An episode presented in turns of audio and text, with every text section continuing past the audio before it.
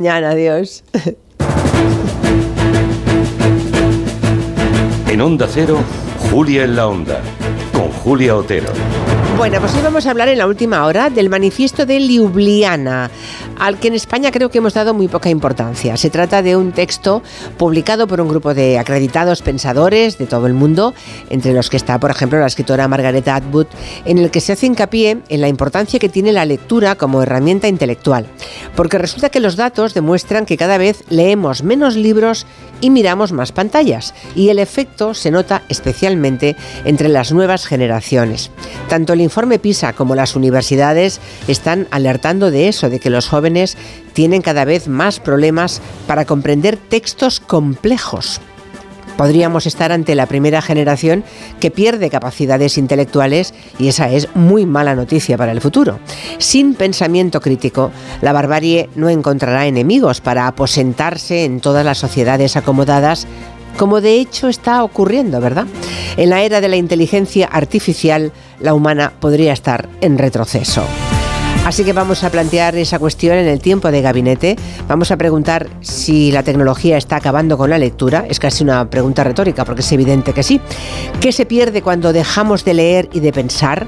Vamos a reflexionar sobre este asunto con tres gabineteros que tienen información de primera mano porque además de ser académicos, lectores, escritores, pues tienen trato a diario con los alumnos universitarios a los que imparten sus clases. Son los doctores Casanova, Iwasaki y Tirado.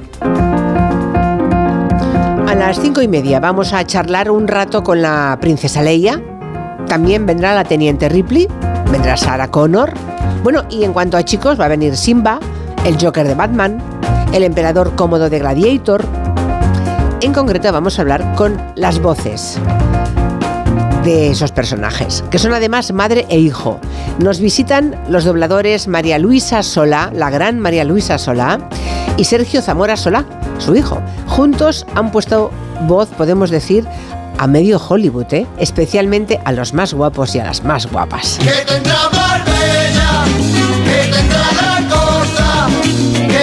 ¡Ay, qué cosa más rancia! ¡Por Dios! Hablando de guapos ricos y famosos, hoy Pilar Eire va a poner su zoom en la Marbella de los años 80 y 90. Ayer precisamente murió una de sus uh, ilustres mm, miembros, que era Ira de Fustenberg, un icono de lo que se llamó, entonces se le llamaba la Jet Set Marbellí. También hablaremos del futuro más inmediato. El lunes que viene se inaugura en Barcelona otra vez la edición de la Mobile World Capital Barcelona, una de las ferias tecnológicas más importantes del mundo. Y a las cuatro y media, en una hora y pico, va mm, a estar aquí sentado Francesc Fajula, que es el director ejecutivo, es el CEO, para avanzarnos las novedades que se presentan este año. Por cierto que Microsoft va a invertir casi 2.000 millones de euros en España para impulsar el despliegue de la inteligencia artificial. Será una de las noticias que comentaremos en el tiempo de economía con los profesores Gonzalo Bernardos y Javier Díaz Jiménez.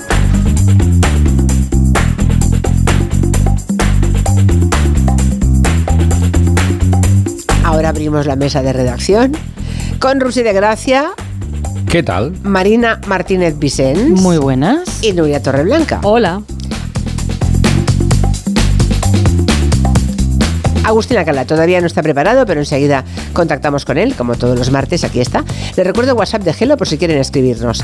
Eh, 638-442-081. Creo que ya sí, ¿verdad? Agustín, ¿cómo estás? Hola Julia, buenos, uh, buenos días. Veo que estás con la voz un poco tomada. Debe calla, ser el calla. frío. ¿Qué, no, ¿Qué va? Si no hace frío, no hace frío, hace un calor espantoso. Estamos en plena primavera, está todo por ahí florido ya, están los almendros floridos. Está todo lleno de Pues- capullos por todos lados. O sea que- Yo lo único que te digo, sí, hay mucho capullo en muchísimos sitios, Oh, la verdad es que sí. sí. Pero en cualquier caso, aquí hoy en Nueva York, como menos 4 grados bajo cero. Vaya. Cuatro bajo cero. Es poco, ¿no, Agustín? ¿Es poco?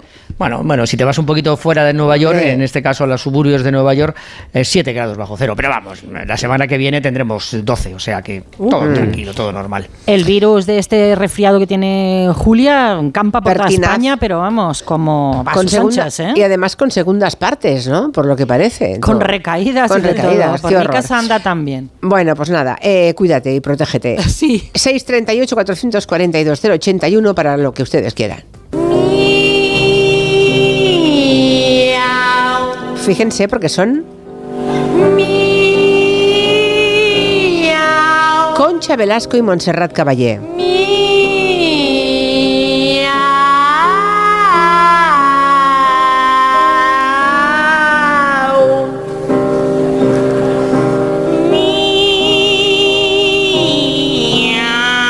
Esta es Montserrat, ¿no? Sí, yo creo que. Sí.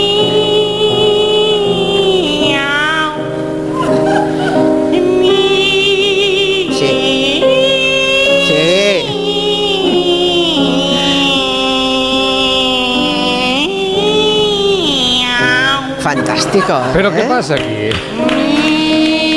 Bueno, son la Velasco y Montserrat Caballé cantando juntas el dueto buffo di Due Gatti, Due Gatti de Rossini, un momento televisivo impagable.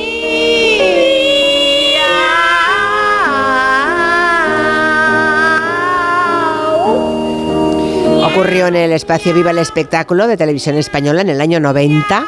La Velasco pedía disculpas al empezar, diciendo, por Dios, ¿cómo me atrevo yo a cantar con Montserrat Caballé? Pero bueno, lo hicieron. Ahí está. Y los cogemos porque hoy es el Día Internacional del Gato.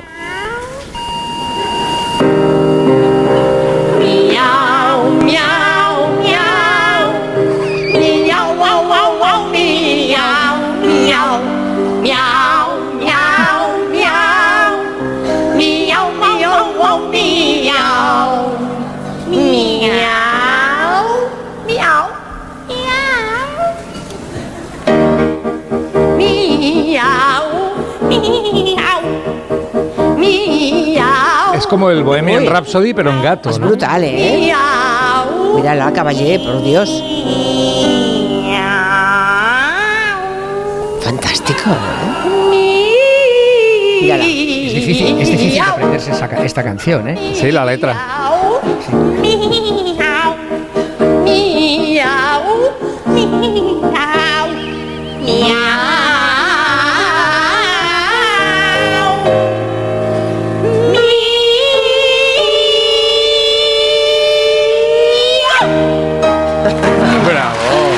Velasco aguanta el tipo fenomenal. Sí, ¿eh? lo aguanta bien, pero cuando se mete en la caballe, claro, Sí, es claro, que, tiene nada que madre hacer. mía. Bueno, igual no sabes, Agustín Alcalá, que el día 20 de febrero, que es el Día Internacional del Gato, lo es en homenaje al gato de Bill Clinton. Sí, hombre. Se sí, claro, se llamaba, sí, es verdad. No te enfades, Marina. Vamos, no, sí. sabía, no sabía. Socks, pensé que sí, hombre.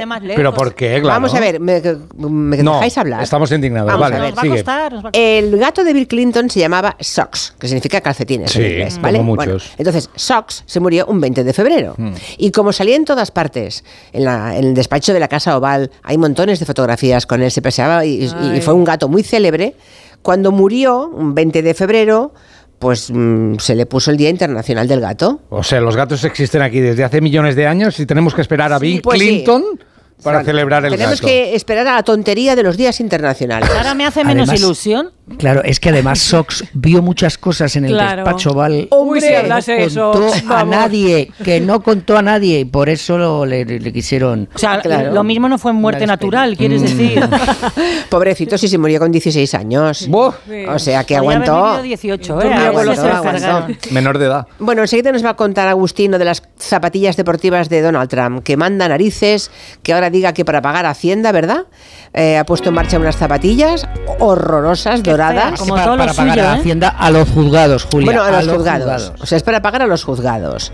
Y encima los suyos, el que presume de multimillonario, habrá familias que están tiesos y que se van a comprar unas zapatillas de 400 dólares para ayudar a, a Donald Trump.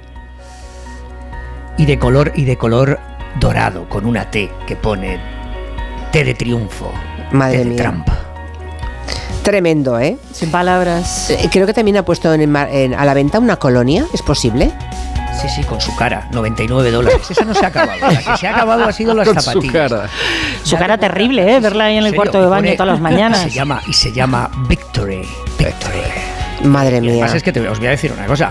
Eh, con todas las decisiones en los tribunales en su contra, la del reciente del sábado, del viernes pasado, eh, aquí en Nueva York, 355 millones, que cuando se va a apelar, pero va a tener que presentar el dinero por adelantado, eh, buena parte de ello, y durante el, per- el periodo de apelación que dure va a tener que pagar un 10% por lo menos anualmente, eh, lo que puede suponer unos 450 millones de dólares al final. Más luego lo que también hace un mes la decisión de otro tribunal eh, de, dar, de ponerle una multa de 85 millones por insultar de nuevo a una mujer a la que supuestamente agredió eh, sexualmente, no, no supuestamente, el tribunal dec- decidió que la había agredido sexualmente. Estamos hablando de aproximadamente 550, casi 600 millones de dólares, lo que va a suponer que va a tener que pagar algo. ¿Y cuál ha sido su idea? Pues ofrecer a sus eh, seguidores que se los paguen ellos. Y por Es eso impresionante. la idea de la colonia y de las zapatillas de, de deporte. Y dices que las zapatillas ya están agotadas. Agotadas, se, agotaron, se agotaron eh, en- a las primeras horas después de un, de un eh, meeting que tuvo en Carolina del Sur y el domingo por la mañana ya no había zapatillas, son horribles. La cuestión es, ¿se las pondrá Donald Trump alguna vez? Oye, ¿y cuántos miles de pares eh, lanzó al mercado? Por saberlo, porque hay que hacer No, en, números. en principio la, la tirada no era mucha, la tirada ya. era Bueno, pero supongo que probó a ver qué pasaba, ¿no? Y ahora ya verás. Claro, imagínate que vende, que vende un millón, porque es posible que venda un millón de zapatillas. Eh, entonces se paga todas las, vamos, se va a pagar completamente eh, cualquier decisión que haya en los tribunales en su contra. Eh, con el dinero que saque a estos hombres y mujeres, que como tú dices, muchos de ellos no, no, no pueden para terminar el mes, pero que cuando es algo que les pide el, eh, el Jesucristo naranja, son fieles y se lo gastan. El fanatismo, el fanatismo es así, es tremendo.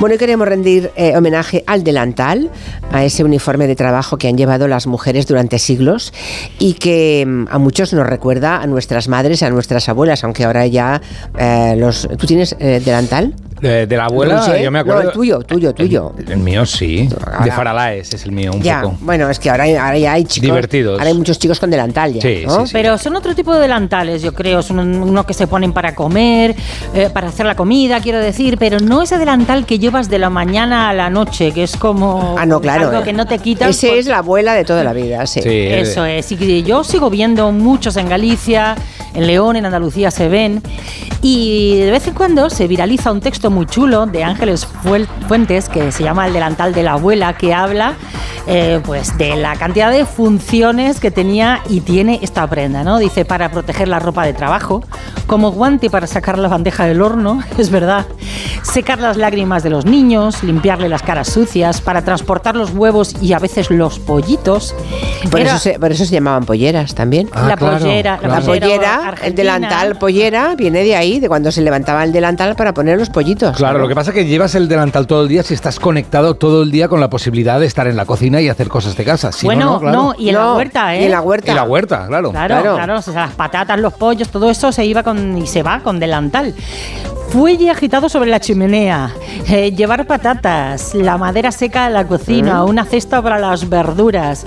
Pasará mucho tiempo, dice eh, este texto de Ángeles Fuentes, antes de que algún invento reemplace este viejo delantal. Mi madre siempre iba con delantal a. Yo para estar aquí, si no me lo pongo parece que no tengo nada puesto.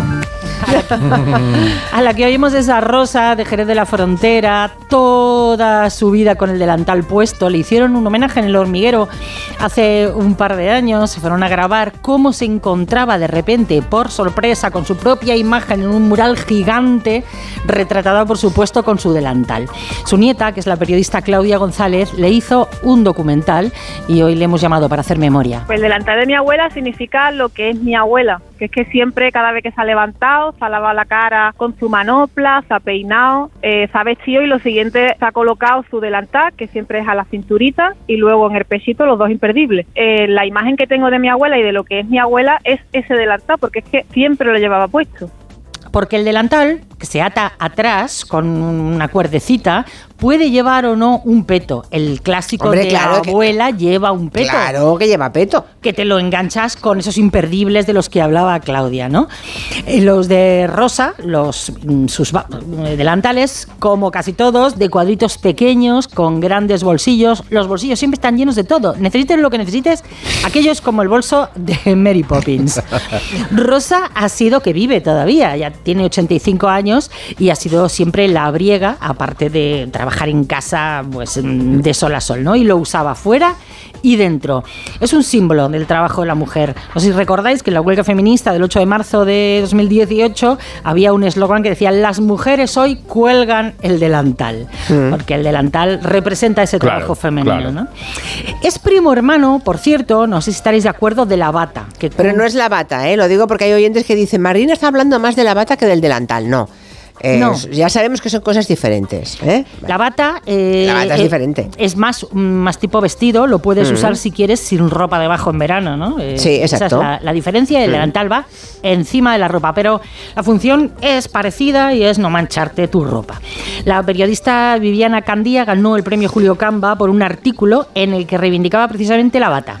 es talmente una un uniforme de soldado eh, civil. O sea, esas mujeres se ponen su bata y son capaces de hacer cualquier cosa. Yo he visto a mujeres en bata llevar vacas, matar pollos, eh, cocinar, eh, atender niños, cuidar enfermos. O sea, es, es, como- es una prenda preparada para sobrevivir a todo, literalmente tanto al frío, a cuidar la ropa propia, a, a permitir que tu piel transpire en verano, es, eh, es, es casi un símbolo de supervivencia.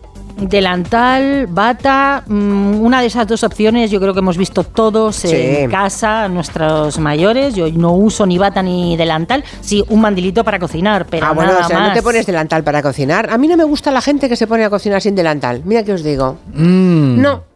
No. ¿Por qué? Yo, yo, Julia, Hombre, porque es, es yo, una eh, suciedad. O sea, Vale. Claro. ¿sabes qué demuestran esas personas? Que luego todas las manchas que tendrán encima no las quitan esas personas. Porque como te quites alguna vez una mancha de aceite o cualquier cosa de las que cuando estás en la cocina mm, revolviendo, eh, nunca más cocinas sin delantal. Nunca Los más. Que se ponen así con la ropa de calle, digamos, No. a cocinar, no me gusta. Lo Es- veo. O lo es veo que sucio. cocinan sándwich mixto y ya está, Ah, bueno, si claro. no, fuera de eso te manchas Claro. Claro, pero te puedes hacer unas lentejitas y como no te pones un delantal, es que parece la cosa. Yo, si, me, si me- si me dejáis, yo, yo del delantal tengo un recuerdo. Yo a mi abuela nunca la vi con una ropa que no fuera de luto, o sea, de negro. Y ella llevaba un delantal negro, siempre llevaba delantal negro. Y entonces, de vez en cuando, cuando te quería quitar alguna cosa que tuvieras en la cara, alguna sociedad, lo que hacía Julia era que se, se, pasa, se subía el delantal, Claro. lo, lo lamía Sí. con, su, con su lengua y me lo pasaba por la cara. Claro, claro. En la comisura de los labios. ¿no? Esas, claro, claro, esa sensación de que me pasara el delantal por la cara, todavía me acuerdo. de Aún te la- acuerdas. Bueno, es que el delantal varía para sobre todo. todo- No puedes salir Sí, sí, así a no, la y- calle, Agustín. Y, y yo, no, no, en serio, e- era una sí. cosa que me pasaba el delantal por los labios, chaval, que eso lo tengo metido. Pero hay otra cosa, eh, mis hijas fueron a un colegio, al Sagrado Corazón, al Sacred Heart aquí en Nueva York, y llevaban lo que aquí se llama el pinafor. El pinafor es al fin y al cabo un delantal de color eh, rojo y blanco, de cuadritos. Eh, yo no sé si era delantal o otra palabra, Marina, un pichi. Porque también el pichi y los niños pequeños, acordaros que las niñas llevaban pichis. Sí. Y, y yo creo que, pero las crías llevaban un delantal al colegio y eso era muy seguido. ¿Pero encima de la ropa o era encima de la su ropa, Enci- Mm, entonces- encima de la ropa encima de la ropa llevaban lo que aquí se llama el pinafor Pero hay una- el pinafor era de los colores del equipo de San Blas de ese equipo que juega en San Blas aquí Es, en Madrid es curioso porque yo diría que los eh, delantales están viviendo una segunda juventud ahora. Hay muchísimas tiendas de diferente tipo, no solamente de alimentación, en las que ves a todos, a todos los dependientes o dependientas con su delantal. Seguramente porque es práctico para meter cosas, ¿no? Pero para unificar un poco criterio, Sí. eh, me fijé el otro día. eh, mm, Y en restaurantes modernitos, sitios También. gourmet y tal, Sí, un mandilito negro, pero sin la parte del peto. Ya. No, no, Lo no, veo yo- más sin peto. No, no, no. Por ejemplo, en una conocida mm, marca de cafés. eh, mm, ¡Nespresso! No, ¿Es un concurso? eh, van todas las dependientes con un, con un delantal Ah. eh, que tiene, tiene el peto con una cinta por detrás. ¿eh? A ver, O sea es que- muy de panadería en Brooklyn. Sí, Sí. claro. Y vosotros, y vosotros acordaros cuando, cuando, cuando íbamos a comprar eh, cosas para, para coser y esas tiendas que había con botones y con hilo y todo eso, todas Sí. las señoras que había de dependientas, todas llevaban un, un delantal. Desde que- luego. Y en mi que- pueblo, en Galicia, siempre hay en las tiendas esas de toda la vida colgadas batas para vender. Es lo que tienen primero. Que hablamos de los delantales, Marina. O delantales, bata o de- Delantal. y Y barra o- delantal. vale, vale. A ver qué cuentan. La- Aquí en Asturias se llevan las dos cosas, la bata, que en verano efectivamente puede no llevar nada debajo. En invierno puede llevar un jersey de punto fino o una, y una falda. Y el mandil que lo colocan para mm, encima para cocinar.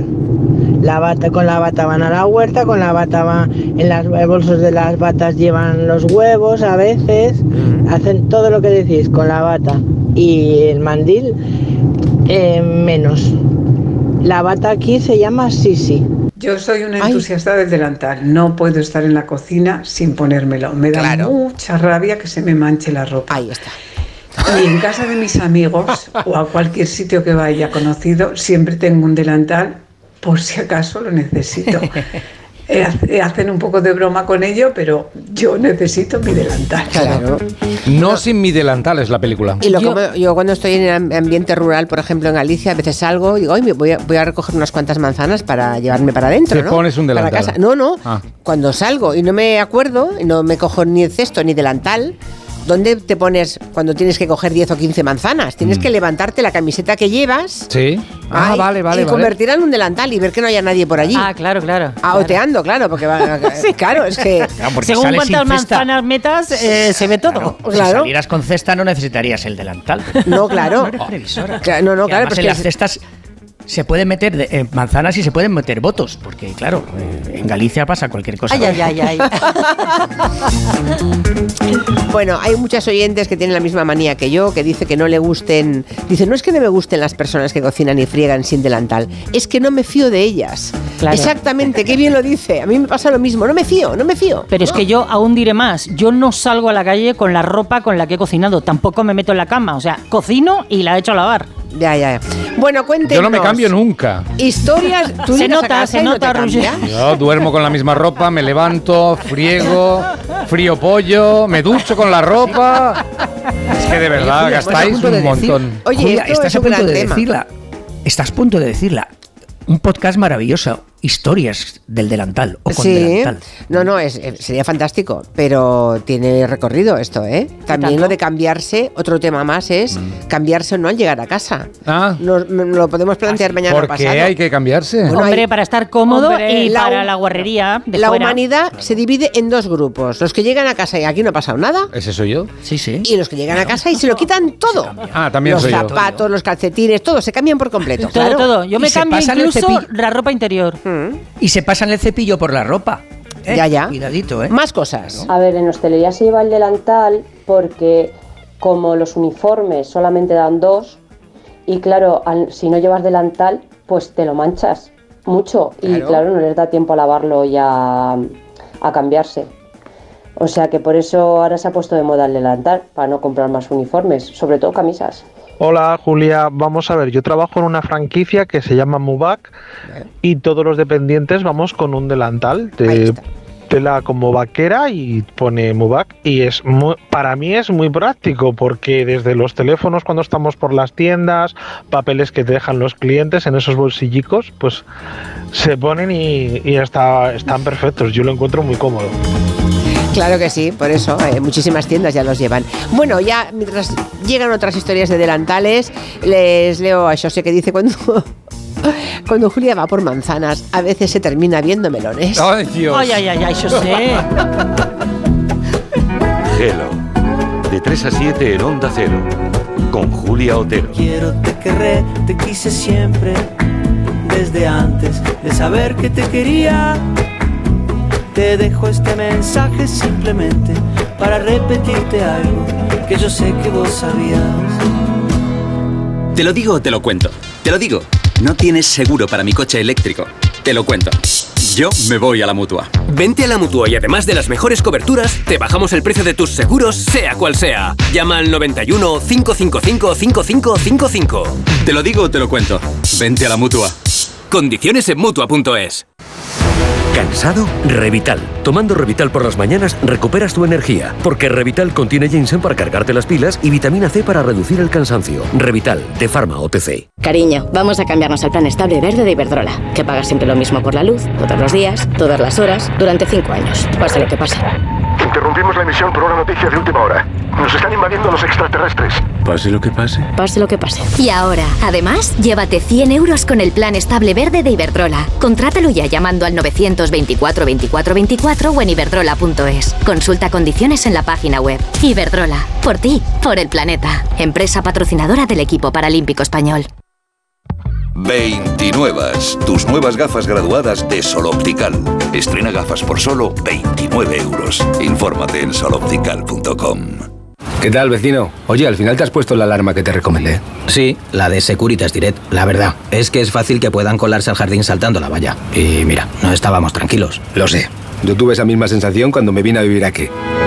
Protege tu hogar frente a robos y ocupaciones con la alarma de Securitas Direct. Llama ahora al 900-272-272. Recuerda, 900-272-272.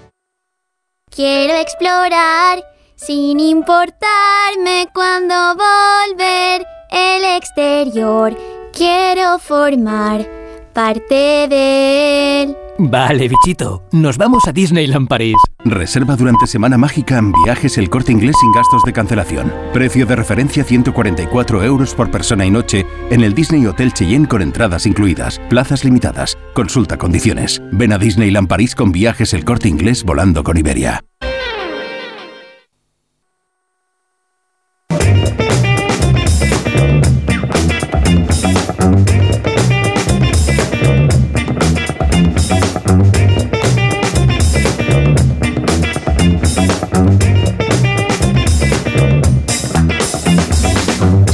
33, una menos en Canarias. Aquí estamos en la mesa de redacción, los martes con Agustín Alcalá, y vamos a contarles una historia muy bonita, que es la historia de un eh, conductor de autobús, se llama Kiku, de un barrio, el barrio 118 de Barcelona.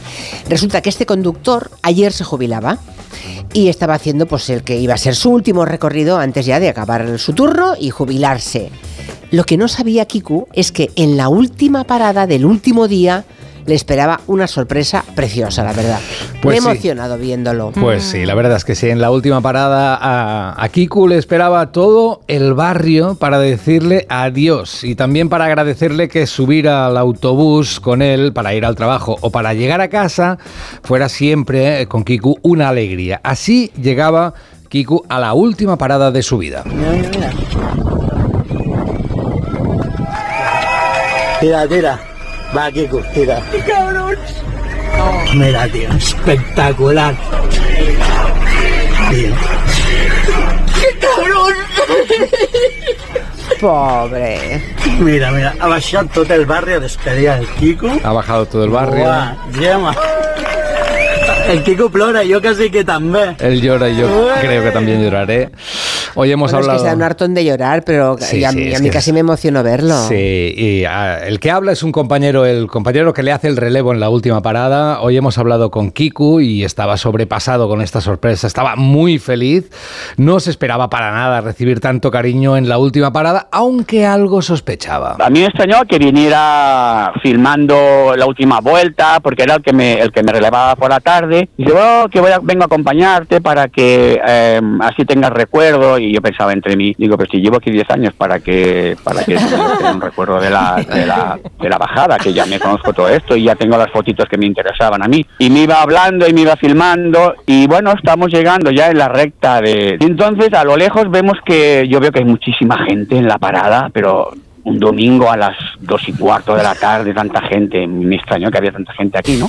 Pero bueno, aquello que vas llegando, vas llegando, vas llegando y bueno, eh, hay un semáforo, pues, se pone rojo, ah, salgo y en, encaro el autobús hacia esta parada. Y es que cada vez que lo pienso me, me emociono muchísimo. Y estaba todo el barrio, todo, todo el barrio esperándome con los críos, las yayas, con confetis, con regalos y, y dice polvo.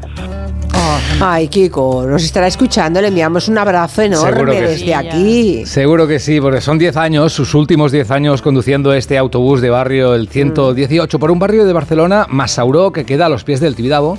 Es un barrio de cuestas empinadas y casas diseminadas donde Kiku muchas veces dejaba a los usuarios no en la parada, sino delante de su casa para que no tuvieran que andar a oscuras hasta su casa. Para ellos, Kiku no era un conductor, era familia. Nos dejaban la puerta de casa, eh, me- me- me- unos me daba paella, que habían hecho paella el domingo, el lunes me guardaban un tupper. Otra vecina que había hecho callos me daba callos, otra que había hecho calamares rellenos me daba calamares rellenos. Es que perdonad, pero es que cada vez que pienso en ellos me, me, me saltan las lágrimas y la emoción. Soy una persona que lo expresa todo, ¿sabes? Y expreso mis sentimientos como son en aquel momento y soy una bomba y los suelto. Ay, qué mono, por favor. Qué maravilla, Kiko. Es que te alegra la vida una persona Sí, así, te claro. cambia el día a Bueno, y, día. ese- y esos vecinos también, ¿eh? Te alegra la vida. Te alegra la vida saber que hay gente que se aprecian tanto los unos a los otros, Sí, ¿no? señor, sí, señor. Hay Kiku- buena gente por ahí, muy buena sí, señor. gente. Kiku se jubilaba y llevaba meses. La, mayor- sí, la mayoría de la gente, Julia, es buena, ¿eh? hay que Sí, recordar sí, sí, eso. sí, es verdad. Luego hay que demostrarlo, ¿eh? También. Sí. Que eso cuesta. Pero no, demostrar los sentimientos y demostrar que quieres a la otra gente, ¿no? Sí, porque hay gente que se corta y nunca dice a tiempo te quiero, Exacto. nunca. Sí. Kiku se jubilaba y llevaba meses imaginándose pues ya paseando tranquilo con su perra, pero le faltaba poder despedirse de sus amigos. Al final ellos hicieron posible este final perfecto. no estamos no estamos acostumbrados, no estamos acostumbrados a, a las emociones que, te- que llevamos dentro. Estamos en un mundo que, bueno, que te voy a decir a ti, que, es, que eres periodista. Tanto cuando ves así, una cosa así, dices, pero jolita, oye, ¿por qué, no, ¿por qué no podemos ser todos así? ¿Por qué no podemos ser un mundo así todos? Pues este es el último mensaje de Kiku y un Muy abrazo bien. desde aquí a Kiku y a toda la gente del barrio de Masauro Pues que sí. se lo ha currado y mucho. Pues sí, señor. Porque el cariño hay que mostrarlo. Muy bien. Oye, Agustín, eh, el ratoncito Pérez parece que en Estados Unidos se está poniendo muy de lujo, ¿no? Parece que está gastándose cada vez más dinero con los dientes de los niños. ¿Vosotros os acordáis cuando se os cayó el primer diente y vino el ratoncito Pérez? El primero no recuerdo alguno. Es pero que no viene sé por la cuál. noche, ¿eh? porque si viene mientras me cae, me da un susto que me muero. Ya, ya. Yo, yo la verdad es que no me acuerdo cuándo, pero seguramente que, que me trajo un par de pesetas y me los gasté comprándome eh, unos vaqueros o unos indios en los soportales de la calle Mayor de Alcalá de Henares. ¿Pero en qué año naciste, Agustín? ¿Dos Eh, pesetas, unos vaqueros? 1920. indios, indios, indios vaqueros, indios vaqueros, indios y vaqueros para mi fuerte, que ya sabes, eh, tú, Ah, claro, vale. es que para los chicos eso era, eso era un, un- un lujo. Pero allí en Estados de- Unidos no es el hada de los dientes. Eh, no, aquí sí, es el, el, el fairy tale, el fairy, el fairy, ah, el fairy tooth, perdón, el fairy tooth. También es ratón. como lo llaman ellos. Pero vamos, a nosotros lo llamamos el ratoncito Pérez, que se ha convertido en otra cosa, quizá porque, eh, claro, eh, el dólar tiene que demostrar su, su hegemonía también en esto. Y hay muchos pequeñajos que cuando pierden su primer diente reciben mucho más. Mucho más que esas 10 pesetas que seguramente me dieron a mí, porque mm, por arte de magia resulta que el ratoncito Pérez aquí llega con una fortuna. Hay algunos, y los podéis ver en esas redes sociales de las que estoy, estáis eh, tan tico, tico, tic, tico toc, tan Sí, aficionados, sí. que, las, que, que reciben Tico, 100, tico, tic. 100 dólares. 100 dólares, 100 madre dólares mía. y además algún colgajo, pero un colgajo bueno, alguna joya. Y dice las, las familias de los niños afortunados a los que el ratoncito Pérez les trae este, este, este regalo de los 100 dólares es que y desde pequeñitos tienen que saber cómo eh, guardar e invertir el dinero y que hay que tener pues, cierto capital desde muy chico y entonces eso te enseña a, a saber cómo el dinero viene y se va y por eso les dan eh, los 100 dólares que es el comienzo pues de realmente Bueno. Y te quedas como Trump. Pues nada, que lo sepan los oyentes, que si se le cae un, cuando se cae un dientecito, pues que le encarguen al ratoncito Pérez, como es otro, como viene de fuera, pues que le traiga una Claro, joya, que ¿no? traiga 100 O- pavos y un O 100 millón. pavos, ya está, exactamente. Sabéis que el ratoncito Pérez, el ratoncito Pérez no son los padres, ¿eh? eso que quede muy claro. Ah, no, no, nada, Pérez nada, es un ratoncito ¿Qué llamado Pérez, dices? claro. Claro. Bueno, Que por aquí viene hay un montón de oyentes que usan delantales en su trabajo, eh, por ejemplo, como soldadores, ¿no?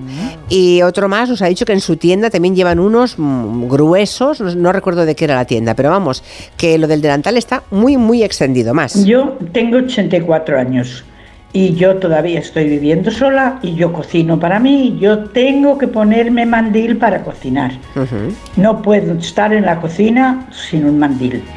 Y luego yo tengo un- una hija que iba aquí a un colegio de monjas y llevaba su babi para ponerse encima de la ropa. Y era una batita muy mona de cuadritos y aquí se hace así. Un abrazo. Bata, por supuesto. De pequeños llevábamos muchísimos un- una bata con el nombre bordado en el bolsillo. Hay por aquí también algunos cuantos oyentes que mm, mentes calenturientas, no sé en qué estarán pensando a la hora de la siesta, que dicen que los delantales y nada debajo también son muy chulos. Venga, hombre, Ya, vamos. hombre, sí. Vamos, vamos. Bueno, oye, tienen razón. Sí. O sí, sea, pero esto es- lo hablaremos otro día. No, pero es que es lo que hago yo cuando llego a casa. Claro, te desnudas y te pones Claro, el delantal. claro. ¿En qué quedamos? Bueno, Delantal o mandil. Vamos a hablar de Zurich un momento porque mm, hay, hay ah, una protección que se adapta a las necesidades. La protección del perro, por ejemplo, del perro de la familia, que es un elemento más, con el seguro del hogar, ya lo hemos comentado varias veces, pero también en Zurich ahora se puede ganar, nos lo va a contar Marina, se puede ganar un año en cestas de la compra gratis. Sí, sí, si contratas un nuevo seguro del hogar o del coche con Zurich, entrarás en el sorteo de 4.800 euros para llenar tus cestas de la compra hasta arriba. Va a haber cinco ganadores y tienes hasta el 31 de marzo para participar. Infórmate a través de tu experto en seguros o en la web zurich.es. La ciudad de New York, allá donde está Agustín Alcalá, va a rendir homenaje esta semana a Paco de Lucía con un festival que arranca precisamente hoy con una gran gala en el Carnegie Hall. Sí, es el Paco de Lucía Legacy Festival. El domingo 25 se van a cumplir 10 años de la muerte de Paco de Lucía y por ese motivo se está liando muy parda en Nueva York en este momento porque esta noche se celebra esta gala en el Carnegie Hall de Manhattan con un elenco de músicos excepcional que va a recrear buena parte del repertorio de Paco de Lucía. En total este festival reunirá a 33 artistas, lo mejor y lo más granado del flamenco y también de otros estilos, que si Paco tenía algo era mente abierta y ganas de experimentar. ¿no? Algunos de esos nombres son José Mi Carmona, Pepe Habichuela, Carmen Linares, José Merced, Rubén Blades, Silvia Pérez Cruz, Chano Domínguez, Jorge Pardo, Antonio Serrano, Diego Cigala y muchos más. Los músicos también que compartieron escenario y estudio de grabación con él, pues no van a faltar esta noche. Ahí hablamos de Carlas Benavén, Rubén Dantas o Tino Di Geraldo, ese gran percusionista con el que hemos hablado. Y Tino nos ha contado cómo descubrió él a Paco de Lucía. Descubrí a Paco cuando sacó el single de Entre dos aguas. Una canción, un tema que me enamoró a la primera. Creo que fue el- la primera canción que saqué de oído con la guitarra. Ahí dándole para atrás y para adelante una y otra vez. Esa y, y Smoke on the Water, a la par. Resulta que al final acabé tocando con él y grabando alguno, un par de discos con él. ¿Quién lo hubiera dicho? También nos ha contado Tino Di Geraldo que bueno, nos ha descrito su gran aportación, la de Paco de Lucía, a la música. Paco inventó la guitarra flamenca moderna. Se nutrió de esas cosas y esas armonías, a lo mejor no tan flamencas, y las incorporó en su genio y su talento como compositor. También rítmicamente, Paco inventó otra forma de hacer la bulería, más sincopada. Esa forma de hacerle el flamenco, a lo mejor más rancia, pues Paco le quitó lo rancio, tanto rítmicamente como armónicamente. Por eso llegó más lejos. Y esta es la parte musical, pero también queremos profundizar en la persona, ¿no? Por eso hemos hablado con Curro Sánchez, hijo de Paco de Lucía, que nos ha contado cómo les inculcó su padre su amor por la música. Nuestro padre nos inculcó el amor por la guitarra desde, desde nuestra infancia, desde que éramos niños muy pequeños y nos íbamos a echar la siesta. Y la música de mi padre, que entonces estaba ensayando, si estaba en casa, resonaba por todas las paredes y las estancias de la casa de mis padres en Mía Sierra y llegaba a las habitaciones donde nos estábamos durmiendo la siesta y era como la, la primera banda sonora de nuestra infancia, las nanas con las que nos quedábamos dormidos. Así que, ¿cómo no nos va a inculcar amor por la guitarra? Si ha estado desde que tenemos uso de razón. Qué lujo de siestas en esa casa. El Paco, sí, el Paco familiar, Paco de Lucía, pues por lo visto tenía un sentido del humor muy fino y le encantaba gastar bromas sobre todo a sus hijos. El cumpleaños de mi hermana Casilda, caía en agosto, estábamos todos de veraneo con mi padre y mi padre nos llevó a un mercadillo que había ahí como en los suburbios de Orlando y nos dijo coger un carro cada uno, a mi hermana mediana y a mí, y llenarlo de las cosas más feas y más horteras que veis de Mickey, del Pato Donald y pues eso, era todo como de los muñequitos de Disney en- encima en copias chinas porque estábamos en Orlando. Entonces llenamos tres carros de, de ropa súper hortera, espantosa. Y fuimos el día del cumpleaños de mi hermana y mi hermana se levantó como muy agitada, muy, muy feliz. Y le dijimos, voy al maletero del coche alquilado, ahí en el, estamos como en el típico motel de carretera. Y bajo escopetada, cogió todas las bolsas y empezó a tirarlo todo en la alfombra de, de la habitación del motel. Y la cara como se le iba transformando y la cara de mi padre por detrás, aguantándose la risa, fue pues un momento que recordaré toda mi vida. Ahí regalando muñecos falsificados. Madre mía. Pobre. Bueno, el festival se celebra desde hoy hasta el sábado y nos recuerda que el genio de Algeciras será siempre un referente para músicos y para los que apreciamos la música. Yo, Julia, no voy, perdón, yo, yo no, voy, yo no voy esta noche a, a- a verlo, pero mira, el viernes voy a ver a Carmen Linares. Ajá. El 7 de marzo al, al flamenco, al, al Ballet Nacional de España. Mm. Y, el 20 no, y el 8 de marzo a Concha Jareño, parte también del festival especial que va a haber sobre el flamenco aquí en, en- en Nueva York, que comienza hoy, pero, pero va a durar hasta finales casi de marzo. Por aquí dice un oyente Sinelo que ha visto en YouTube algunos vídeos de reacción ante Entre dos aguas, esta música, esta pieza que está tocando Paco de Lucía, y dice que la gente, supongo que la gente, los que saben, los que saben tocar la guitarra, los buenos guitarristas, flipa con la velocidad y la coordinación. que o sea, parece imposible. Era ¿no? un portento. Una Ya, bestia. ya. sí. Bueno, ahora agárrense. Nos vamos a ir hasta el pueblo de Don Benito en Badajoz.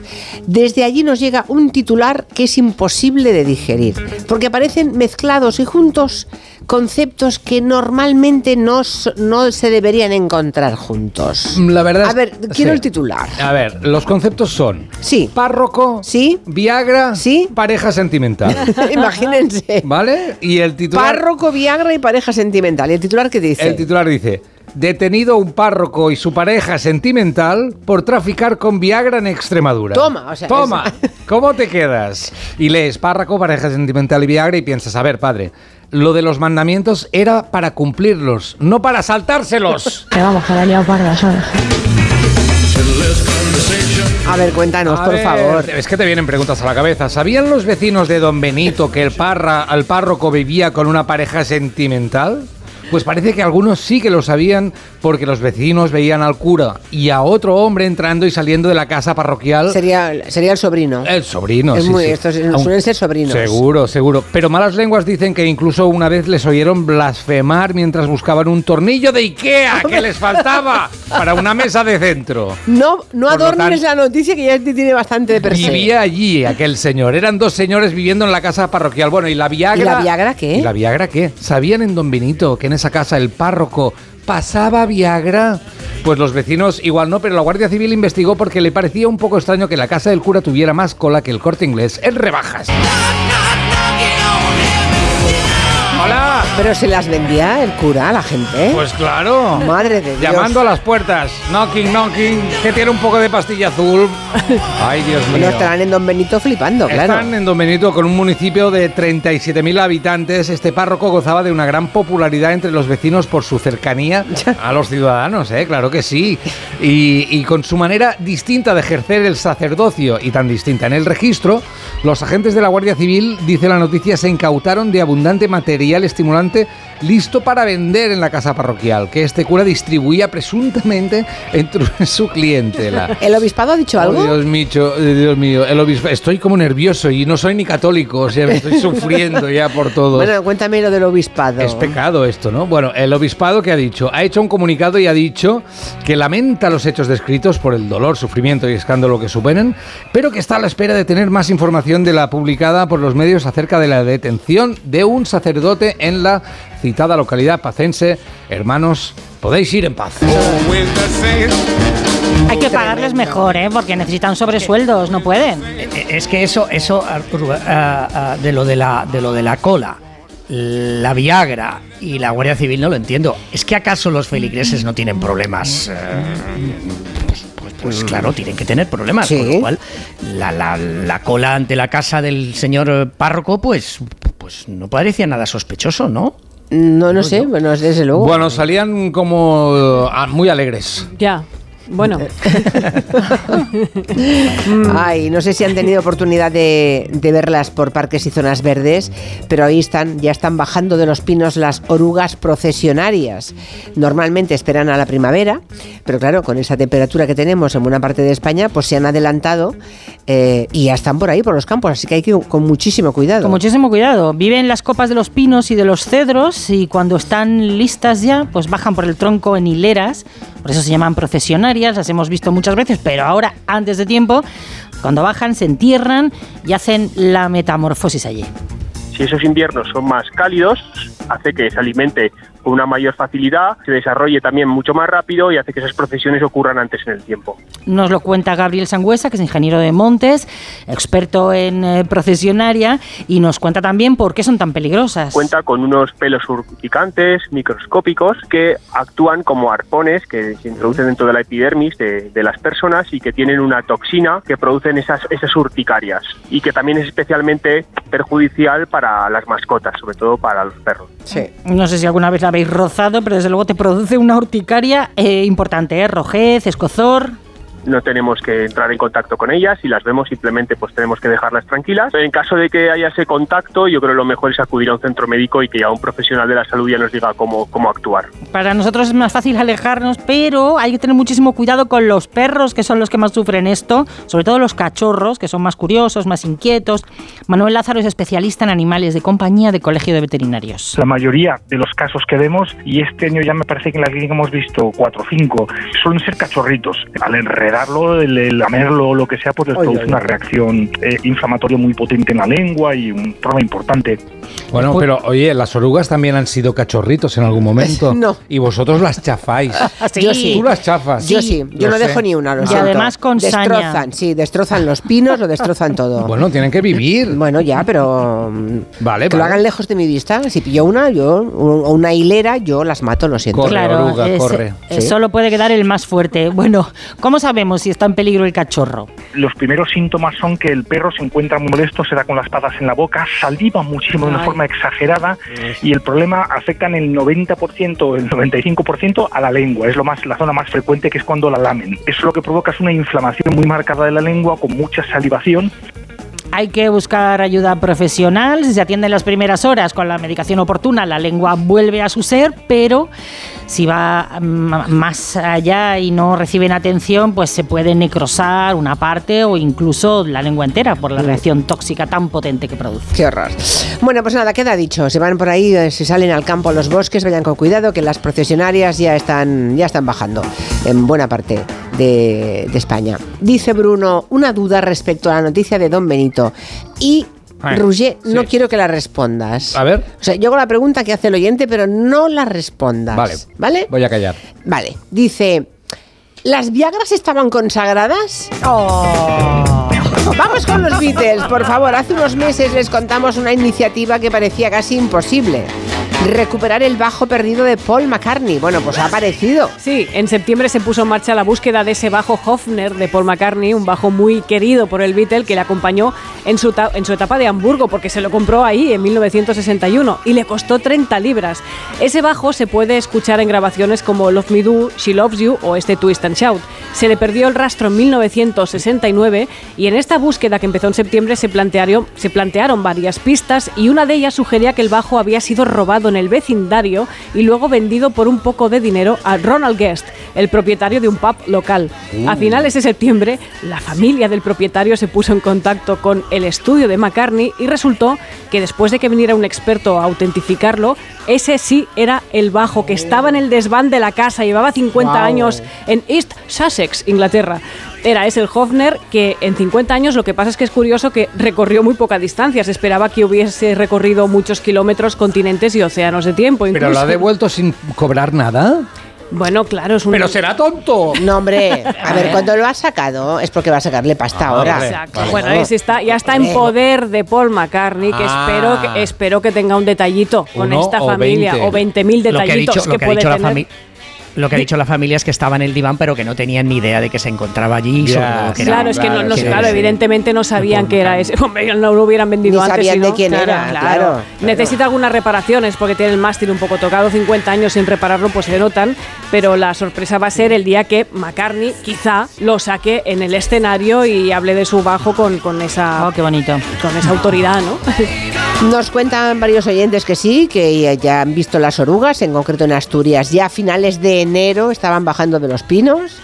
Madre mía, qué, qué miedo. Qué Oye, miedo, qué miedo el verano que vamos a pasar. Y por aquí Guadalupe dice, hombre, sí, ese cura es Don F. Don F. Punto, sí. Sí.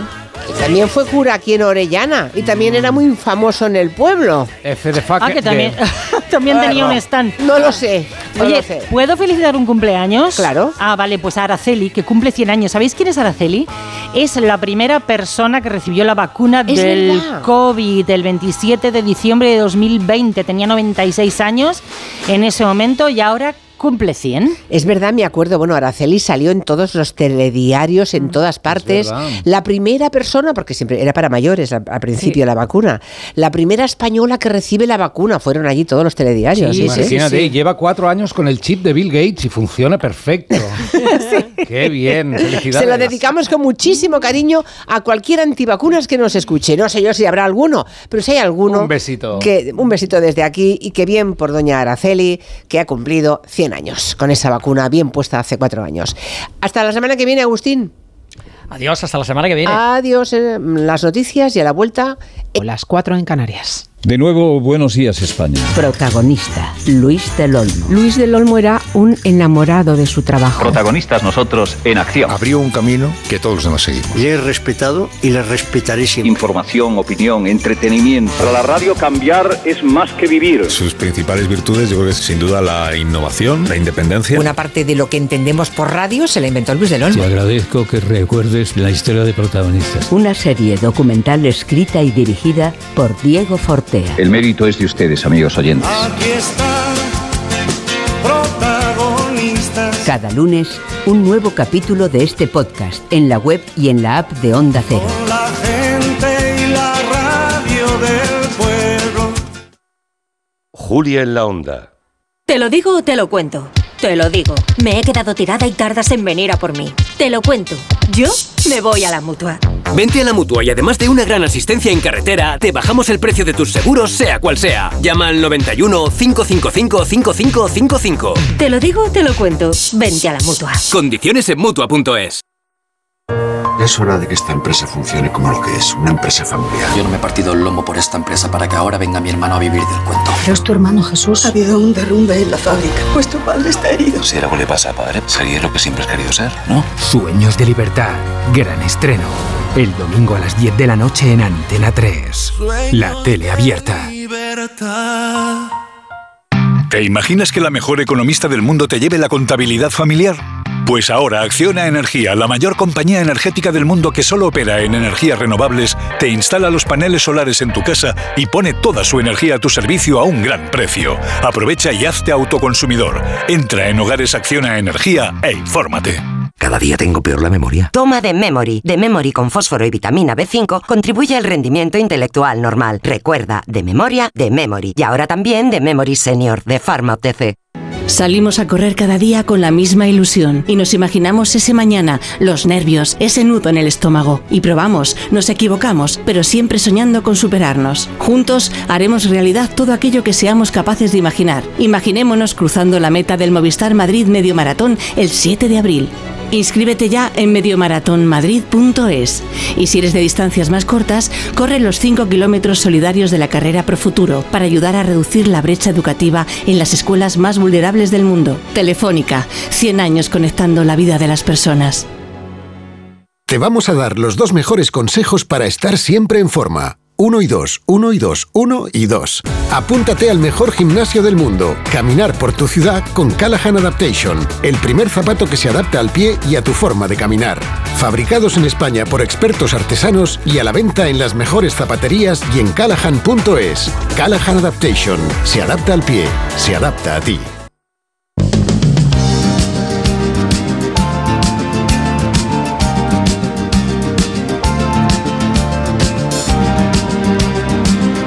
En Onda Cero, Julia en la Onda, con Julia Otero.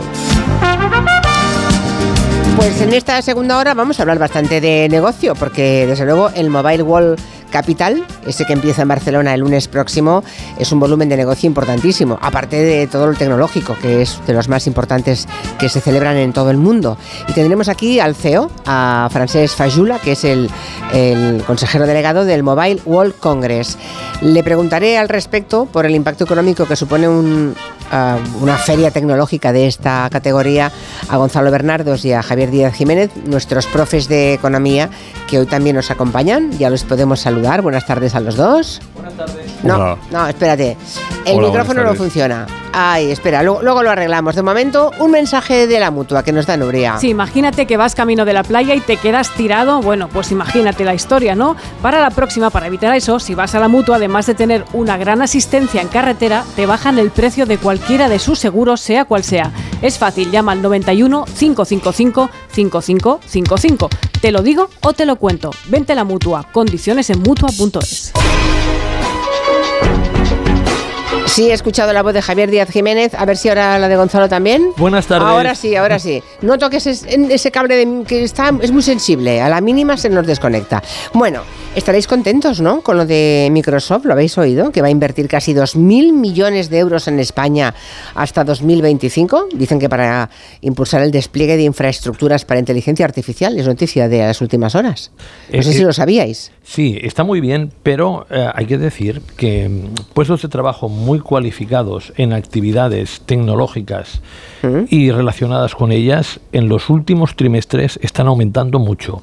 Por lo tanto, aquí podemos ver dos cosas. La primera, de que hay que dar la bienvenida a Microsoft y muchas inversiones más, pero que además nosotros estamos generando cada vez más puestos de trabajo en en estas actividades, en un, en un entorno... son un tipo de trabajos de perfil alto, está muy exacto, bien, bien pagados, en un entorno que el mm. año pasado fue horroroso para las startups tecnológicas, porque la subida de los tipos de interés provocó que fuera mucho más difícil conseguir financiación.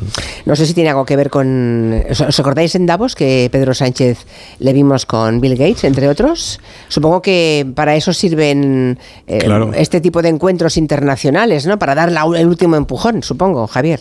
Sí, sí, todo ayuda. A mí siempre me ha parecido una buena idea estas reuniones, independientemente que unas veces sea más obvio lo que ocurre, otras veces no lo sabes, pero estos contactos eh, terminan teniendo consecuencias parecidas hasta a esta. ¿no? La noticia anunciaba la creación de nada menos que 69.000 puestos de trabajo en cinco años, entre 2026 y 2030.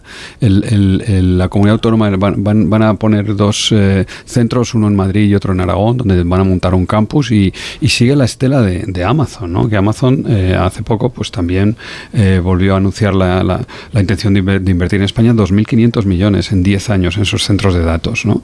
Y realmente, pues, pues obviamente, como ha dicho Gonzalo, es una magnífica noticia y, y pone, pone a España pues en, ¿no? en donde tiene que estar, ¿no? que es en, el futuro, que, que, que, se, que se nos viene encima o que ya está aquí con nosotros, que son los datos, su gestión, en fin, que no todo sea eh, turismo también, ¿eh? Eso es importante. Que es muy vulnerable ese mundo solamente, ¿no? Apostar todos, poner todos los huevos en un cesto siempre tiene peligros. Bueno, bueno, eh, gracias al turismo nosotros estaremos en, el, en la clasificación provisional, somos el tercero que más ha crecido de la Unión Europea en 2023. En 2024 también estaremos entre los que más creceremos gracias otra vez, aunque aportará mucho menos al incremento del PIB en 2024. Eh, ¿Esto qué, qué, quiere decir? Quiere decir que hay que tener una combinación adecuada. Y esa combinación adecuada tiene mucho que ver con lo que denominaríamos atraer inversiones del sudeste asiático aquí. La inversión extranjera en China está en caída libre. Y yo le pediría al gobierno atrevimiento y que haga como hacen los gestores comerciales cuando hay propiedades libres. Si hay oficinas libres, van al vecino que las tiene ocupadas y le dicen a la empresa, oye, ¿por cuánto te cambiarías? Le hacen una oferta y se cambia. Así, o sea, sí, sí. E- a lo bruto. A lo bruto. Si, por ejemplo, yo, está claro yo, tengo, yo, tengo, una son oficina. Son solo negocios, ¿no? Sí, yo solo tengo, son negocios, no tengo, o sea, eso es vender marca España. Claro, al final, claro, claro. O sea, que eso es, eso para, lo para que, estás haciendo. Para que todo el mundo lo entienda. Yo tengo una oficina que estoy pagando, por ejemplo, 3.000 euros mensuales. Y dice y le preguntan, oye, ¿por cuánto tú te cambiarías de aquí a 200 metros que está vacía? ¿2.300? Hecho para allá. Entonces, el gobierno español, a todas aquellas empresas que están en China, que China va de capa caída por el que el, estallido de la burbuja inmobiliaria le va a afectar muchísimo, eh, ¿Qué necesitas para abandonar el sudeste asiático y venirte a España? ¿Cuánta financiación? Y recordemos, dos tipos de financiación. ¿eh? Uno es la financiación de los fondos Next Generation, que en gran medida para eso están. Dos son los créditos blandos, es decir, a un bajo tipo de interés de los, de los bancos españoles. Y tercero, importante también, buenos terrenos a un precio ridículo. Bueno, pues nada, eh, es curioso porque eh, menos mal que hablamos de economía un buen rato en este programa todas las semanas, porque en el país se habla poco de economía y de las, de las noticias buenas o malas, que casi todas las que damos son buenas noticias de cómo va la economía, ¿no? Así que me parece muy bien. Em, oye, lo de luego volveremos al tema de la burbuja inmobiliaria de China, que hace mucho tiempo que voy leyendo y escuchando que puede estallar eso, una burbuja inmobiliaria allí en China. Llegaremos a los chinos, pero de momento para los españoles que nos escuchan, ¿Es buen momento, Javier, para comprar un piso? Lo digo porque las agencias hipotecarias digitales em, ya, ya se pueden encontrar tipos de interés fijos ya a 30 años 2,7%. O sea que estamos ya en situación de poder eh, comprar pisos los que tengan capacidad, ¿no?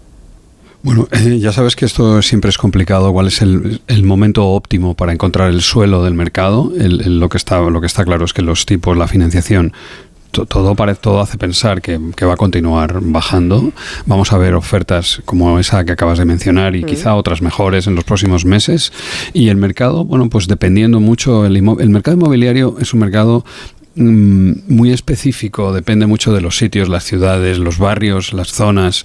Eh, entonces, entonces, dependiendo de, las necesidades que tenga cada uno, de la capacidad financiera que tenga cada uno, todavía puede que sea un buen momento para, seguir esperando encontrar ese fondo del mercado. Pero sí, pero a mí, a mí me gusta, o sea, me parece que si puedes permitírtelo, si estás más o menos alineado, si encuentras un, un, inmueble que te gusta, que se ajusta a tus necesidades, que lo puedes financiar, pues eh, sí, o sea, a mí me parece bien. O sea, yo si estuviera buscando una casa, estaría ya casi en disposición de comprar. Ya, hay, hay datos muy curiosos, claro, las, mm, son lógicos por otra parte, pero que demuestra que la gente tenía, la gente tiene más ahorros de los que suele confesar. Lo digo porque como ha habido tal subida de tipos y del Euribor, pues muchísimas familias que estaban eh, tenían hipoteca a muchos años vista, en vista del aumento del precio de la hipoteca, han decidido pues amortizarlas cuanto antes. Y son datos del Banco de España. Fíjense yo me he quedado sorprendida. En España se han amortizado durante el año pasado 65.800 millones de euros. Eso es dinero que tenían esos españoles ahorrado y que han mm, dedicado a amortizar hipoteca en lugar de seguir pagando cada vez un poco más. Para que tengas, una, para que ¿eh? una idea, vamos a ponerlo en términos relativos, es aproximadamente el 12% de lo que han prestado los bancos a las familias es decir, lo que aún no han devuelto. Ellos prestan y eso se le llama el stock de crédito, lo que aún no han devuelto. Pues es el 12% y es muchísimo como tú has dicho. Pero hay que distinguir dos casos. El primero, el primero es alguien que no ha hecho los deberes, no ha hecho los deberes y no, no se ha cambiado una hipoteca tipo fijo. Y como no se ha cambiado a tipo fijo, le han cogido con el carrito de los lados. Bueno, pero si tenía capacidad económica para amortizar, oye, no pasa nada. No, no, pero en este caso, en este caso, vale, es subsanar un, un error porque imagínate el otro, el que ha hecho los deberes. Sí. Y en el 2022 se cambió una hipoteca tipo fijo, consiguió entre el 1 y el 1,5. Este es el rey del mambo. Sí, porque ahora le pagan intereses más altos. Exacto. Claro, claro, claro. Ahora, Exacto. Ahora ya no compensa amortizar ninguna hipoteca, claro, ahora ya no. Y hay que tener claro, oye, ¿siempre compensa amortizar una hipoteca? Depende. Si, tú, si tu hipoteca es un tesoro, no ¿Qué, es una hipoteca, un tesoro? Al 1, al 1,25, al 1,5, al 1,75. Eh, todo esto es para guardarla hasta que uno se jubile. Bueno, de hecho, el Banco de España ya ha dicho que esa fiebre de pagar por adelantado, ¿no? de amortizar la hipoteca, ya se ha parado, ¿eh? ya se ha frenado. Pero insisto, durante el 2023, 65.800 millones. Se ha frenado porque hay la expectativa de bajada de tipos. y en este caso, a los que tienen interés por la vivienda, yo les hago una recomendación 1, 2, 3. La recomendación 1 es ahora busquen. La recomendación 2 pronto va a entrar en guerra hipotecaria. ¿Saben ustedes cuánto? Cuando los bancos, en lugar de aumentar la diferencia entre lo que ganan por prestar y lo que pagan por los depósitos, se disminuya. Entonces, para seguir ganando dinero, van a tener que dar mucho más crédito y van a entrar en una guerra hipotecaria. Y la tercera es coger y sobre todo no aceptar en segunda mano el precio que les dan, sino negociar, negociar y negociar. Con los bancos, ¿eh? no, con, el, propietario. Con el propietario. Porque el propietario cuando vende la vivienda pone el precio como si le tocara la lotería. Vale, vale, vale. vale. O sea, si van a comprarse un piso, negocien. Vale, ya lo he entendido. Claro. Bueno, y la última cosa es que también hemos hablado aquí en otros programas, el hecho de que los bancos no estén remunerando el pasivo, que por cierto, hoy en expansión he encontrado un anuncio de un banco que ya paga, un banco por internet, que paga el 3,5% eh, por, por, por depósitos a tres meses, ¿no? O sea, que lo busquen nuestros oyentes si quieren y lo encuentran. Y, como no pagaban, como no remuneraban el pasivo, pues eso hace que, que te compense, te suben el, el, tipo de interés de tu hipoteca, si tienes un tipo variable, el dinero en el banco en, en depósitos eh, a la vista o a plazo no te renta nada, pues lo, prudente, lo razonable es, es, amortizar la hipoteca y eso es lo que hemos visto ahora, que va a volver, que va a volver la remuneración de los depósitos. Yo creo que no es que vaya a haber una guerra, una guerra por el pasivo, pero vamos a ir viendo un aumento de, de, la remuneración de los depósitos, pues eh, se, se, terminará esa fiebre de las hipotecas. van a funcionar los tipos de interés justamente en la dirección contraria. Yo aquí, Javier, los depósitos van a subir la remuneración y, y el coste de los costes financieros van a ir cayendo yo aquí, Javier, tengo mis grandes dudas. Más bien estoy en, contra de lo que tú estás diciendo.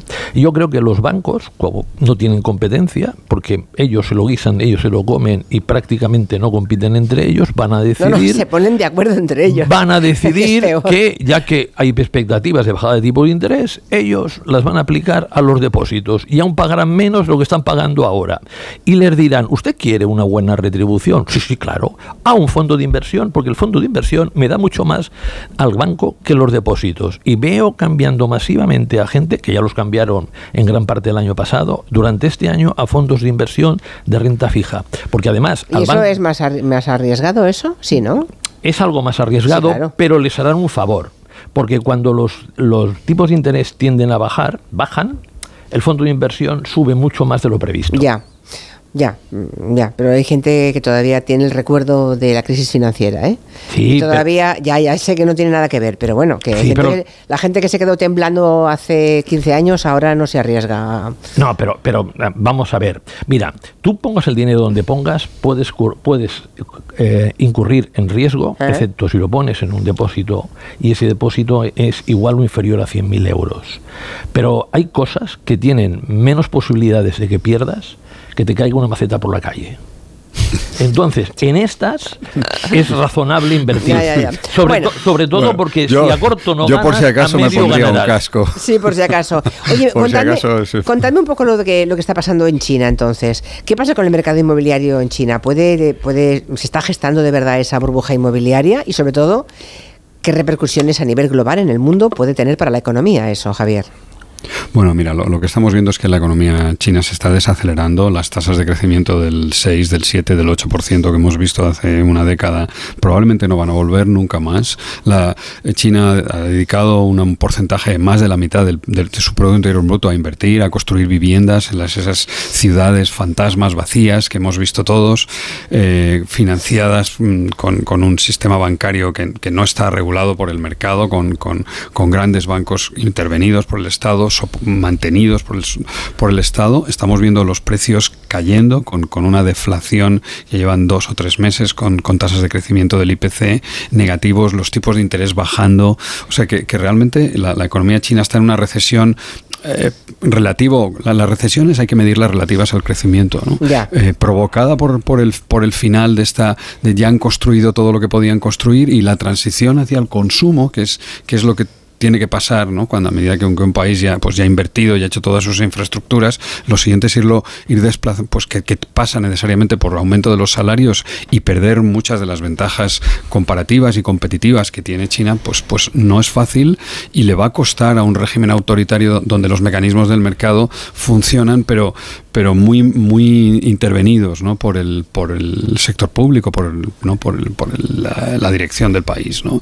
Entonces, pues sí, yo, yo a mí la verdad es que creo que esto lo hemos oído muchas veces y, yo creo que ahora esta vez parece hay, hay, más hay múltiples indicadores que hacen pensar que China eh, va a dejar de crecer a esas tasas. Y, fíjate que, que, en el pasado por cada punto que crecía China la, economía mundial crecía tres décimas. Entonces por cada punto que deje de crecer China mientras otro país no, no ocupe el lugar India o otro país quien sea pues eh, pues vamos a notar que, que, que, el PIB, que el PIB mundial crece menos y, y uno de los afectados directos que, que, nos afecta a nosotros indirectamente es Alemania. ¿no? Alemania, Hombre, uno de sus que, principales ah, clientes es China mm, y, y- ya. y si China no crece, pues Alemania no crece. Si Alemania no crece, para España es mucho más difícil crecer. Yo, yo, no, no, no, yo lo veo todo lo contrario, ¿eh? Miren, yo ya, si ustedes tienen el cava en, en la nevera, empiecen a descorchar. que esto va magnífico. ¿Qué estaban ustedes? ¿Ustedes estaban preocupados por la inflación? O sea, no hace falta que se preocupen. El mayor comprador de materias primas del mundo es China. Es China. El, por ejemplo, el mineral de hierro, en lo que llevamos de años, está en caída libre porque el sector de la construcción chino no le, no, le compra nada y lo que vamos a observar es que para la mayoría lo que le interesa, ¿cómo serán los tipos de interés? Como baja la inflación, los tipos de interés serán más baratos, ir, ir a la cesta de la compra les subirá mm, en menor medida lo que le ha subido hasta ahora y la economía española, que tiene muy poca relación con China, no le irá mal, sino todo lo contrario. Aquí... eh, Bueno, ya no está, sé- eso está pasando ahora, ¿no? Le está, le está yendo mal a Alemania. Sí, pero fíjate, Julia, no sé si tú te acuerdas de cuando me parece que la Financial Times le entrevistó a Aznar y le dijo. ¿Quién es el milagro de España? Y Aznar, que se llama José María Modesto Aznar, dijo, soy yo. Ya. ¿Qué va? Fue que hubo una crisis en el sudeste asiático, como esa crisis en el sudeste asiático, el sudeste asiático fue espectacular, provocó en 1998 una gran bajada del precio de las materias primas, la inflación en España se puso al 1,8, bajaron los tipos de interés, las empresas invirtieron mucho más. Bueno, el cuento de la lechera. Y Real. conseguimos Sí, entrar bueno. en la zona euro por Ya. la puerta Bueno, grande no, como unos campeones. no. Suerte. No, no, no. Nos va a faltar, nos va a faltar un gran cliente. Va a haber alguien que gastaba mucho y que producía mucho y que pagaba muchos salarios y esa y eso va a ser, va a crecer más despacio. El- lo que importa sobre todo es el tamaño del pastel, no, no el, no si los precios suben o bajan. Y es verdad que las empresas directamente competidoras con las empresas chinas, ¿no? Pues esas puede que puede que se beneficien, pero pero no van a atender a un gran cliente, ¿no? Un gran cliente que estaba creciendo, un país que tiene que tiene 1,3 1.300 millones de, de- de consumidores, de personas, pues eh, les va a ir peor, ¿no? Y eso, Javier. eso quiere decir que al planeta le va a ir peor independientemente de lo que pase con el precio del hierro. ¿A qué, qué más da? Es- Yo eso, no es yo- el- yo eso no es. O sea, yo no es el precio de, los, de las materias primas lo que, lo que están limitando el crecimiento de la, de la No, economía mundial. yo Es- también lo es- niego. Y te explico. ¿Cuál, ¿Cuál es? Yo, si alguien tiene que estar preocupado aquí, no se preocupen de China, que ya eh, eh, entra en una caída que vamos a ver si la puede revertir, pero le va a ser difícil y duro. Preocúpense de Estados Unidos, porque Estados Unidos es el motor que va a sustituir a China. Y este no nos quita inversiones, no nos, no nos hunde los mercados. Pues sigue, sigue y tenemos ¿no? bastante más relación con Estados en Unidos. Estados Unidos con la- China. su economía crece a buen ritmo. Sí, sí, eh, Estados Unidos crece al 2,5, un muy buen ritmo, por cierto, igual que España en 2023. Y el- la, la historia es que tiene un mercado inmobiliario que está destrozado, los tipos de interés allí rondan en los hipotecarios el 7%, pero el incremento de productividad por la inteligencia artificial y sobre todo el gasto gubernamental en activar la economía de Biden ha cogido y ha hecho, le ha hecho inmune a una gran subida de tipo de interés por ahora. Entonces, lo que yo veo, si continúa Biden, es que ese motor económico continuará. Fíjense que la tasa de paro a, a veces está en el 3,4, a veces está como mucho en el 4, es decir, pleno empleo. ¿Y si gana Trump? Si gana Trump, debajo de la mesa. Hay que- exacto. Debajo de la Eh, eh, mesa. Europa tiene que prepararse para ese escenario, por si acaso, Sí. incluso a nivel de defensa, económicamente también, pero a nivel de defensa, por, por descontado, ¿no? Sí, sí, sí, pero duda. a- a- aquí el- los primeros que van a tener un grandísimo problema, porque claro, vamos a ver cuántas causas judiciales tiene Trump, aunque sea, aunque fuera presidente, y vamos a ver cómo está la- de fuerte la democracia norteamericana, porque el golpe de estado que intentó hacer era lo nunca visto. ¿Ha sido inmune la población Mira, que le sigue a eso? Didi, Esta, esta expansión en Estados Unidos que está, que está eh, en parte eh, motivada por una expansión casi sin precedentes en tiempos de paz del gasto público, sin duda alguna si gana Trump se va a parar. O sea, eso no es claramente eh, Ahí está Trump y las políticas Sí. republicanas, el, el déficit del 7% de Estados Unidos, que es un que es un déficit para una economía tan grande espectacular, ¿no? De, de- de dinero que está gastando el sector público eh, in- ah, planes de inversión, incentivando el gasto, eh, que, que no lo están pagando, que lo van a pagar las generaciones futuras. Pero con un gran Eh, incremento de productividad, una gran creación de empleo y un bienestar en Estados Unidos que hace tiempo que no lo veían. Oye, yo lo compro, tener un tipo, un te- tener un déficit público del 7% si tenemos pleno empleo. Porque a mí lo que más me interesa en una economía es el pleno empleo. Sí, sí, sí. eh, vuelvo a decirte, es pan para hoy y ya veremos qué es lo que pasa mañana. Es verdad que es el aumento de la productividad permite, ¿no? Eh, abre espacio fiscal, permite aumentar la recaudación y, y en algún momento empezar a reducir el déficit y la deuda, porque lo que, lo que está claro es que no se puede crecer. Que eh, un, un déficit del 7% para una economía como Estados Unidos no me parece sostenible en el, en el medio y en el largo plazo. El, el- el déficit externo que va a suponer eso va a ser, va a ser intolerable. ¿no? pero, El- el- en fin. Pero Javier, esto es como las familias. Llega un momento que tienen que invertir para después de obtener los réditos. Estados Unidos, a mí me parece que en este momento está invirtiendo y está invirtiendo muy bien, porque el, sin fíjate, los siete magníficos de, bu- bursátiles, ¿de dónde son? Todos de Estados Unidos. Incluso el octavo, que es una empresa farmacéutica, Eli Lilly, también es de Estados Unidos. Eh, ¿Por qué? Porque son la, el- la avanzadilla en todas las nuevas tecnologías. Nosotros en Europa, nada. ¿Dónde está Nokia? ¿Dónde está, si nos vamos a los años 70, 80, eh, Philips? Es que nada de nada, nada. Y el antiguo imperio británico es que, atención, que lo que yo he leído últimamente es espectacular. La gente hay que se compran sacamuelas por internet y se sacan las muelas en casa. No, hombre, no. Que sí. Por favor. Que sí. Por Dios.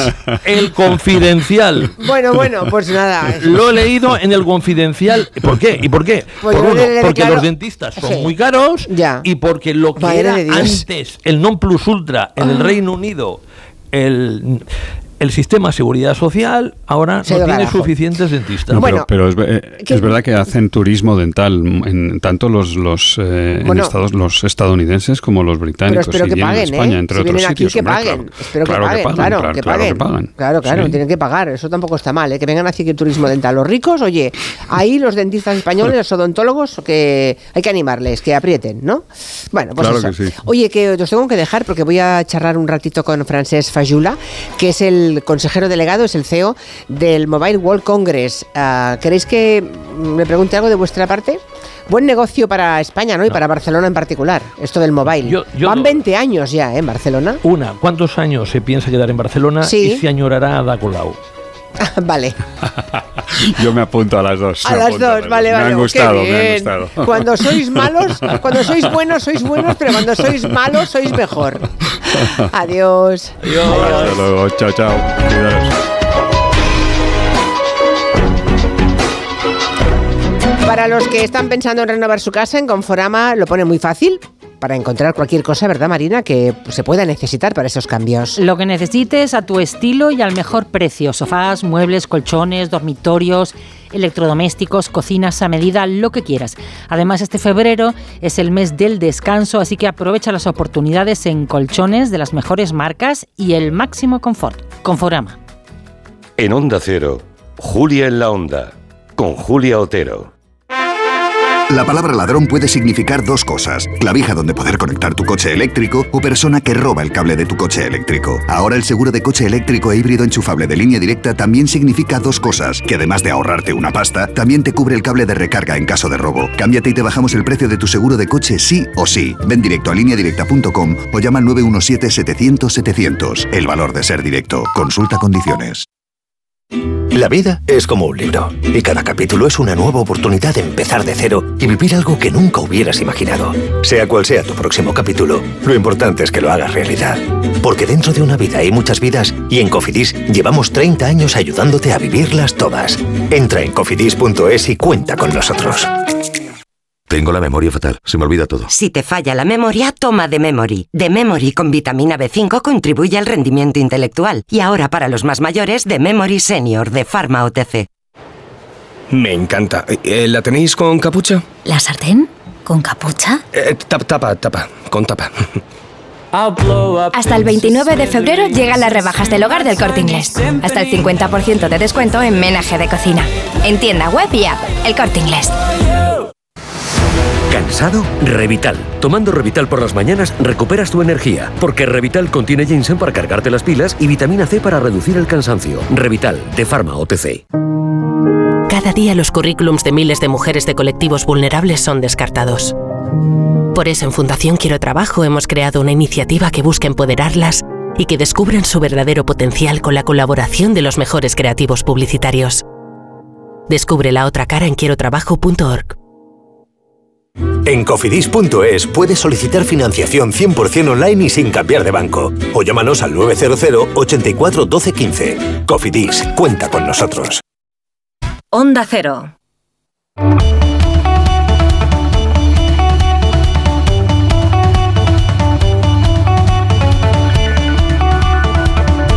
En Onda Cero, Julia en la Onda, con Julia Otero.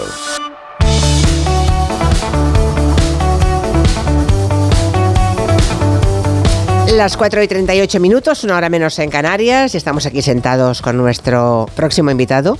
Tengo un par de preguntas que me han dejado los economistas para él, eh, algunas con un poco de mala intención, como si iba a echar de menos o no a Ada Colau eh, al frente del Ayuntamiento de Barcelona, porque quien nos acompaña es Francés uh, Fajula, él es ingeniero de telecomunicaciones y es el CEO, es el director ejecutivo de la Mobile World Capital Barcelona. Bueno, buenas tardes, señor Fajula. Buenas tardes. Bueno, tenemos que decir que el lunes próximo ya arranca, el 26 de febrero arranca esa nueva edición. Eh, es uno de los acontecimientos tecnológicos más importantes del mundo, es una feria que lleva dos décadas ya, desde el, bueno, casi desde el 2006, ¿no? Y, y este año tengo la sensación, señor Fayula, que va a superar todos los anteriores. Esto de la inteligencia artificial que a mí me tiene muy inquieta, creo que va, va a marcar un punto de inflexión también en el mobile de Barcelona, ¿no? Sí, efectivamente. Yo, estoy de acuerdo con, contigo. Las cifras oficiales de GSMA para este año es una previsión de 95.000 personas, pero todos creemos que por lo que estamos viendo vamos a superar, yo creo que incluso vamos a batir las marcas de asistentes de todas las ediciones del mobile. Y además lo más, lo más fuerte es lo que estabas diciendo, la transformación digital es transversal y el efecto de la inteligencia artificial sobre todos los sectores, sobre toda la población, está siendo tremenda con un nivel de adopción que nunca habíamos visto antes, ¿no? Uh, con lo cual este mobile promete ser uh, un punto de inflexión muy importante. Claro, son 18 años, ¿no? 18 años celebrándose. 18. Hemos visto, claro, en 18 años ha pasado, es que nos ha cambiado todo el paradigma de todo, señor Fayula, todo. Eh, 2G, 3G, 4G, 5G.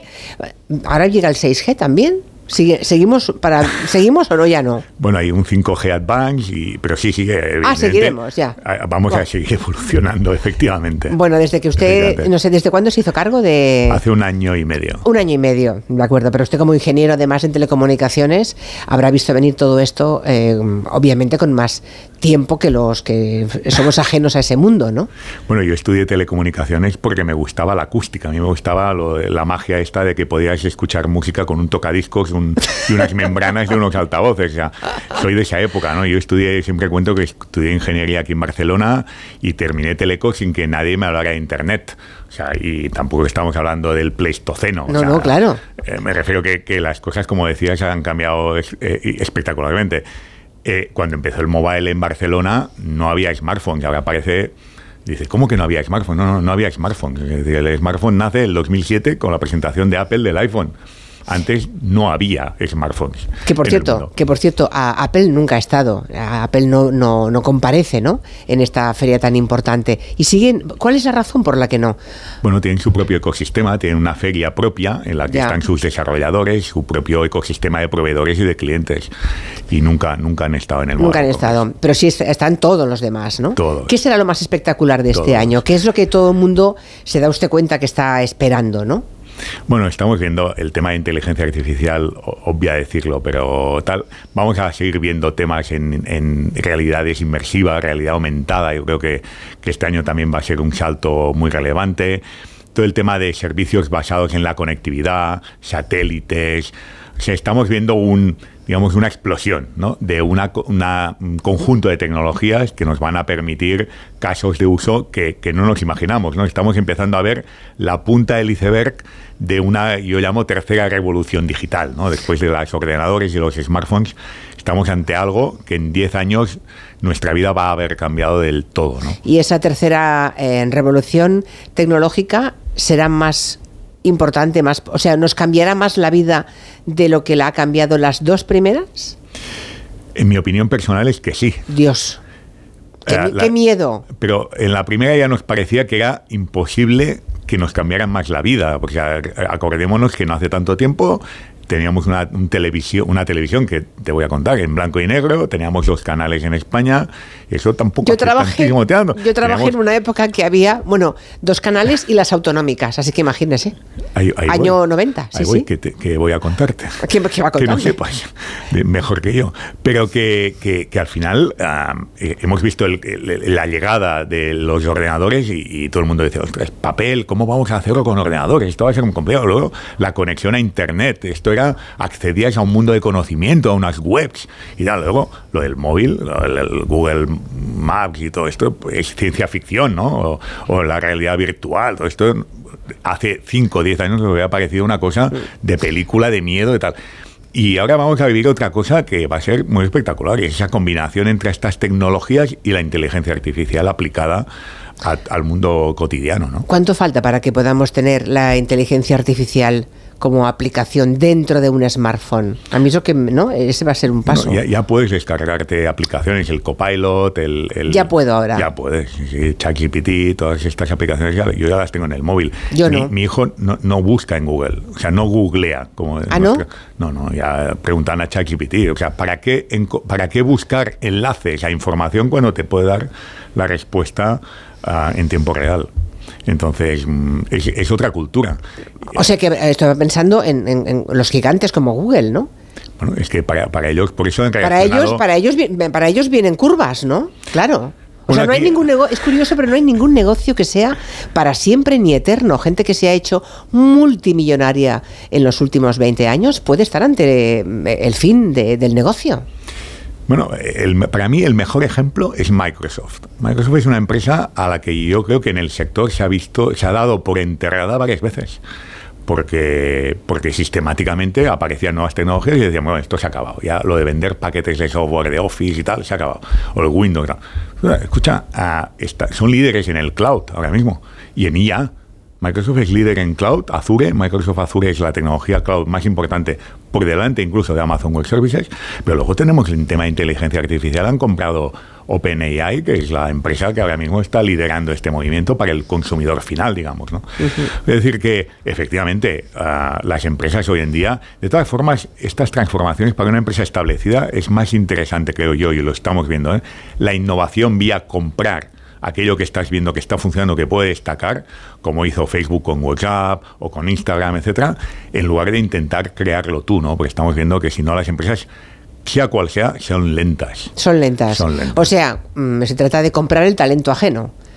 Sí, comprar el talento, comprar el, tiempo. Y compras tiempo. claro, compras tiempo y posición de mercado. Y talento, por supuesto. Es que al final el talento es la clave de todo. Es decir, las economías desarrolladas ahora mismo yo creo que no están creciendo más por falta de escasez general de talento en el mundo digital y tecnológico. Esa es la gran clave. Bueno, son muchas las ciudades, desde luego, que han intentado quitarle esta feria a Barcelona, ¿no? Eh, las ciudades, claro, todas las ciudades quisieran tener el mobile, ¿no? Eh, ¿qué, tiene Barcelona para que siga aquí, ¿no? Llevamos 18 años aquí y siguen, ¿por cuántos más? Hasta el... Hasta el 2030. Hasta el 2030. Ambillón, que dice John Hoffman. sí, eso es. hasta el 30 segurísimo y luego es una renovación tácita, digamos, si no hay... Ah, Pero tanta continuidad en Barcelona obedece a algo sin duda, ¿no? El, el Congress, cuando el Mobile Congress, que por cierto ya no se llama así, porque ya no va de mobile, el 53% de las personas que vienen al Mobile Congress ya no tienen nada que ver con el mobile, con lo cual ya no se llama así, se llama MWC, MWC le llaman, ¿no? MWC, vale. Para, no limitarse al, concepto de mobile, ¿no? Vale, vale. Claro, ah, bien pensado, claro. Cuando llegó aquí el, el, MWC, ¿no? Para ser estrictos, ah, venía de Cannes, y era una feria muy pequeña, una feria cuando la tecnología estaba empezando, insisto, no, no existían los smartphones, etcétera Y yo creo que tanto Barcelona ha encontrado el mobile como el mobile Barcelona. ha sido una simbiosis, está siendo una simbiosis espectacular. La relación entre todos los estamentos de la sociedad, de la ciudad, gobiernos, empresas privadas y la propia organización del mobile está siendo espectacular. Es yo para mí es el mejor ejemplo de colaboración público-privada que podemos encontrar, o de los mejores. Iba a preguntarle, ¿no? Cuando lo público y lo privado se ponen de acuerdo y reman en la misma dirección, eh, el éxito está más asegurado que cuando no, se produce eso, ¿no? Es, es, impensable el éxito que ha tenido el mobile en Barcelona sin ese, digamos, acuerdo público-privado mm. durante tantos años. Bueno, es que no se imaginan, los que no están en Barcelona lo vivirán con otras ferias seguramente. Madrid, que es la otra, digamos, eh, capital en la que eh, hay más ferias y demás. Eh, no sé si hay alguna de las dimensiones del mobile, en cientos de miles de visitantes, pero desde luego cuando llega a Barcelona el mobile todos nos damos por aludidos, ¿eh? todos, la, las calles, la ciudad está llena de gente del mobile, o sea, es que son muchos miles que de pronto aterrizan aquí, ¿no? Los restaurantes em, están aplaudiendo solo de pensarlo, ¿no? Todo, todo el tema de movilidad, taxistas y demás, o sea, todo, el ingreso para Barcelona está cuantificado es muy, sí, es muy importante el impacto que tiene sobre Barcelona a nivel directo. Es muy importante también que aparte de la, cantidad de personas que vienen, es el tipo de personas que vienen, vienen de todos los sectores, o sea, ya no existe un sector digital, ahora viene gente del sector automoción, salud, es totalmente transversal. Eh, y gente de mucho nivel. El 25% son cargos directivos altos de empresas, de ministerios o de gobiernos, etcétera. Con lo cual, ya no estamos hablando solo de que hay cerca de 100.000 personas viniendo durante cuatro días a Barcelona. Es, que, gastan de lo lindo. El nivel, el nivel también intelectual de los debates, de lo que se está viendo aquí, con lo cual es, es la, mejor, ah, la mejor. Y luego yo creo que lo más importante del mobile para Barcelona no es el impacto económico directo, sino el legado que deja detrás de sí. La ciudad de Barcelona hace 20 años a nivel tecnológico digital pues era una ciudad de cuarta división y ahora estamos en el centro del mundo, digamos, digital y tecnológico, en parte gracias al Congress, en buena parte, yo diría, y del legado que ha dejado. Tenemos más de 140 hubs tecnológicos en Barcelona. Este es un estudio que hicimos desde la Mobile Capital, hace, lo presentamos hace una semana. Ese que dice, creo que en ese estudio eh, llegaron a la conclusión de que se generan 1.500 millones de euros anuales. No, no, 2.600 millones de euros de facturación de estos Ah, de estos, 140 hubs tecnológicos. Son centros de multinacionales que desarrollan tecnología desde Barcelona para todo el mundo. Ah, pues tenía yo, la cifra era más pequeña la mía. No, no, porque el año pasado. Es ah. que presentamos la semana pasada y, y, cada año nos llevamos una sorpresa. Empezamos el estudio el año pasado, nos llevamos una sorpresa tremenda y este año otra vez 140 hubs Ah, en Barcelona, bueno, en Cataluña, el 80% en Barcelona, mm. de los cuales estamos hablando de un impacto económico de 2.600 millones de euros al año, 26.000 puestos de trabajo y en tres años la previsión de estos hubs, no, no que vengan nuevos, no, estos hubs, 36.000 puestos de trabajo es eh, brutal. Sí, sí, está claro. Por cierto, la inversión de Microsoft, que ayer se confirmó que venía a España, en 2.000 millones, en este caso para Aragón y Madrid, eso también es una gran noticia, ¿no? Sí, sí, sí, sí para, para, el país, claro, claro. Por supuestísimo. Bueno, em, estamos hablando con eh, Francesc Fajula, es el CEO del Mobile World Congress eh, Capital. Mobile World Capital. Eso es, Mobile World Capital, es que vamos añadiendo cosas y eso. Bueno, y estamos hablando de lo que ocurrirá en Barcelona a partir de, del próximo lunes. Eh, me han contado que, por ejemplo, em, se podrá ver en, el, en ese congreso un laboratorio de diseño de moda para crear piezas personalizadas de moda usando la inteligencia artificial. Eso será en eh, este año. Ah, y cuando oye usted que se está ya extendiendo, acuñando el término ansiedad, ¿eh? por lo de ahí, ¿eh? inteligencia artificial, y ahora más que ansiedad es ansiedad. Mm, usted no la siente, suponque, en absoluto. Hay gente que piensa que va a perder el puesto de trabajo ante la inteligencia artificial. yo tengo ansiedad porque porque salga bien el porque, porque veo, lo que viene encima.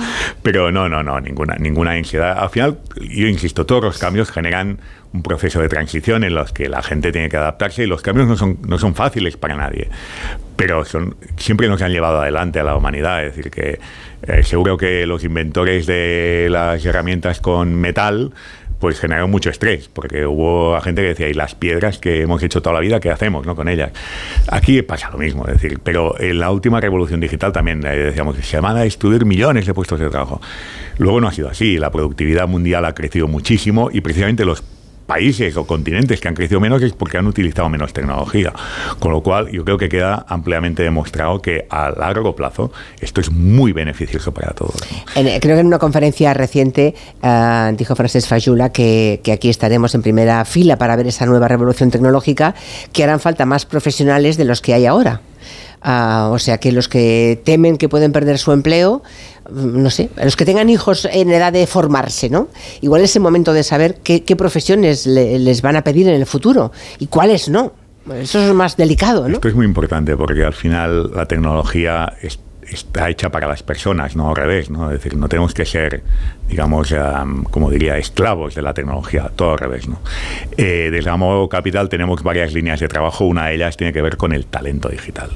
Talento digital en sentido amplio, es decir, desde capacidades para gente que no tiene acceso a esas conectividades, a esas oportunidades, a hacer ese matching, ese encuentro entre las empresas, los centros de formación y el talento. ¿no? Y en esa obsesión que tenemos, por ejemplo, el año, este en noviembre del año pasado, montamos un evento aquí, tenemos un programa de talento en la capital, que yo creo que es la referencia en, mm. como mismo en España, y, lanzamos un evento que acudió, acudieron más de 7.000 personas jóvenes orientado al talento digital y más de 40 empresas. Bueno, fue un éxito brutal. Y este año, en el Modelo Congress, desde la Modelo Capital organizamos un espacio en el Hall 3 que se llama Talent Arena, que es básicamente para eso, para conectar el talento digital de todo el mundo, de todos los perfiles juniors, gente más joven, gente más mayor, etcétera, más expertos, menos, etcétera, con los centros de formación y con las empresas que necesitan ese, ese, ese, talento. Creemos que la promoción del talento es lo que nos va a hacer competitivos y la obsesión de la Mobile World Capital es que Barcelona sea el epicentro del talento digital. Yo siempre que tengo todos los amigos que tienen hijos en, época todavía de formarse, ¿no? Es verdad que a los hijos no, uno no les puede decir lo que tienen que estudiar, ¿no? Sino lo que ellos deseen, pero desde pequeñitos hay que irles dirigiendo un poco, ¿verdad? Para que porque habrá tanta falta de ese tipo de talento digital en el futuro tanta que y tan poca de otras de otras cosas que bueno no, no está mal. Por cierto, pero esto Julia es, cierto. Pero fíjate que al final dar una recomendación de que alguien estudie informática, por ejemplo, no es tan obvia porque, por ejemplo, el, el, puesto de trabajo que corre más riesgo mm. con la inteligencia artificial es precisamente lo de los programadores.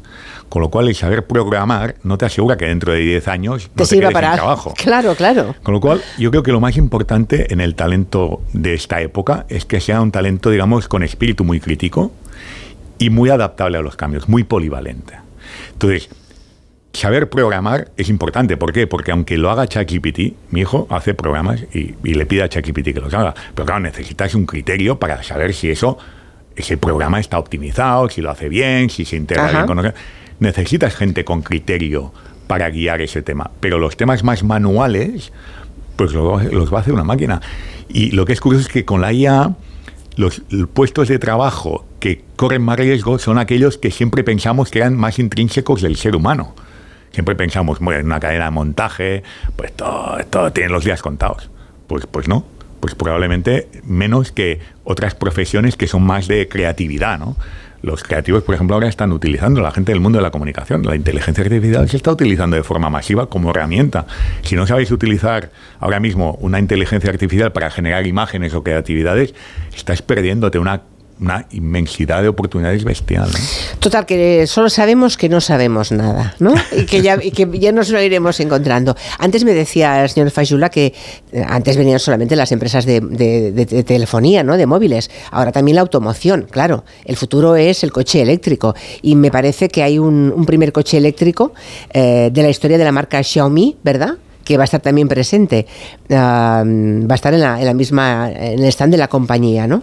Eso también es una revolución, la movilidad en las ciudades que está por venir. Bueno, es que, es que vamos a ver... vamos a ver, el impacto de la transformación digital, como insisto, es transversal. O sea, nosotros en el Mobile Congress llevamos cuatro sectores, cuatro experiencias que viajamos del pasado de la revolución industrial que pasó en esta ciudad a la transformación digital que estamos viendo en el mundo de la automoción, de la mano de Hispano Suiza, y es una experiencia muy interesante que invito a todo el mundo que venga al Mobile Congress a visitarlo en la, en la sí, Mobile World Capital. ¿Qué se verá ahí?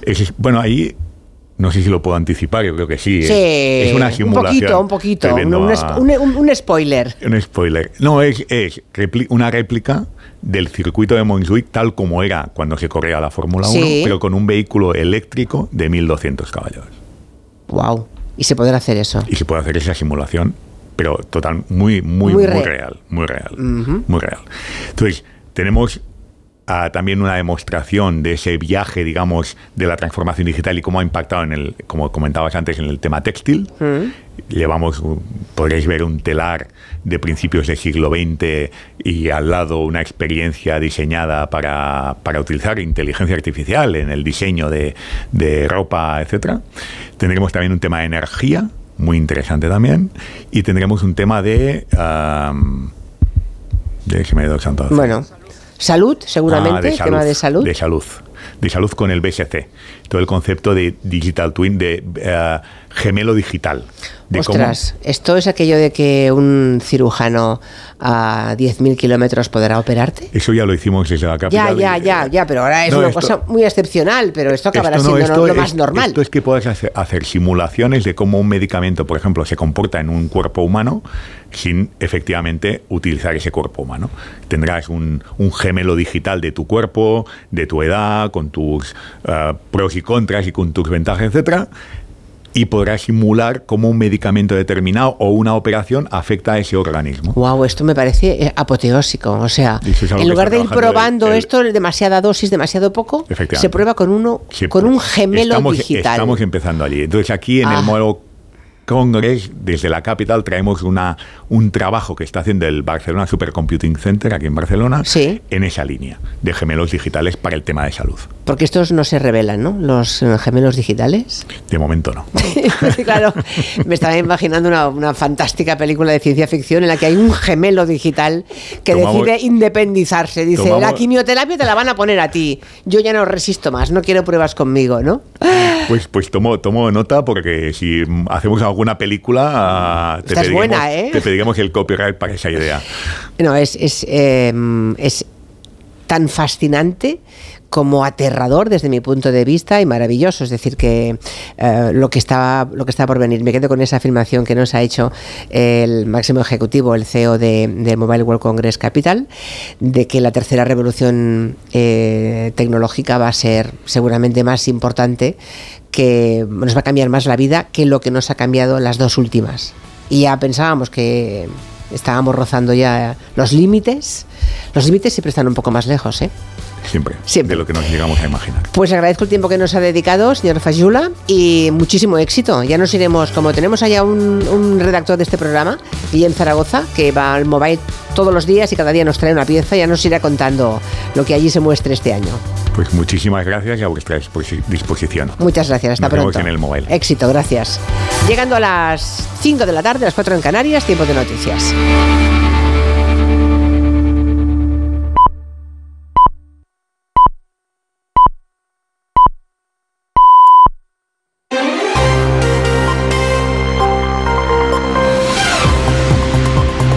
Noticias en Onda Cero. Buenas tardes. Estados Unidos ha vuelto a vetar esta tarde por tercera vez una resolución del Consejo de Seguridad de Naciones Unidas sobre la guerra en Gaza. Esta vez se trataba de una iniciativa que habría presentado Argelia en la que se pedía un alto el fuego inmediato en el territorio palestino. Nos vamos a Nueva York. Corresponsal Agustín Alcalá, buenas tardes. Buenas tardes. El resultado de la votación ha sido de 13 votos a favor, la abstención de Gran Bretaña y el voto negativo de Estados Unidos, cuya embajadora ante las Naciones Unidas, Linda Thomas Greenfield, ha asegurado que en este momento la solicitud de alto el fuego pone en peligro las negociaciones que lleva a cabo su gobierno con Egipto y Qatar para liberar a los rehenes en poder de Hamas.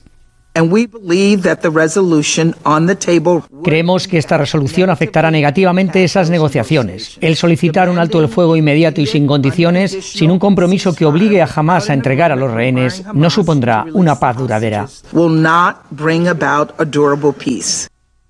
La representante estadounidense ha ofrecido otro texto alternativo al Consejo de Seguridad, pero ha afirmado que todavía no es el momento de votarlo hasta que no culminen las negociaciones que su administración mantiene con los cataríes y los egipcios, lo que supone que la ONU nuevamente vuelve a fracasar en su intento de terminar el sufrimiento de los palestinos, lograr la liberación de los secuestrados y poner fin a la guerra.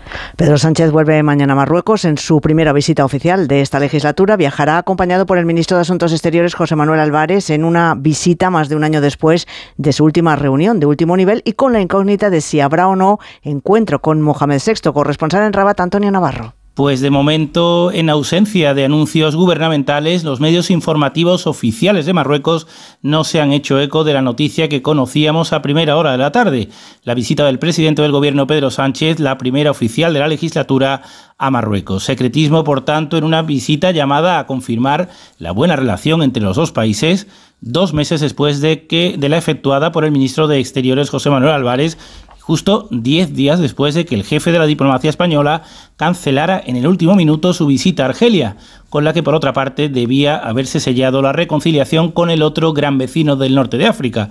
La gran pregunta ahora es si el rey Mohamed VI, que hace poco más de un año, cuando Sánchez y gran parte del gobierno visitaron Rabat con motivo de la decimosegunda reunión de alto nivel hispano-marroquí, no recibió a Sánchez, un hecho inédito en las visitas oficiales de los presidentes del gobierno de España a Marruecos. Y en el cuartel general de la OTAN ha estado hoy el rey Felipe VI, una visita que tiene lugar cuando están a punto de cumplirse dos años del inicio de la guerra de Ucrania y con debates abiertos sobre el apoyo a Kiev y el gasto en defensa después de las críticas de Donald Trump hace tan solo unos días. Esto hace que la presencia del rey pueda interpretarse como un gesto de apoyo a la Alianza Atlántica. Corresponsal comunitario Jacobo de Regoyos. El comandante del mando supremo aliado en Europa, el general Christopher Cavoli, estadounidense, ha agradecido a España su contribución como miembro crucial de la alianza desde 1982, asegurando que el impacto de nuestro país en las misiones en las que ha participado es algo que permanece. Al recibir la distinción, ha dicho también que su respeto por las Fuerzas Armadas españolas no conoce límite, añadiendo que no lo dice por hacer un cumplido. En su discurso ha intercalado palabras en castellano. Felipe VI ha visitado a continuación las instalaciones del cuartel general de la Alianza, con cuya cúpula militar ha mantenido un encuentro. Han acompañado al rey en esta visita la ministra de Defensa, el jefe del Estado Mayor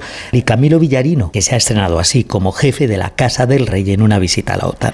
Varapalo a Estados Unidos, la Organización Mundial de Comercio ha dictaminado esta tarde que Washington no aplicó correctamente una decisión del organismo que le obligaba a reducir los aranceles a las aceitunas negras españolas, dando de nuevo la razón a la Unión Europea en un conflicto que se remonta al año 2019. En enero del 2023, la Administración Internacional del Comercio de Estados Unidos redujo, pero solo parcialmente, sus aranceles a las aceitunas negras españolas, que a efectos prácticos bajaron desde el 35% anterior hasta el 31%, algo que la Unión Europea considera insuficiente. España y la Unión Europea consideran que Estados Unidos ha incumplido hasta ahora el fallo del panel de la OMC y que continúa aplicando aranceles ilegítimos que expulsan a los exportadores españoles de aceitunas del mercado de los Estados Unidos. Y la falta de financiación es el principal problema en el desarrollo de tratamientos contra el cáncer, que por tanto no terminan de llegar a los pacientes. La otra barrera que denuncia la Sociedad Española de Hematología es la falta de equidad entre las comunidades. Belén Gómez del Pino. Lo que provoca, denuncian los hematólogos, que haya pacientes que incluso tienen que cambiar de domicilio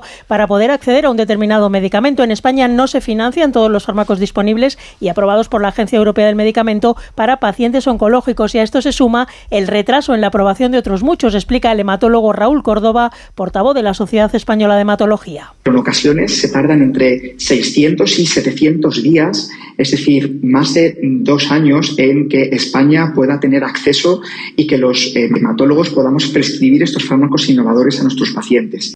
Muchos pacientes están recibiendo los tratamientos innovadores por su participación en los ensayos clínicos en los que España es líder en participación. En 2023 se van a diagnosticar en nuestro país casi 29.000 nuevos casos de cáncer hematológico. Es todo por el momento. Volvemos con más noticias aquí en Onda Cero a las 6 de la tarde, las 5 en Canarias. Este martes la Champions se juega en Radio Estadio. Segunda tanda de los partidos de ida de octavos de final. El líder de la liga italiana pone a prueba las aspiraciones europeas de Simeone. Desde Milán, Inter Atlético de Madrid. Este martes desde las ocho y media de la tarde, la Liga de Campeones se juega en Radio Estadio. Con Edu García. Te mereces esta radio. Onda Cero, tu radio. Julia en la Onda. Te lo digo, te lo cuento. Te lo digo, cada año pago más por mi seguro. Te lo cuento. Yo me voy a la mutua. Vente a la mutua con cualquiera de tus seguros. Te bajamos su precio, sea cual sea. Llama al 91 555 5555. 91 555 5555. Te lo digo, te lo cuento. Vente a la mutua. Condiciones en mutua.es. Es hora de que esta empresa funcione como lo que es, una empresa familiar. Yo no me he partido el lomo por esta empresa para que ahora venga mi hermano a vivir del cuento. Pero es tu hermano Jesús. Ha habido un derrumbe en la fábrica. Pues tu padre está herido. Si algo le pasa a padre, sería lo que siempre has querido ser, ¿no? Sueños de libertad. Gran estreno. El domingo a las 10 de la noche en Antena 3. La tele abierta. Con Chin Chin de Aflelu, llévate tu segundo par de gafas con cristales progresivos por solo un euro más. Y además, puedes pagar hasta en dos años sin intereses ni comisiones. Sí, tu segundo par de gafas progresivas por solo un euro más. No te lo pierdas. Ver condiciones. Una maravilla no es solo un lugar. Una maravilla es poder viajar. Si voy a soñar, sueño con viajar. Escuchar las olas, perderme bolas. Si no encuentro el camino, me van a buscar. Cuando viajo sin prisa del tiempo, se para. ¿Cómo me las maravillaría yo? ¿Cómo me las maravillaría yo? Maravíllate con hasta 600 euros de regalo en el corte inglés y sin gastos de cancelación. Consulta condiciones. Reserva ya tu gran viaje y maravíllate con viajes el corte inglés. ¿Cómo me las maravillaría yo? ¿Cómo te las maravillarías? Tú. ¿Qué tal, vecino? Oye, al final te has puesto la alarma que te recomendé. Sí, la de Securitas Direct. La verdad, es que es fácil que puedan colarse al jardín saltando la valla. Y mira, no estábamos tranquilos. Lo sé. Yo tuve esa misma sensación cuando me vine a vivir aquí. Protege tu hogar frente a robos y ocupaciones con la alarma de Securitas Direct. Llama ahora al 900-272-272. Recuerda, 900-272-272. En Carglass creemos que todos los parabrisas merecen una segunda oportunidad, incluso los irreparables. Por eso tenemos contenedores en todos nuestros talleres, para que puedan ser reciclados y así darles una segunda vida. Carglass cambia, Carglass repara. 29. Tus nuevas gafas graduadas de Sol Optical. Estrena gafas por solo 29 euros. Infórmate en soloptical.com. Soy de legalitas porque a veces pasan cosas que no te esperas. Como cuando tuve aquel accidente y lograron que me indemnizaran. O cuando me hicieron unas quemaduras en la depilación láser y me ayudaron a ganar mi reclamación. Hazte de legalitas en el 900 y siente el poder de contar con un abogado siempre que lo necesites. Y ahora, por ser oyente de Onda Cero, ahórrate un mes el primer año.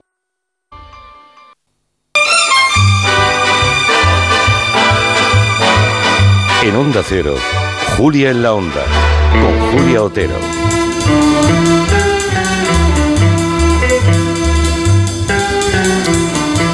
Hoy es martes y tenemos el Zoom de Pilareire. Muy buenas, Pilareire. Hola, Julia, ¿qué tal? Ayer por la noche nos enteramos que había muerto Ira de Mm. Fustenberg, que es un, un icono de la ah, jet set española, cuando se Mm. llamaba la jet set Es española, eh, de los años 80, 90. Mm. Y para los más jóvenes, los que no se sitúan, los que tienen ahora 20, 30 años, que igual no saben de quién estamos hablando, pues Ira de Fustenberg fue una aristócrata que ayer falleció en Roma, pero que estuvo muy vinculada a Marbella. Mm. Y Pilar Eire ha pensado que es una- un buen pretexto Mm. para hablar de. para poner zoom en un tiempo, es como un viaje en el tiempo el que hacemos Mm. hoy, sobre aquella ciudad y lo que, lo que significó, ¿no? Eh, desde mediados de los 80 hasta principios de los 90. Mm. Además, tú eras la- una de las periodistas que Sí. se iba cada verano. Sí, sí, sí. Bueno, yo me quedé alucinada ayer por la noche cuando oí lo de Ira de Fustenberg, porque yo pensaba que era mucho más mayor, porque llevo tantos años oyendo hablar de ella y siempre la he visto como una señora mayor, como si dijéramos. Entonces yo pensaba que debía tener 95, 96 años. Y realmente, claro, es que tiene 83 años porque ella se casó a los 15 años con el príncipe Alfonso de Hohenlohe. O sea, desde los 15 ¿A los años... 15 años? Desde, a los 15, desde los 15 años es una figura popular, o sea, ha ocupado portadas, o sea, que la estamos viendo, figúrate tú, la, estábamos, la hemos visto durante 70 años en la primera fila de la prensa rosa, bueno, de la prensa del corazón, ¿cómo se llama? Bueno, lleva un ahora, poco, no? estaba un poco oculta, ¿no? Desde hace 20 años. No, bueno, no te creas, porque ya Sí, continuaba ah. yendo a Marbella. O sea, ellos se separaron, tuvieron un matrimonio muy escandaloso porque él tenía 31 años. En ningún momento, en ese momento, se dijo que qué barbaridad que una niña de 15 años se casara con un señor de 31. Hicieron una bodaza impresionante en Venecia.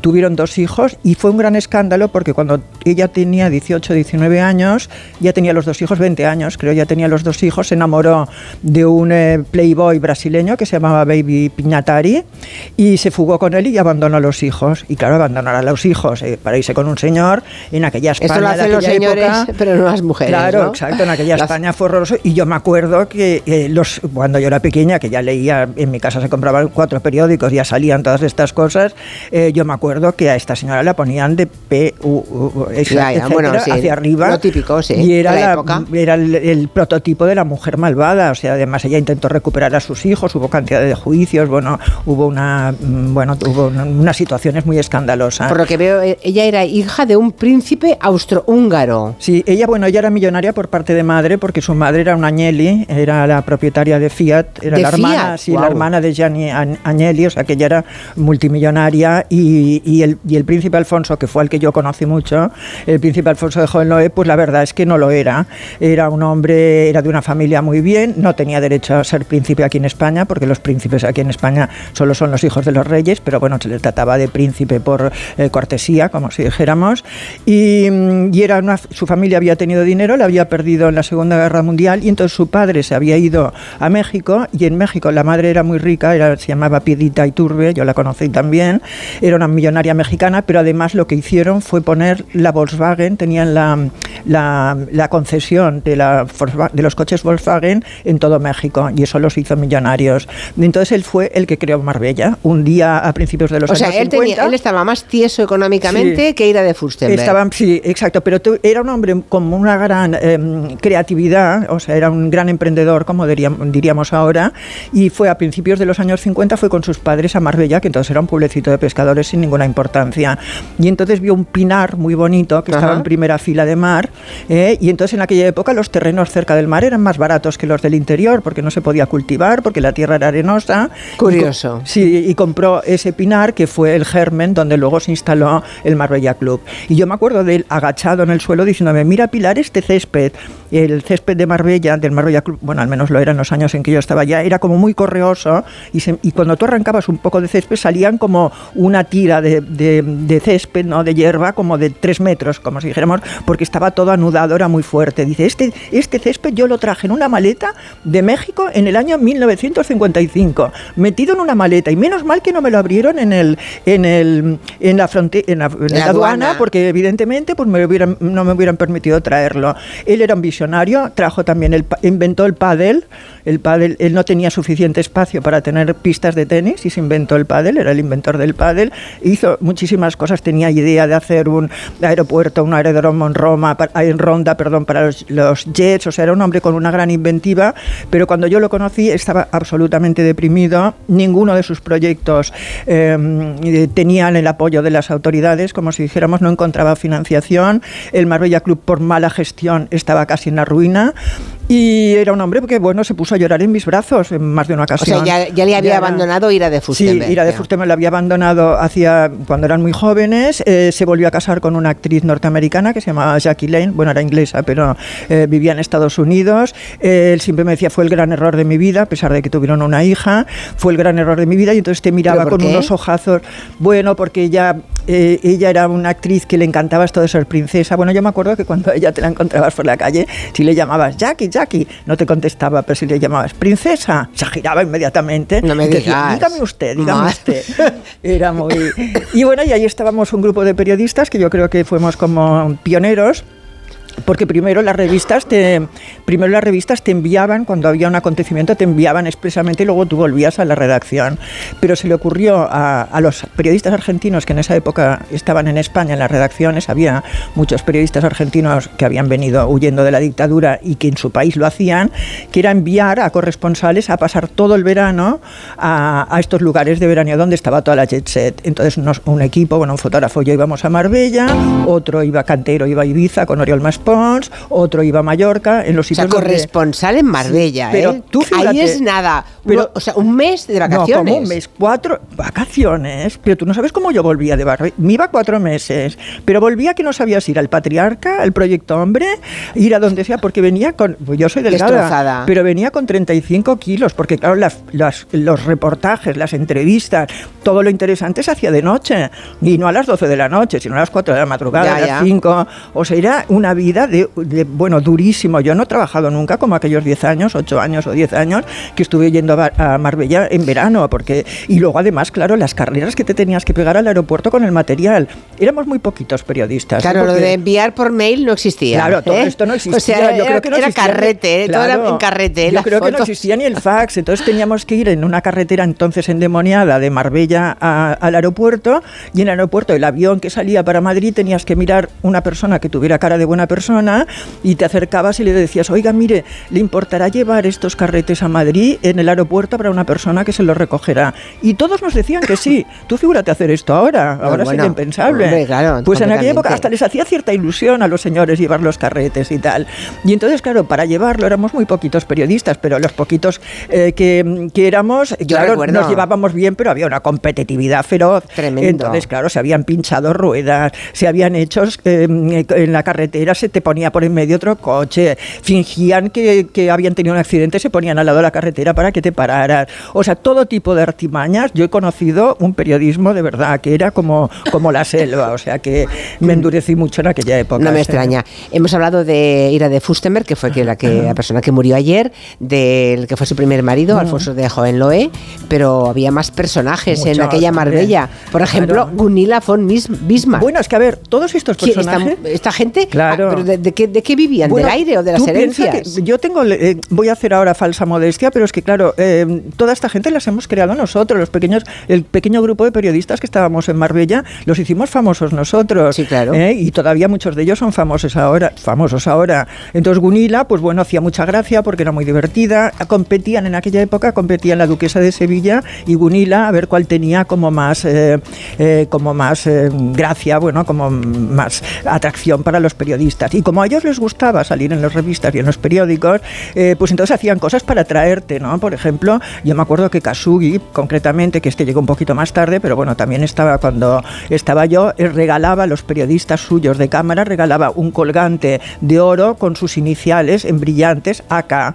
¿Eh? a los periodistas que se portaban bien con. O sea, ellos intentaban siempre... Vaya soborno. caer- sí, a mí nunca me lo regaló, tengo que decirlo, pero sí, sí, Bueno. muchos periodistas que se lo regalaron. Y entonces intentaban atraerse y claro, la verdad es que eh, tú, pues, oye, te invitaban, bueno, yo he comido caviar iraní a cucharadas, o sea, que decir, no creo que mucha gente pueda decir lo mismo. O sea, aquellos tarros de caviar iraní que eran así como grasosos, no sé si te acuerdas, bueno, no he vuelto a comer nunca más, la verdad. Pues aquello a cucharadas y si se caía un poco al suelo, pues no importaba, ¿entiendes? Porque, porque había tanto que no importaba. Qué barbaridad. Pero esa gente yo tenía siempre la sensación, ahora cuando lo cuentas, estoy recordando flashes Mm. de cuando yo lo veía y me parecían que eran todos unos impostores, que eran unos muertos Sí, de hambre todos, que se sí. hacían los ricos. Sí, sí, eran los típicos pues niños mal de casa bien, ¿no? Gente que, eh, por ejemplo, la misma Gunilla von Bismarck, que ahora parece, dicen que tenía tanto dinero, que era tan millonaria, o sea, en aquella época no lo era porque los padres vivían y ellos todavía no habían heredado, o sea, vivían con modestia. Yo he estado en la casa de Gunilla, por ejemplo, y tenía como papelera, tenía un tambor de colón, no sé si te acuerdas, el jabón Sí. aquel colón. Bueno, pues ella me decía, mira qué práctico, ¿ves? Lo he puesto de papelera y mira tú qué bien va.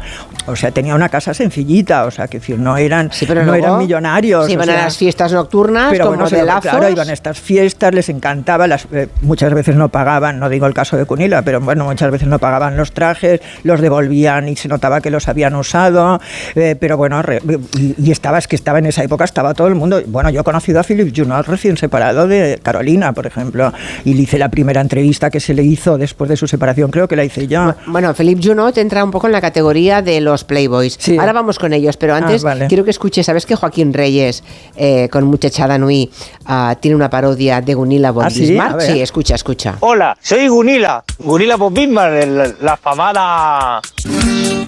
O sea, yo me dedico a, a nada, a lo mejor. No, o sea, no me da de alta seguridad social ni un día, nada, cero, nada. No he trabajado nunca en nada. ¿Por qué? ¡Yes! ¿Qué significa no dar ni chapa? Tocarte las bolas chinas. Vivir la vida de una forma plena y, y las juergas y el cachondeo y... ¡No, no! Mi vida ha sido un botellón permanente aquí en Marbella con la Yerser.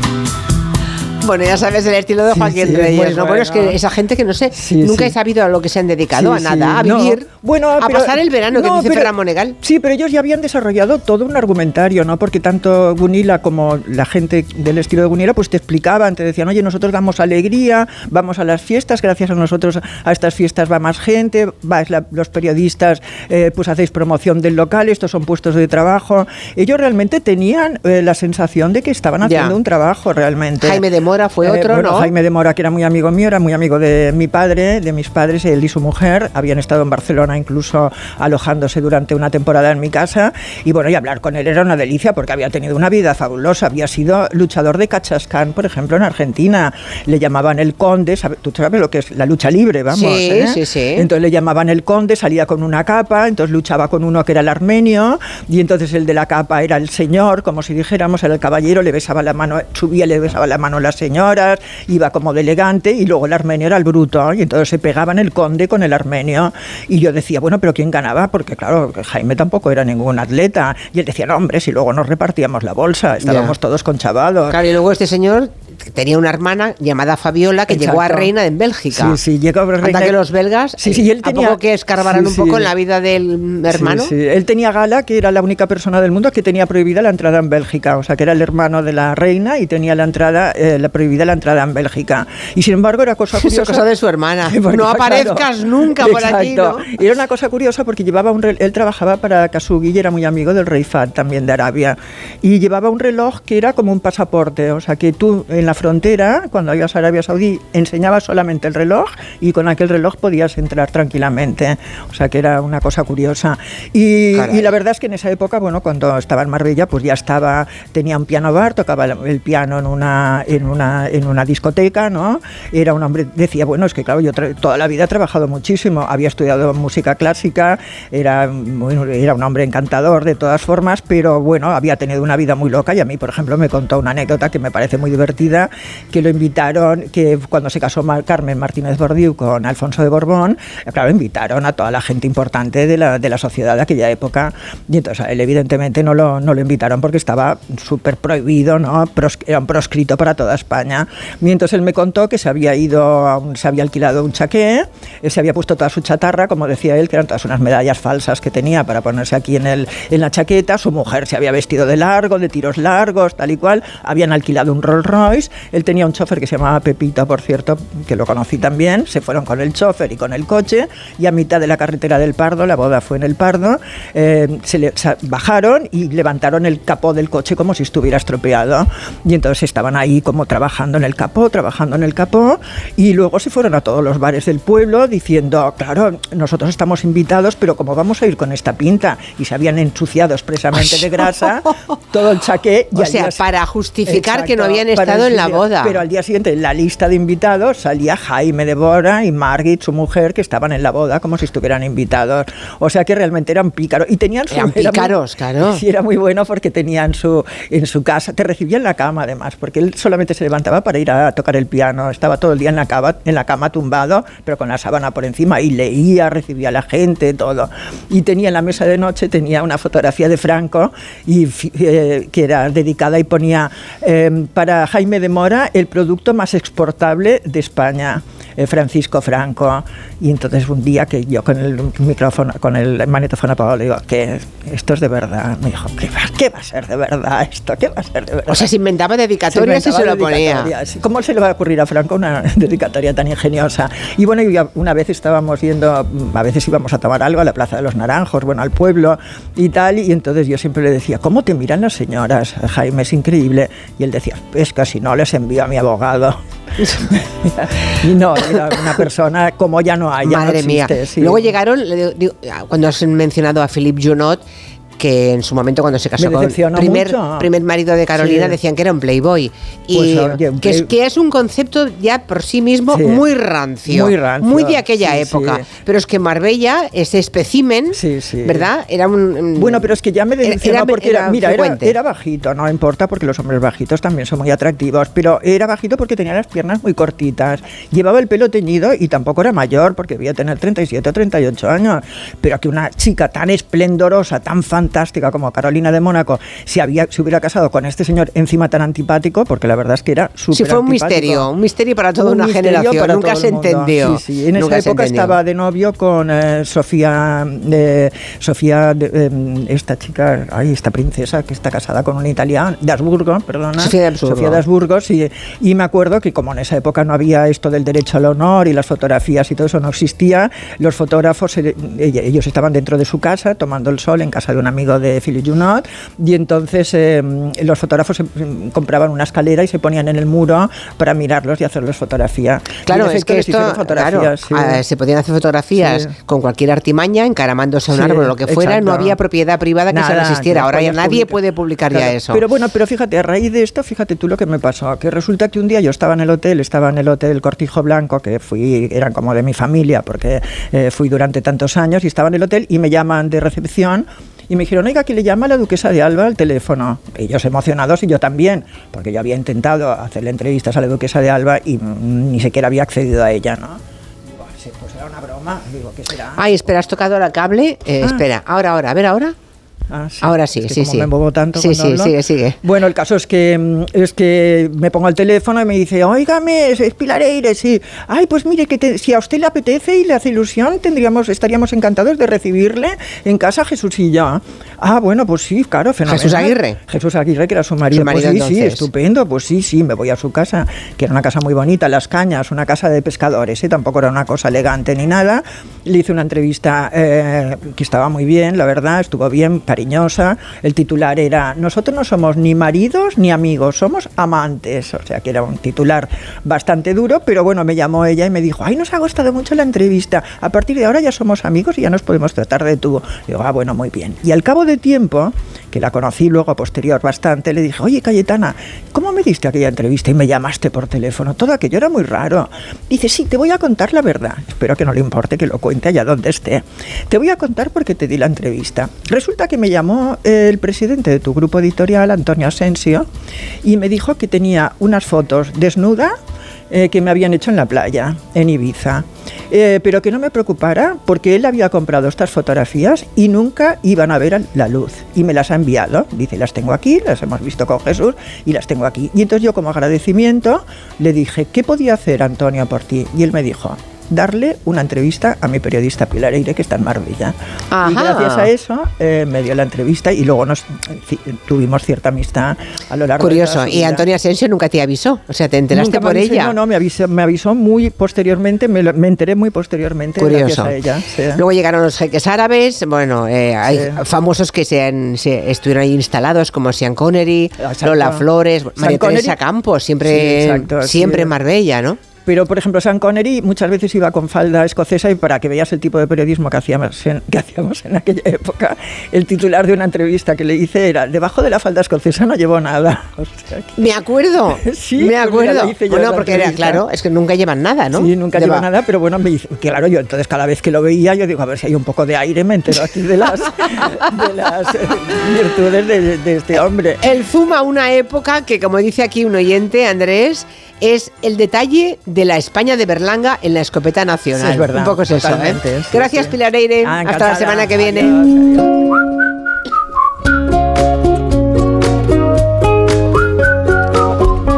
Bueno, hay gente que no para de llamar a, a Legalitas porque, claro, como los abogados te ayudan a resolver todos los asuntos legales del día, ¿verdad? Claro, pues no puedes parar de llamar. Un día te ayudan a reclamar una factura, otro te redactan un contrato de alquiler, otro te asesoran en temas fiscales y tú, ¿eres ya de legalitas? Ya sabes, llama al 900-100-661 y siente el poder de contar con un abogado siempre que lo necesites. Y ahora, por ser oyente de Onda Cero, ahórrate un mes el primer año.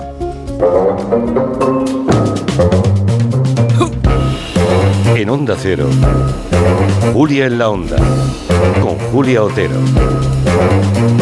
Corría la era del mesoproterozoico. ¿Te lo digo o te lo cuento? Te lo digo. No me ayudas con las pequeñas reparaciones de casa. Te lo cuento. Yo me voy a la mutua. Vente a la mutua y además de ofrecerte nuestro servicio de manitas hogar, te bajamos el precio de tus seguros, sea cual sea. Llama al 91 555 5555. ¿Te lo digo o te lo cuento? Vente a la mutua.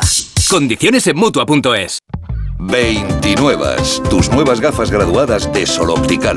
Estrena gafas por solo 29 euros. Infórmate en soloptical.com.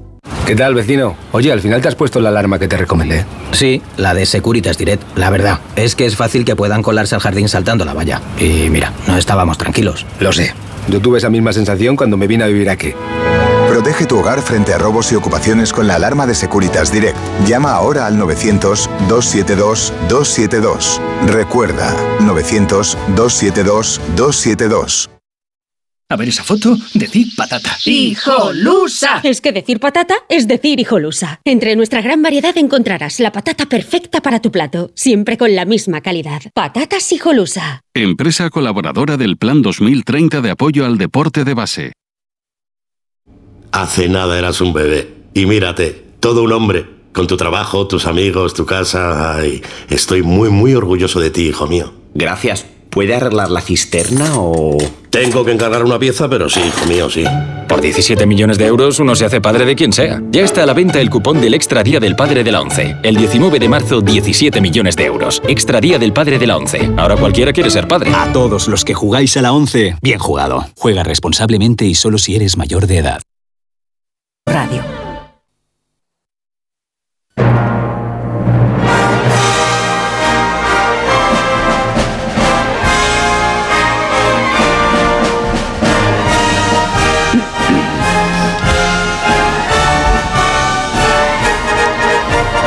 Bueno, en la pasada gala de los premios Goya, todos lo comentamos mucho y nos hizo muchísima ilusión y nos pareció qué gesto, qué señora, qué bien, ¿verdad? Cuando Sigourney Weaver recogió el premio Goya Internacional y tuvo aquel gesto generoso y justo que nos gustó a todos y que además fue muy comentado. ¿Se acuerdan? She has dubbed me in over 30 films, starting with Alien. Her name is Maria Luisa Solá. Dice Sigourney Weaver que la, que la ha doblado a más de en 35 películas y hay que ver, pronuncia bastante bien María Luisa Solá. Señora Solá, ¿cómo está usted? Madre mía, anda que no lo dijo claro. Lo- bueno, yo imagino a María Luisa Solá, eh, que es menudita, delgadita, sentada en un sofá. Bueno, bueno, en mi Cuando- casa. ¿qué, qué pasó en tu casa? Bueno, en mi casa, mi marido ya, bueno, estábamos viendo la, la gala y dice, bueno, yo voy a ir haciendo tal para acostarme, que ya es tarde, que tal. Y yo me quedé allí, no, yo me quedo viendo, viendo esto. Y, y claro, de repente cuando dijo mi nombre, es que me levanté del sofá Bueno. y, y como un crío pequeño allí mirando la tele a ver si era verdad. O, o- Y no te habían, pero algo te habían chivado, ¿no? Mm, Me habían llamado mm, un par de días antes para invitarme a la gala con un día y medio de antelación. Yo no pude. O sea, los que organizaban debían saber naturalmente porque que Sigourney iba mm, Claro. a decir algo y pensaron qué bonito sería, porque todos lo pensamos, ¿eh? Sí. Cuando vimos la gala pensamos, Claro. ¿Y Solano está aquí sentada en la platea? Pues mira, me hubiera encantado, me hubiera entusiasmado claro, y le un hubiera día, dado un mm. abrazo maravilloso. Claro. Y bueno, pero ha sido una sorpresa tan... No pude, no pude asistir o con un día y medio Claro. de antelación. A ver, Valladolid no está aquí al lado, ni mucho menos. Claro. Y, y, bueno, me, me- me suponía un, un trasiego en casa y todo. Y bueno, lo siento, lo siento muchísimo y no, no, no pierdo las esperanzas de encontrármela algún día. Algún día, pero vamos, está muy bien porque llegó a decir Sigourney Weaver que eh, su amigo eh, Bill Murray decía que le gustaba mucho cuando la veía en España porque la doblaba María Luisa Solá y parecía mejor actriz. Bien por Bill Murray, también hay que darle las Claro, gracias, bueno, ¿no? también, también. Bueno, eh, me ha hecho tanta ilusión volver a ver a María Luisa Solá porque, Oye, sí. porque cuando yo empecé en la radio, tenía 20 años, era una niña, eh, en Radio Miramar, una, una radio en, eh, en Barcelona, local, claro, como todas las radios en aquella época, el programa de la tarde lo hacía Enriqueta Linares. Era la locutora que hacía un programa por la tarde entonces en la cadena. exacto. Y María Luisa Sola era la amiga íntima de Enriqueta Linares. Y entonces la iba a recoger siempre, o muy a menudo, a los estudios. Y yo me metía entre las dos y siempre le decía a María Luisa Sola, siempre le decía, qué voz tan maravillosa tienes. María". Y luego la, la oía en la pantalla ¿no? Cuando había doblado a todas las más guapas de Hollywood. Y las mejores actrices. Las que- mejores actrices. Y, bueno, Bueno, bueno. tú has hecho siempre las tías buenas. Sí. Las guapas, las No, no, potentes. las fuertes, ¿eh? Las fuertes, a Las eso me potentes, refiero. las sí. triunfadoras. sí. Claro, claro. Sí, sí, sí, tremendo. Y no sabes qué alegría. Y yo lo escuchaba la voz de, de María Luisa y yo pensaba, Dios, ¿quién tuviera una voz como María Luisa Solá? ¿No?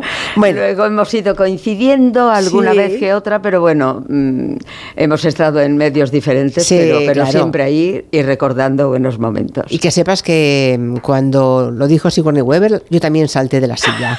Y eso que no, no soy María Luisa Solá ni nadie de tu familia, pero me hizo una ilusión inmensa. Bueno, tu nombre. porque se lo dirigían a alguien conocido, ¿no? Claro, Y- y- claro. Y, y bueno, Bueno, está. ha sido muy bonito. Para que se hagan unas- una idea, pues eh, ha sido la voz habitual de Susan Sarandon, de Helen Mirren, de Glenn Close, de Diane Keaton, de Jamie Lee Curtis, de Faye Dunaway, de Kim De, An- de Angelica Houston. Bueno, la verdad, eh, ha sido la Sarah Connor. De, de Terminator, ¿eh? de la saga Terminator, También. la princesa Leia de Star Wars, también, y por supuesto la teniente Ripley en Alien. Debería llegar a la frontera dentro de seis semanas.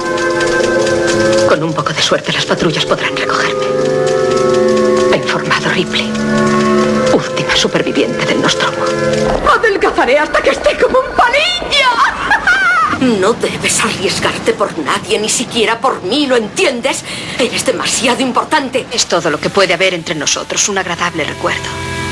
Y ahora, por favor, adiós. No te preocupes por tu recompensa. Si es dinero lo que quieres, eso será lo que recibas. Prefiero reservar mis sentimientos para mí. Y estúpidamente creí que lo que el pueblo quería de su reina era que no montara escándalos, que no mostrase emociones en público. Primero el deber, segundo una.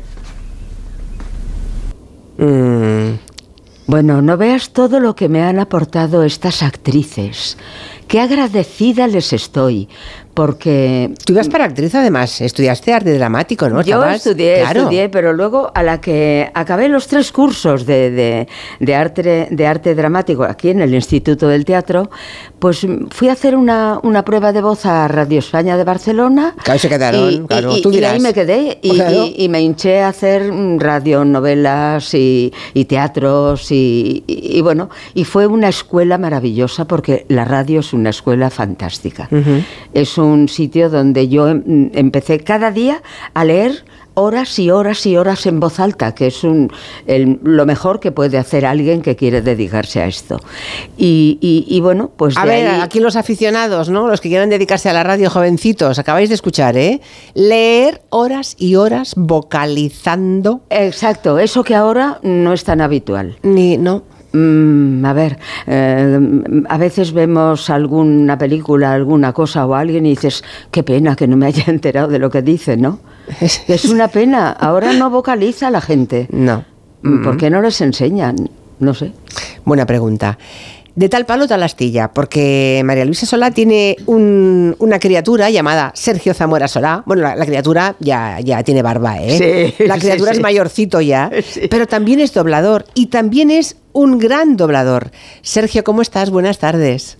Buenas tardes, pues muy bien, aquí Bueno, escuchándoos, disfrutando. Hola, hola, hola, cariño, Bueno, hola. es que, Hola. ¿cuán- ¿Cuántos días hace que nos veis? Bueno, no, Pues, hace como no una semana y media. Una dos- semana y media. Dos semanas, sí. Bueno, pero, pero- bueno, pero nos que- damos besitos cada, no- cada mañana. Eso cada sí, noche. cada noche, cada noche y cada día. Buenos días, buenas noches. Eso está bien. Bueno, eh, ¿cómo te dio por hacer doblaje? Porque imagino que acompañarías a tu madre de niño alguna vez a las salas, ¿no? Sí, mucho, mucho. Me, me- me pasaba allí en Voz de España, había una escalera muy larga, muy larga, muy larga, y que llegaba a los sótanos, que eran casi las, las mazmorras de, de, de Voz de España, y había Sí, una sí. escalera muy larga con una barandilla muy larga, me pasaba toda, la- toda la tarde o toda la mañana, cuando fuera a acompañarla, tirándome por la barandilla, hasta que me llamaban la atención, claro. Ya, pero fija- fijaos, eh, fijaos lo que era conciliar en aquella época, ¿no? Tener una Sí. madre tan currante, conciliar era llevarse a Sergio, que, Sí. que se- que sería la piel Cuando- de Barrabás, cuando- como cuando no- los niños. cuando no tenía cole y, y bueno, Claro. y mira, y ya El está. niño aquí aguantar, ¿no? Y Claro, en silencio, aguantar. y claro, Sí, claro. sí, sí. y algún Exacto. día de esos te metieron en una sala y te dijeron, a ver, prueba, Sergio, ¿cómo fue? Pues bueno, fue. em, eh, La verdad es que acabé de estudiar, pues bueno, todos los estudios hasta selectividad. Me puse a estudiar informática, pero enseguida vi, no sé si duré una o media clase, que dije, esto no es para mí. y entonces me tocó hacer el servicio militar, y en esa época mismo, Alberto Trifol, un gran compañero y gran profesional también, tenía un estudio y me dijo, oye, ¿por qué no vienes aquí a ayudarnos a hacer producción y ayudantías de sala y, Mm. y trípticos y de todo? Y allí me metí, empecé a trabajar, eh, en fines de semana no, porque bajaba y subía desde Madrid, desde la Mili, pero luego algún mes que tenía de, que no estaba allí porque estaba bastante bastante colocado en la mili, pues eh, bajaba y estaba con él y empecé a trabajar y a hacer de todo y de repente un día me dice, oye, ¿por qué no haces un take? Venga, va, en esta serie, ponte, haz, haz este take. Y, y me puse allí y bueno, y me dijo, oye, mm, quédate ahí, ¿eh? ya no salgas. y entonces pues nada, ahí aprender, aprender, aprender en una de las mejores Ajá. escuelas que, que- que ha existido nunca, que ha sido Cutelever, el estudio de Alberto Trifor. Eso Trifol. es. Y, eh, y a la mamá, ¿qué le pareció cuando llegó el niño y dijo, voy a seguir tu Estela, voy a seguir, voy a ser actor de doblaje? ¿Te gustó o no?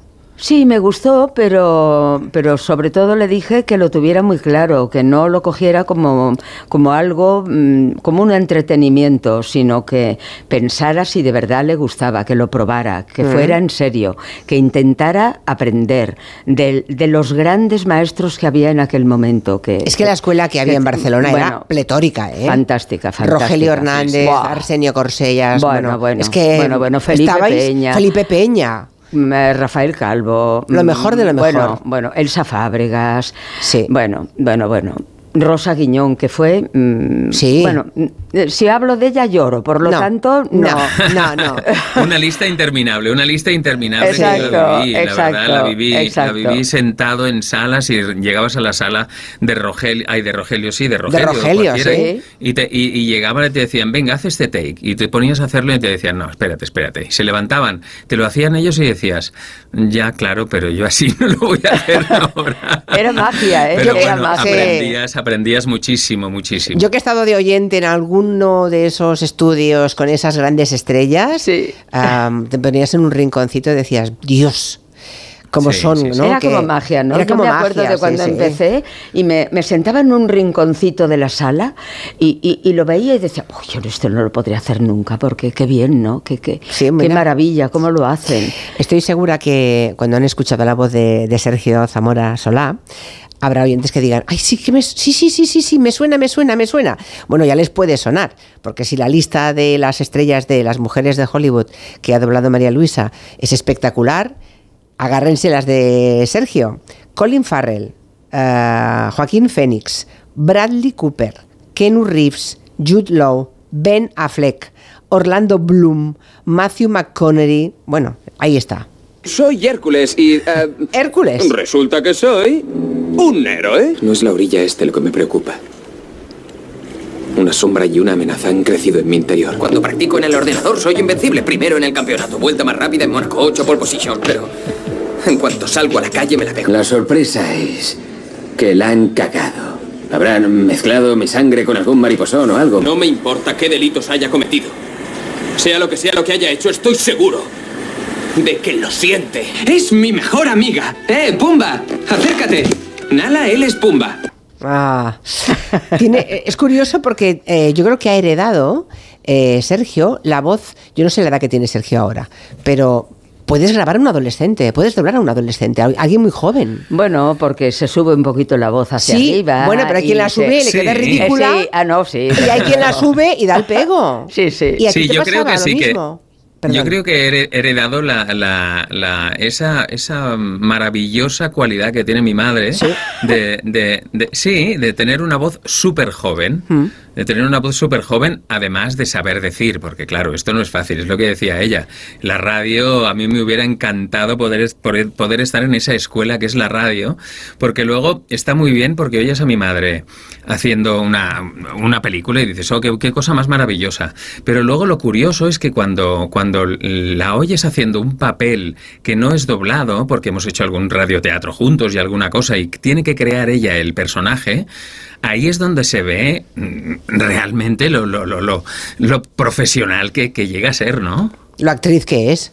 Lo actriz claro, que es y- claro, Bueno, es que somos cuesta- actores. Es ¿eh? que Si sois no- actores, Si no claro. a fuéramos mí me cuesta mucho más, a mí me mm, cuesta mucho más en ese caso, pero ver la facilidad que tienen en adoptar cualquier tipo de personaje y eso es gracias a, a todo lo que tuvo en la radio y bueno, sí, lo sí, que ha sí, hecho qué después, duda claro. cabe. Y leyendo, leyendo en voz alta, que es lo mejor que se puede hacer, de verdad. ¿eh? Leer en voz alta. Yo Sí, vuelvo a sí. insistir. Vale, vale. Sí. Sí, Eh, sí, sí. ¿Alguna vez habéis coincidido en doblaje? Claro. Hombre, cantidad. Cantidad de veces. Cantidad. Bueno, y ahora también tengo Muchas, un nieto que está haciendo doblaje. ¿En serio? Un, el La hijo, ter- ah. un hijo de mi hija. Bueno. Y bueno, y también está ahí haciendo sus pinitos, ¿verdad, Sergio? Sí, sí, y, sí, sí. Y, y bueno, Y pues muy eh, bien. bien, bien, y muy bien, y muy bien. Y tiene una voz, tiene una voz muy parecida a la mía, con lo cual me irá perfecto porque yo cuando me retire le dejaré todos mis actores. Bueno, claro, es que menudo problemón. Cuando has, la única ventaja es que también se jubilan los físicamente, ¿no? Los actores o actrices a los que Exacto. dobláis. Van porque cumpliendo años y van diciendo ya hasta aquí hemos llegado. Claro, bueno, mira Y- lo que pasó cuando eh, murió prematuramente Miguel Ángel Valdivieso. Ya lo creo. Que primero Sí. que pensamos todos es, ¿y ahora quién va a doblar a Woody Allen? Exacto. Hasta que, mira, Joan Pera lo bordó. Exacto. Pero de entrada, claro, hay una muerte prematura, te Sí, deja sí, sí, Constantino sí. Romero. Exactamente, Sí. fíjate tú, Constantino, claro. todo lo que dejó ahí, que, que, bueno, luego ha sido Muy difícil, ¿eh? complicado el encontrar. Y luego el público mismo, cuando le cambias la voz, a mí me pasa, ¿eh? cuando de repente estoy acostumbrada a oír a un actor mm, extranjero, oír con una voz determinada de, de Constantino, de, de, bueno, de todos estos que se han ido, de, de Mediavilla, de, de tanta Mm. gente que, que nos ha dejado, y luego lo oyes con otra voz y Ay, no sé, te quedas como... Yo Schwarzenegger en mi cabeza es Constantino Romero. Schwarzenegger con otra voz nunca será Schwarzenegger, o sea, es, que es curioso. Claro, es que Sí, es, sí, es así, Sí, es así. sí, sí. O, o- Jack Nicholson con, con Rogelio. Con Rogelio, claro. Yo cuando veo una película ahora de Jack Nicholson, antes de irme a dormir me tengo que volver a poner un trocito de una que salga Rogelio, porque si no, no puedo dormir. Qué curioso, ¿eh? Qué curioso. Claro. O, o con Rosa Guiñón, que, que tenía Sí. esos maravillosos papeles y, eh, bueno, y, y ahora Hay pues tanta oyes- gente que nos dejaríamos, nos dejaríamos a Ya. tantos por el camino Sí, que- y, que- y- y- sí, no se puede nombrar a uno sin acordarse de todos, con ¿Hay, lo al- cual... ¿Hay alguna actriz, eh, María Luisa, que sea tu favorita? O De sea, que- todas- que, de por la forma en que, que- mueve los labios y por la manera de actuar la sientas más próxima. Mm, todas. eh, eh, o sea, es que me gustan porque son mujeres fuertes. Sigourney Weaver, fíjate lo fuerte, es la única superviviente del Nostromo, imagínate. La única que consigue eh, matar al bicho aquel, ¿no? Y me gusta mucho Susan Sarandon, me gusta mucho Ellen Mirren, mucho. Mm, Qué maravilla aquella película en que interpretó a Elizabeth de Inglaterra, qué, qué- qué bonita, qué caracterización. Ahora la he doblado últimamente en, en un papel de Golda Meir. En un... Ay, es verdad, esa peli. De Golda Meir, claro. Y está, está que te juro, ¿eh? que yo cuando empecé a verla dije, oh, yo ahí no llego porque esta no lo puede hacer mejor y yo no sé cómo meterme en la piel de, de este personaje, pero bueno. pues Bueno, de Golda Meir es de la que decían que era Golda Meir, ¿eh? Exacto. Eh, que era el único hombre de su gobierno. Exacto, exacto. Así que... sí, sí, sí. No, no, sí, verdaderamente, que tenía una personalidad y, y, bueno, bien, bien. Eh, disfruto mucho con todas, las conozco, sé cuando, eh, cuando van a hablar, sé si hacen una respiración antes y hablan, o si ya directamente, como suele hacer Ellen Mirren, abre la boca y ya ha dicho cuatro cosas. Y dices. "Ma- uf, madre mía, ¿dónde, dónde, ¿Dónde yo? estamos?". Sí. Claro, claro. Pero bueno, a a todas, mira, cuando me, me llaman de algún estudio y me dicen, oye, mira que es una película de tal o cual, me da como una alegría, porque digamos que recupero durante unos días eh, a aquella persona, ¿no? Y, y- y es como una vieja amiga. Eh, no, no sabría decirte de todas ellas, eh, no sé, todas, todas me gustan mucho. Eh, Diane Keaton mm, me encanta cuando ya he acabado la película. Mientras ya la, est- la estoy haciendo, hace tantos gestos, tantas cosas, tantas dudas. mm, mm, mm, y entonces mm, yo creo que se, no, no sigue el guion, lo hace ella porque, porque lo hace ella, porque es muy buena actriz y se lo permiten, ¿no? Pero... Pero dobla eso, claro. Sí, es difícil, pero una vez que está acabado, pues qué bien, y, me gusta. No, no sabría decirte mm, mm. como con un hijo, no sabes a cuál escoger, o sea que... Sergio, en tu caso, de todos los guapos y potentes de Hollywood que has hecho, ¿qué? Pues la verdad es que me gusta mucho Joaquín Fénix. Me encanta porque creo que es una bestia escénica, brutal, y siempre me pasa lo mismo que cuando veo una película suya pienso, y ahora lo voy a tener que doblar. Buah, vaya peliculón y vaya, vaya mañanas que me voy a meter. Pero luego, luego hay otros muchos, como Matthew McConaughey, por ejemplo, en El Lobo de Wall Street, que compartí, compartí papel con David Robles doblando a Leonardo DiCaprio, que estaba maravilloso, que para mí es el mejor para doblar a Leonardo DiCaprio. y y, bueno, luego ves el resultado porque él lo hizo desde Madrid, que estaba en Madrid, y yo en Barcelona, luego ves la película y ves el resultado y parece que hayamos estado allí juntos, ¿no? Ostras. Pues Matthew, Matthew McConaughey también, em, también me, me, gusta muchísimo. Lo que pasa es que es un poco más duro porque tiene esa voz y ese acento tejano que, que es, es muy duro reproducirlo porque, claro, aquí no le puedes hacer un acento, yo qué sé, de cualquier sitio que parezca que es más de una zona más, más que no es, que no es una gran ciudad y que la gente habla más, más claramente, ¿no?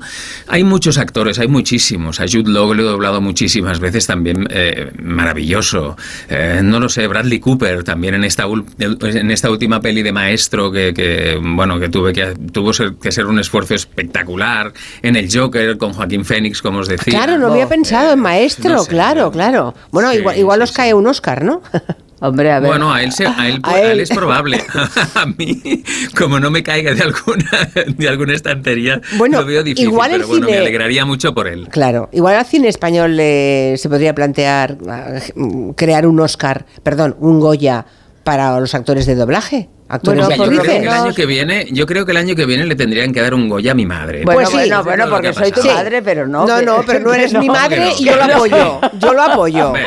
No me lo van a dar a mí, además, te lo, te lo, tienen que dar a ti y yo te lo entregaré. Bueno, bueno, Así bueno, mismo, bueno, bueno, bueno, bueno. Sí, yo creo que no estaría mal, ¿no? creo que sí, por, lo menos por trayectoria, por lo menos por trayectoria, porque ya que hay también unos premios muy bonitos que son los Retake y algún otro también, hay algún otro festival de, de, que entregan premios de doblaje, pero este que se hace en Oviedo, que está muy bien, muy bien y dan premios ya a muchas categorías de actores de doblaje, pero bueno, por lo menos un reconocimiento de la Academia de la Academia de Cine estaría muy bien que lo pudieran hacer. Pues sí, no, ya te digo, bueno, he tirado yo del hilo, o sea que he hecho sentido seguirme, que sí, que yo creo que hay que eh, como nos escuchan, como escuchan este programa, eh, a ver si lo montamos. sí, hombre, eh, claro que sí. Empujamos y todos encantados de ir allí y, disfrutarlo con ellos. Bueno, y, doblar a un, a un dibujo es muy diferente, ¿no? Estaba pensando en el Simba del Rey León Sergio, es muy, cambia mucho. ¿eh? Bueno, a mí me parece dificilísimo. ¿Has hecho algún dibujo? Alguna cosa. Coincidí con, con, Sergio en El Rey León, que hacía de su madre, ¿no?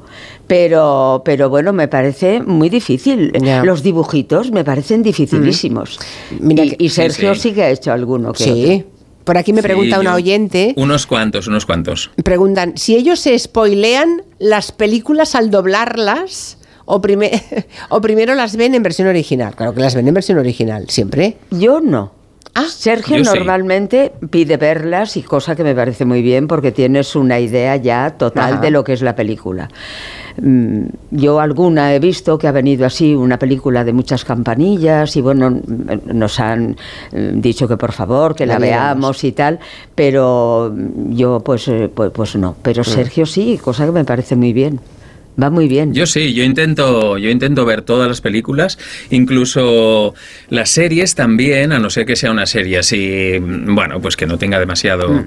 demasiado potencia ni que sea un estreno de estos potentes. Las, las, las, buenas, las potentes, intento verlas, por lo menos ver el primero y el segundo capítulo, siempre lo pido.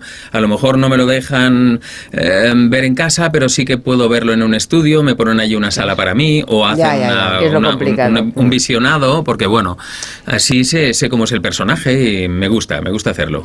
Pues María Luisa Solá y Sergio Zamora Solá, me ha encantado que estuvierais aquí un ratito conmigo. Bueno, bueno. Se nos acabó el tiempo y pues volvé cuando queráis, de verdad. Me ha encantado escucharos. un abrazo, gracias, por tu cariño. un abrazo bien fuerte. Gracias a los dos. Y empujamos en eso del Goya, ¿eh? Para los actores de doblaje. el primero para María Luisa Solá. Bueno, bueno, no. Menudo susto, no, no. Noticias de las seis y con Canarias.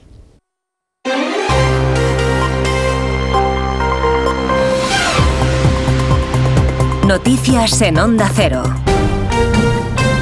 Buenas tardes. Estados Unidos ha confirmado en la ONU que está preparando una, preparando una resolución propia en el Consejo de Seguridad sobre la guerra en Gaza en la que por primera vez pedirá un alto el fuego, aunque ha precisado también que será temporal y con condiciones. Es un anuncio con el que intenta mitigar el efecto de su tercer veto hoy en Naciones Unidas a otras resoluciones pidiendo una tregua en Gaza. Corresponsal en Nueva York, Agustín Alcalá. Buena parte de los miembros del Consejo de Seguridad se han quejado de que la protección que ofrece Estados Unidos a Israel en la ONU ha supuesto la tercera ocasión en la que el gobierno norteamericano ha vetado una resolución que solicita el inmediato alto el fuego en Gaza. El veto estadounidense ha terminado con el texto presentado por Argelia. Una ocasión más ha reflexionado su embajador ante las Naciones Unidas, Amar Benjama, en la que la organización ha fallado a los palestinos. Hoy, cada uno de los palestinos es un objetivo de muerte, exterminación y genocidio. Debemos preguntarnos cuántas vidas inocentes deben ser sacrificadas antes de que el Consejo de Seguridad considere que es oportuno solicitar un alto el fuego. La representante de Washington, Linda Thomas Greenfield, ha explicado al Consejo que su voto negativo se debe a que en este momento su país negocia con Egipto y Qatar un acuerdo para liberar a los rehenes en poder de Hamas y la resolución argelina no resolverá, en su opinión, la suerte de los secuestrados y no terminará con el conflicto, sino que lo extenderá.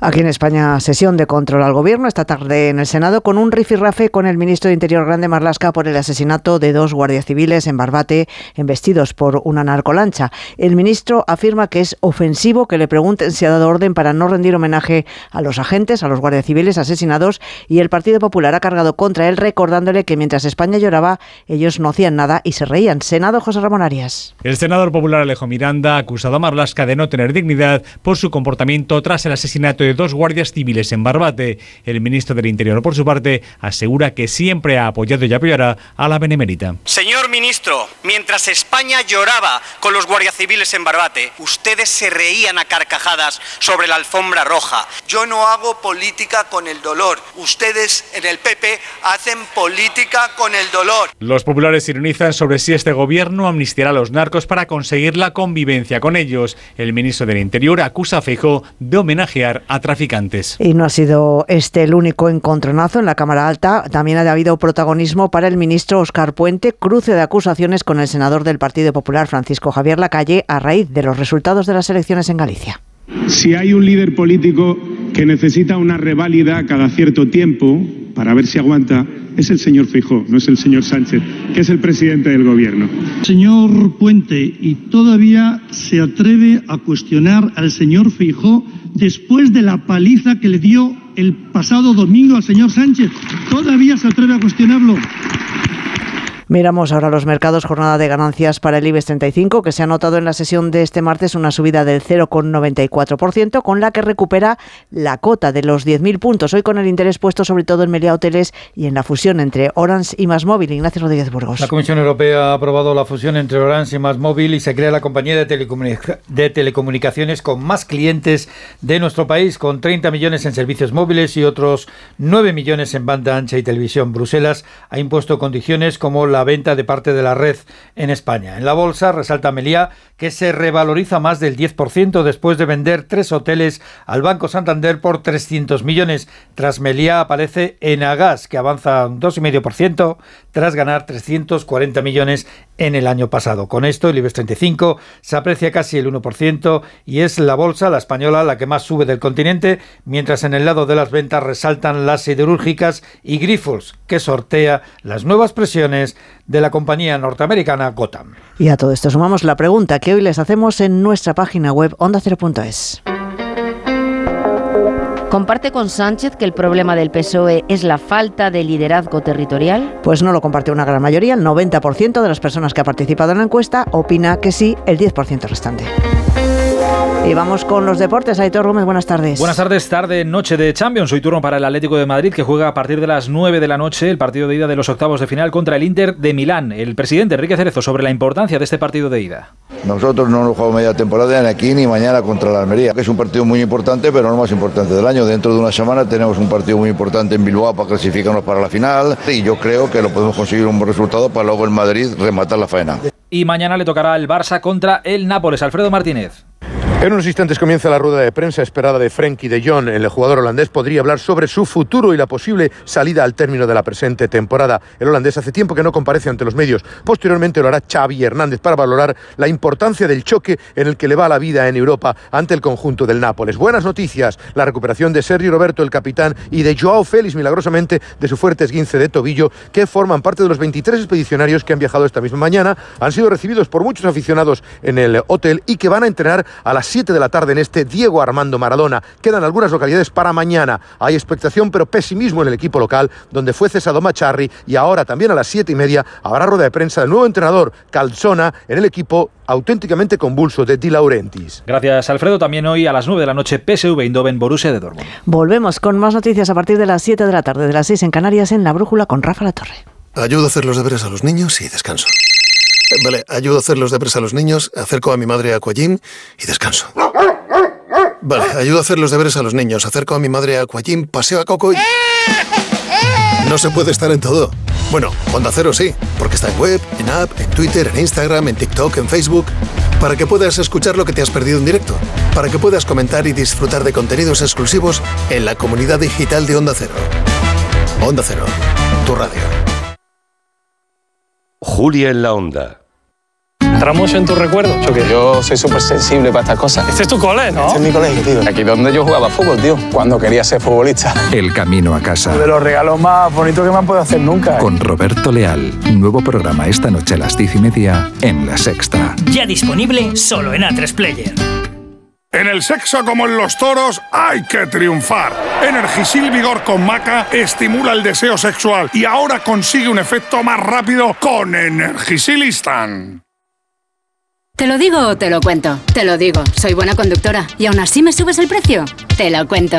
Yo me voy a la mutua. Vente a la mutua con cualquiera de tus seguros. Te bajamos su precio, sea cual sea. Llama al 91 555 5555. 91 555 5555. Te lo digo o te lo cuento. Vente a la mutua. Condiciones en mutua.es.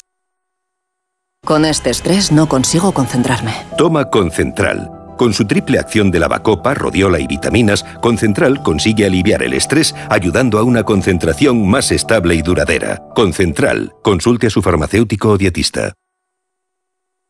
Cuando Berta abrió su paquete de Amazon, se le aceleró el corazón. Pantalla LCD y seguimiento de la frecuencia cardíaca.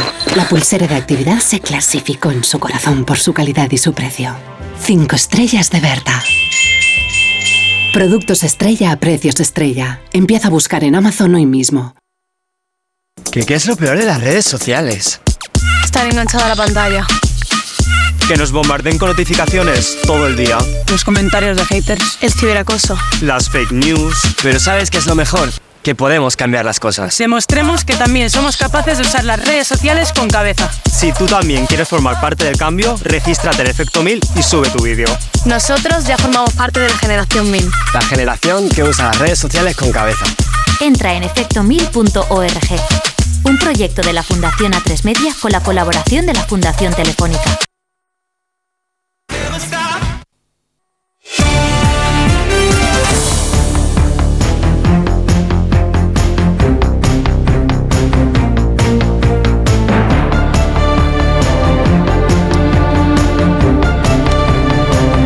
Bueno, las 6 y 11 minutos, no, y 12, y 12, una hora menos en Canarias. Ya estamos todos, eh, menos la voz de quien les habla, que cada vez está más retirada. Se bate en retirada, pero aguantaremos una hora más. Julián Casanova, buenas tardes. Buenas tardes, cuídate la voz. Sí, ya, ya me gustaría. Cuidas, pero sí, me hago lo que ¿no? puedo, pero es que sí, esto nosotros, es... A nosotros nos pasa igual a los enseñantes. ¿eh? Ya, ya. Con, con, la voz. Claro, es que pues, mi otorrinolaringólogo me dice, tres días callada. ¿sabes?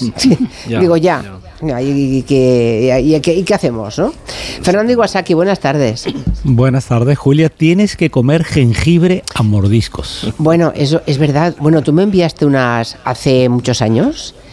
¿Qué me enviaste? Eh, Era una envié, para hacer infusiones. Unas, sí, unas hierbas peruanas que se sí. usan en los Andes, que se llaman tara, que es el nombre en quechua. Sí.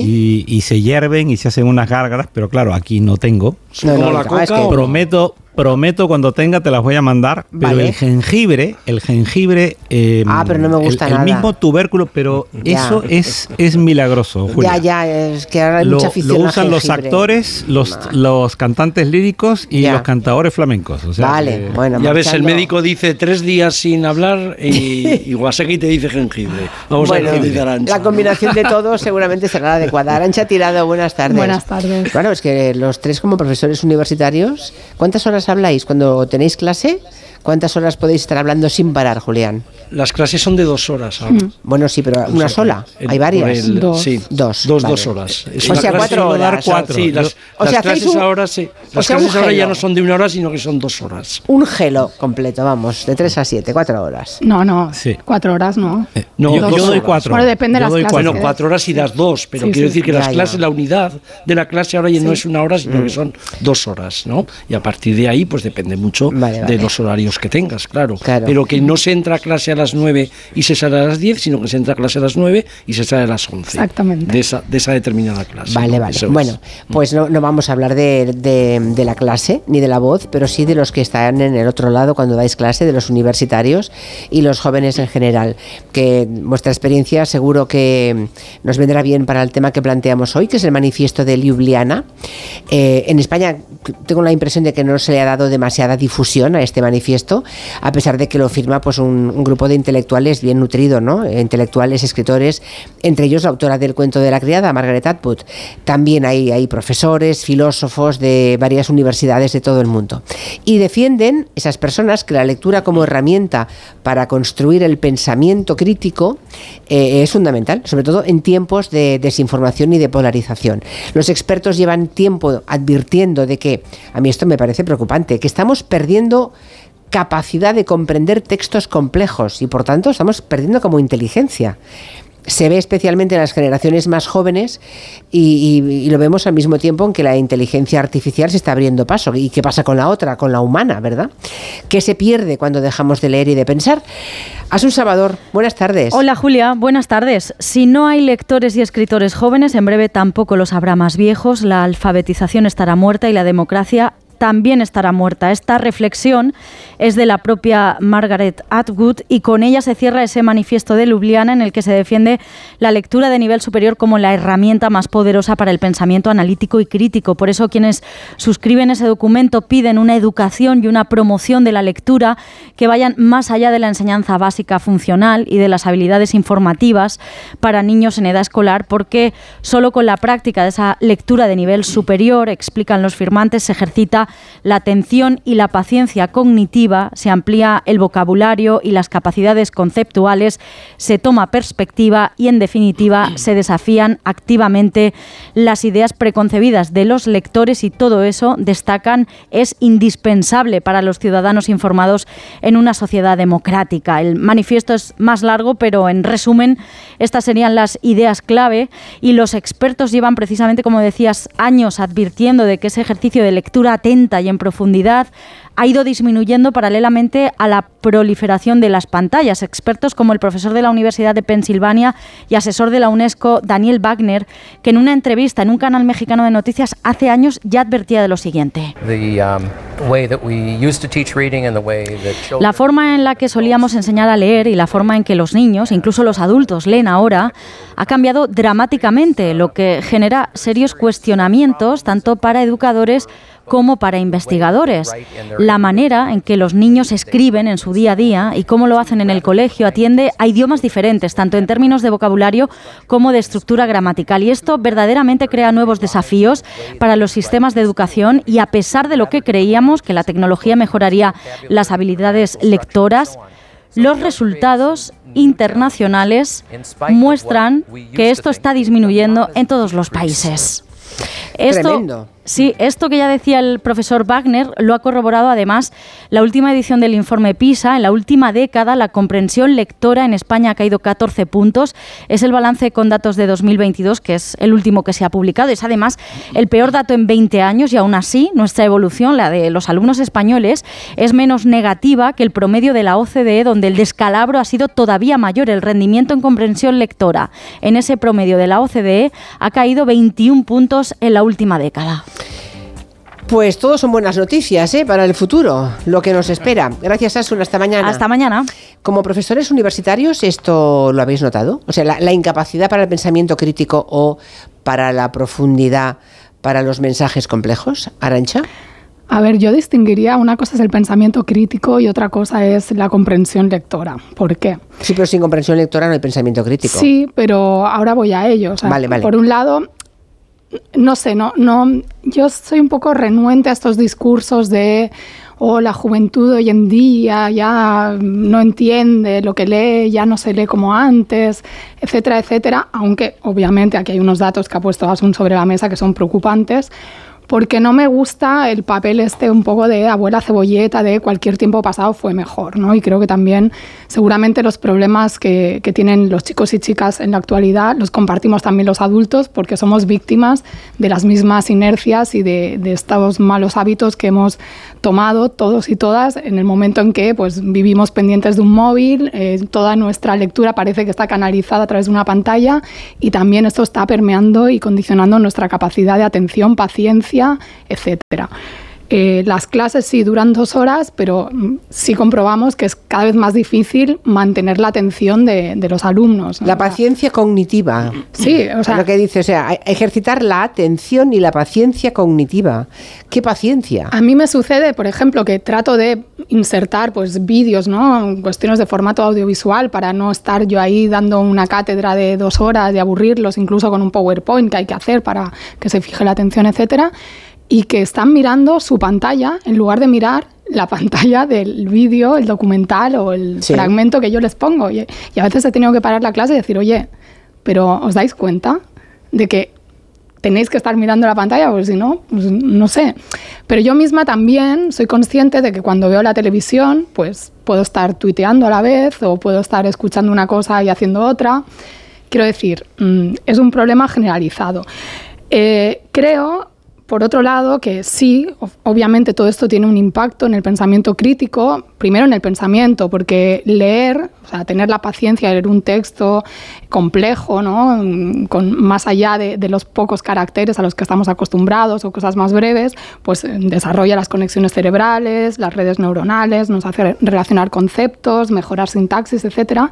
Pero yo creo que para desarrollar el pensamiento crítico hace falta más. O sea, hace falta también leer determinado tipo de, de textos, porque leer por leer, pues también ya en su época Cervantes criticaba, ¿no? O sea, en el Quijote, eh, los efectos de leer libros de caballerías. Hoy en día, pues cada cual que ponga el ejemplo que, prefiera. Y concluyo con esto, o sea, me parece un poco paradójico que, que, nos tiremos de los pelos diciendo, no, es que no hay un desarrollo, un pensamiento crítico y tal, cuando vivimos en una sociedad donde eh, no interesa que haya pensamiento crítico. Precisamente. Desde eso. muchos puntos de vista. Claro, precisamente y desde eso. algunos de esos que dicen, no, incluso instituciones, hay que fomentar el pensamiento mm. crítico, pero luego no permiten que haya un pensamiento crítico, es decir, alternativo que cuestione el funcionamiento de esas instituciones, el cuestionamiento del sistema democrático, etcétera. Y de eso también está, está bebiendo ciertos sectores eh, reaccionarios de ultraderecha que se venden ¿no? como rebeldes, cuestionadores del sistema ante eh, la, cómo se ha quedado inerme mucha juventud bueno. en esa situación. Julián Casanova, ¿cómo lo ves? Mira, yo hace bastante Los que dais tiempo, clase de hace sí. décadas, digamos. Sí, eh, hace muchísimo tiempo. Habrá diferencias que, entre los sí, claro. introducido. Ah, ah amigo, sí. vale. Puede ser. ¿eh? Ahí vamos. Sí. Digo que hace muchísimo tiempo que he introducido tanto para eh, gente de humanidades como para científicos, que lo he hecho en varias ocasiones, lo que significa eh, escribir y enseñar eh, bajo después a la historia en la era digital. ¿no? Y, es, una, es un tema que hace muchísimo tiempo que lo, lo he trabajado. Aquí yo distinguiría varias cosas. El preámbulo el preámbulo es que la gente que hemos leído todavía, toda vida, que escribimos, que hemos viajado tanto, que además estamos siempre pensando, estamos siempre analizando, investigando y después escribiendo, no nos podemos poner en el plan de que esta, especie de supervisión de que todo lo que viene, las generaciones que vienen, la gente ya no es como éramos. Esto es muy típico de bastante gente cuando envejece y que desprecia, desprecia a otra gente que eh, no sabe tanto como ellos y que además no solo desprecia a los que no saben tanto como ellos, sino que, creen en realidad que están en un estadio superior. Mm, una lectura crítica necesita empatía.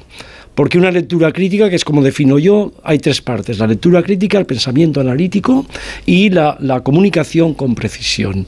Y la lectura crítica no es leer sin más. La lectura crítica requiere un proceso, modelos, teorías, que lo que hacen es incrementar la claridad y la comprensión.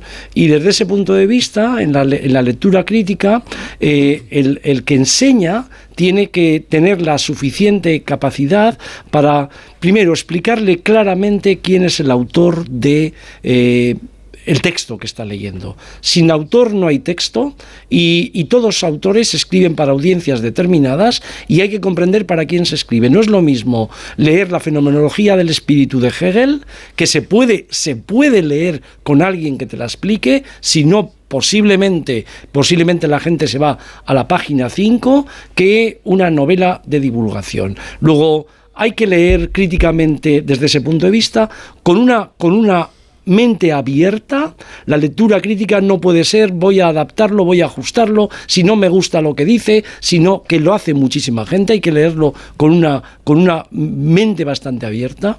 La lectura exige leer lentamente, ¿no? Lentamente significa que tienes que hacer conexiones con el texto. Requiere, por supuesto, siempre complementos, que son trabajos de referencia, diccionarios.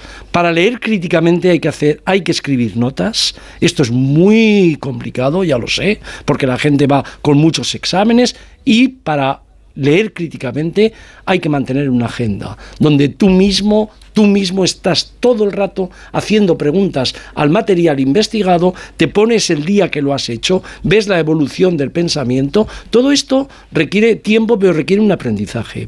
Además, la lectura crítica, voy a ir cerrando, requiere un pensamiento analítico. Si no hay pensamiento analítico, no hay lectura crítica. Y además de los dos sale que hay que comunicar con precisión. Tiene que hacer un esfuerzo impresionante la gente que enseña para comunicar con precisión absolutamente todo. Yo, por ejemplo, no utilizo PowerPoint en, mi clase, mm, trabajo con medios audiovisuales y con online desde hace un montón de tiempo y en clase uso mi voz. En clase básicamente uso mi voz y las referencias y los textos en caso de que hay que, hacerlos. Pero no suelo usar medios audiovisuales y utilizo muchísimo ¿Y cuando los pillas, eh, cuando, los, pillas con la, con, mirando las pantallas de su móvil? Mira, hace muchísimo tiempo, eh, Julia, que doy clases a, que doy clases de asignaturas optativas. La gente viene porque le interesa la clase y le interesa el curso. Esto también es una también es una ventaja, porque yo estoy dando asignaturas que básicamente he configurado, he creado yo. Cuando yo veo que la gente está con móviles y está con pantallas, yo interpreto que está buscando las referencias que yo les estoy dando. Eso sí que lo utilizo muchísimas veces. De repente saco un nombre propio, yo sé que ese nombre no tienen conocimiento de él e invito a un estudiante a que le diga a los demás quién es esa persona. O un concepto o un acontecimiento que sé que la gente no sabe e invito a un estudiante a que interactúe explicando todo eso. Desde ese punto de vista, la lectura, la lectura crítica, insisto, hay mucha gente que, que no ha escrito notas nunca. Eh, hay gente que está acostumbrada a subrayar libros, que no sirve de nada cuando has leído, cuando vas por el 90 o por el 100, porque además, aparte de que subrayan libros de bibliotecas,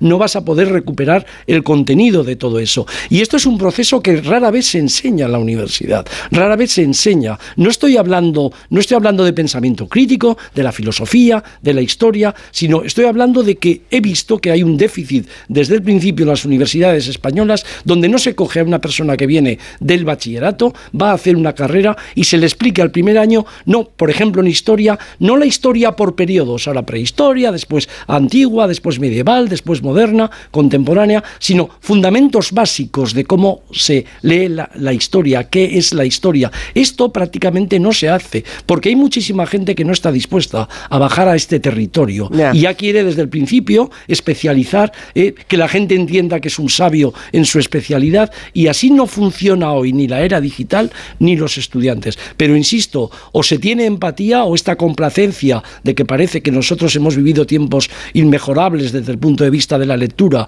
y después lo que viene ahora es desastroso, esta es una, primero, no hace ningún bien y segundo, además, no es cierto. Dicho esto, claro que la era digital ha tenido repercusiones muy negativas. Claro que la Vamos a ir repartiendo tiempo, ¿eh? Tiene muy negativas. Si no hacemos tres monólogos. Vale, sí. Vale, eh, sí, sí, pero que yo creo que era. Lo digo porque, bueno, estáis, estáis de alguna forma estáis negando lo que dice en el manifiesto de Ljubljana. Estamos poniendo matices, yo por lo menos. Ah, vale, vale, vale, porque... Mm, Yendo un poco más allá, ¿no? Sí. Mm, bueno, no, no, no, pero de alguna forma está diciendo, no, no pasa nada, ¿no?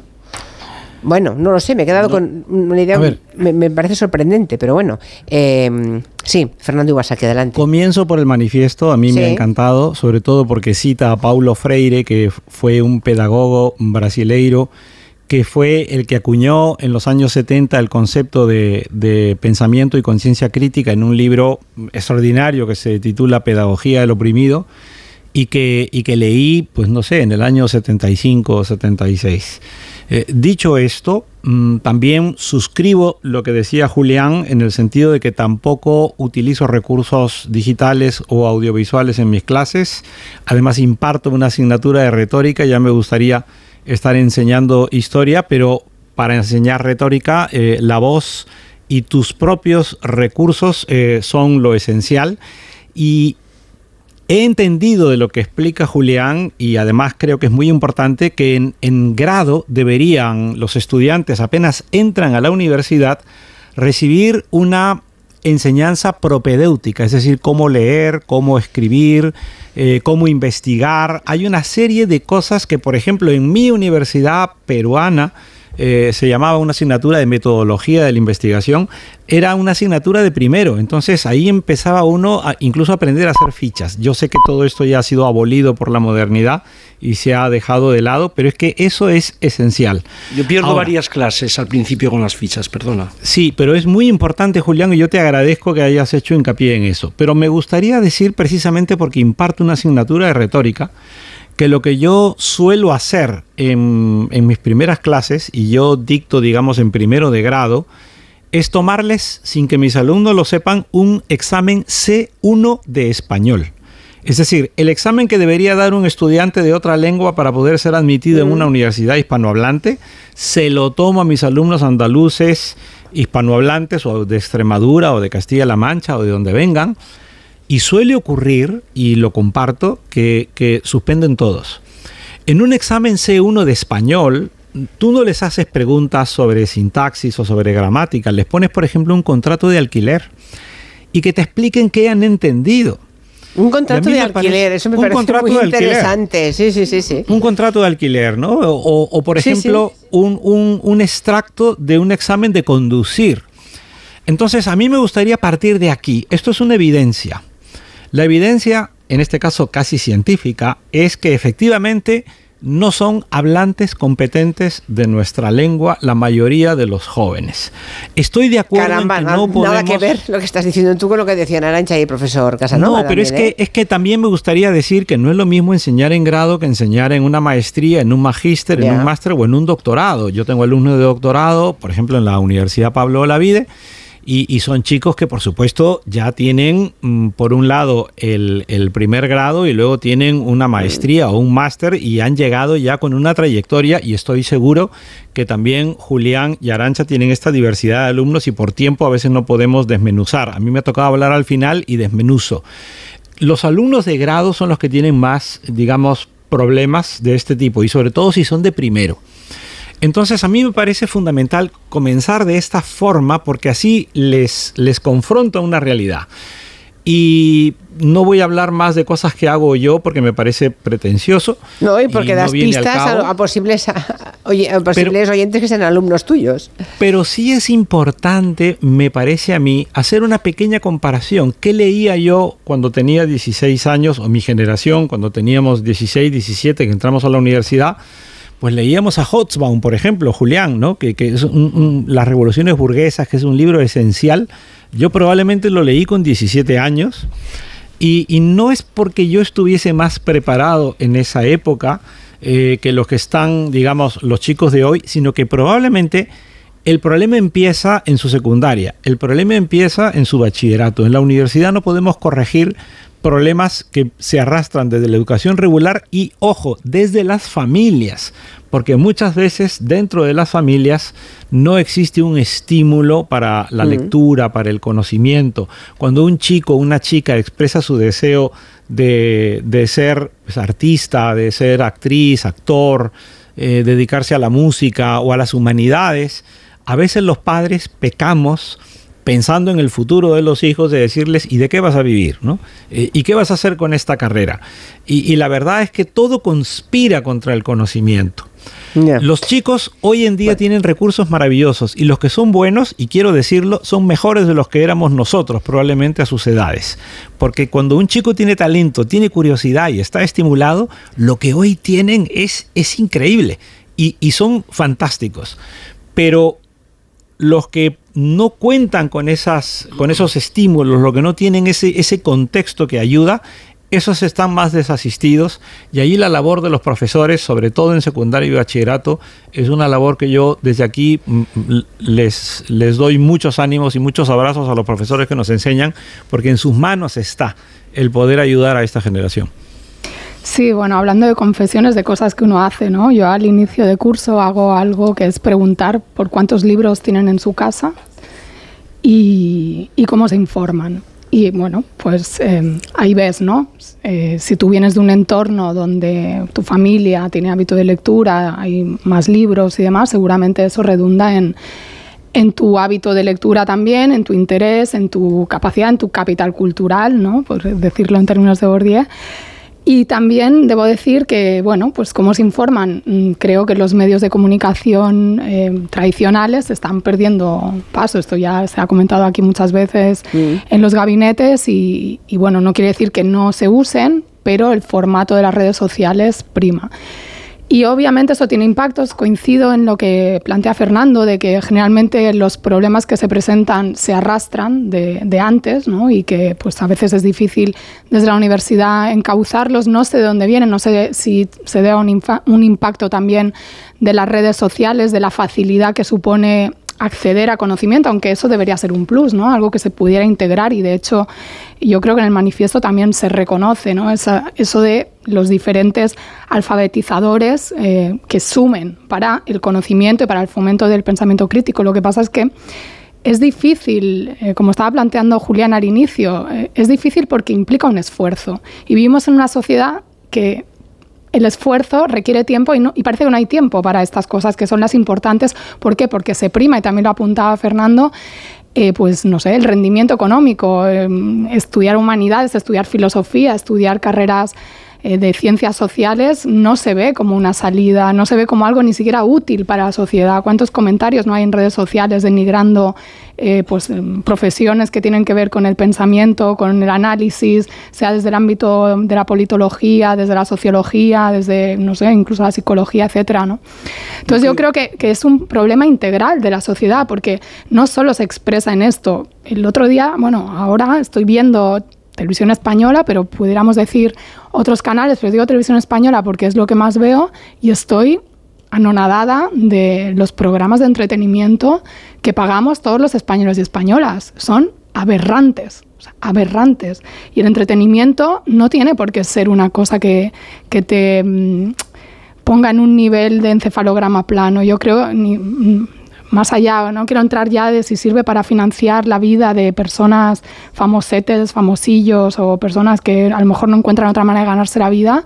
No sé si eso debería ser competencia de, de las administraciones públicas, yo diría que no, pero me parece que habla muy mal del país que tenemos, el, el, entretenimiento, porque hay, se puede hacer un entretenimiento que fomente el pensamiento crítico, que fomente la cultura. El tema es que fue antes el huevo o la gallina. No, pero yo sí que ¿No? Si me permites. Sí, sí, adelante, adelante, profesor. No, si me permites comparar un poco eh, mm. experiencias diferentes en diferentes países, que, que, por supuesto en el manifiesto, en el manifiesto está eso también. Yo creo que hay dos grandes diferencias que los españoles nos incorporamos bastante más tarde que los demás. Estoy hablando no solo de las de las carreras de letras, también de las de ciencias que exigen lectura. ¿eh? No solo estoy hablando que los científicos leen mucho. A ver si nos creemos que los científicos están todo el día con probetas en un laboratorio. Y hay dos grandes diferencias la primera, las bibliotecas y el uso de las bibliotecas. Es un tema capital. Las mejores universidades del mundo la biblioteca es, es, el principal edificio. Eso no ocurre en la Universidad Española en términos generales. No ocurrió y no ocurre ni siquiera ahora. Y hay una gran diferencia cuando se está acostumbrando a usar la biblioteca para leer o cuando se usa la biblioteca como lugar de estudio porque no se tiene en casa un lugar de estudio. Y un segundo, un segundo punto que yo noto una diferencia abismal entre alumnos aquí y fuera es la cantidad de gente que depende todavía de apuntes que dan los profesores en vez de la gente que estimula las lecturas y la lectura crítica. Creo que hay ahí también una gran diferencia. El apunte, el apunte es algo que no solo aburre, sino que además crea absentismo. Y el absentismo de la Universidad Española es otro problema para poder leer, porque si la gente no va el día que se explican las cosas, porque no vale la pena, porque además nadie exige ir a clase, nadie exige que haya una participación en clase para que haya una nota, esas son grandes diferencias entre Estados Unidos, lo que yo he visto en Austria, lo que he visto en Hungría, lo que he visto en Inglaterra, en Francia, en Italia y en un montón de países que he dado conferencias. Y creo que eso es un hecho clarísimo. Las bibliotecas universitarias en España tenían una larga tradición en muchos sitios, pero como lugar de lectura tienen muy poquitos años, la gente no las usa. Bueno, pues volvemos a ver si entre, entre los que nos escuchan hay jóvenes en edad universitaria que crean que, el nivel de su generación eh, deja que desear están de acuerdo en, lo que decíamos al principio, o si son profesores universitarios o de, primer grado, de secundaria o de bachillerato y nos quieren contar su experiencia, porque siempre que sale casuística de este tipo aparecen casos sangrantes, ¿no? Respuestas.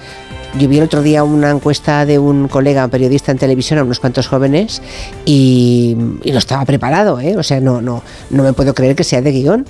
Y la verdad es que se te ponen los pelos de punta. ¿Cuál es la capital de Galicia? No, Galicia no tiene capital. Galicia, si es un sitio pequeño, ¿cómo va a tener capital? ¿No? Ese tipo de respuestas con chavales de 15, 16 años Mm, bueno, insisto, es una casuística que seguramente algunos oyentes pueden recordar en voz alta.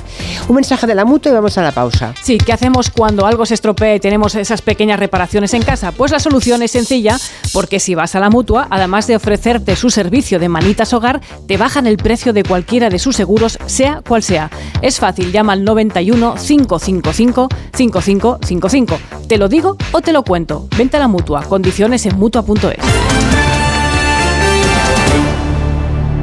entramos en tus recuerdos. Yo, que yo soy súper sensible para estas cosas. Este es tu cole, ¿no? Este es mi colegio, tío. Aquí donde yo jugaba fútbol, tío. Cuando quería ser futbolista. El camino a casa. De los regalos más bonitos que me han podido hacer nunca. Con Roberto Leal. Nuevo programa esta noche a las diez y media en La Sexta. Ya disponible solo en A3 Player.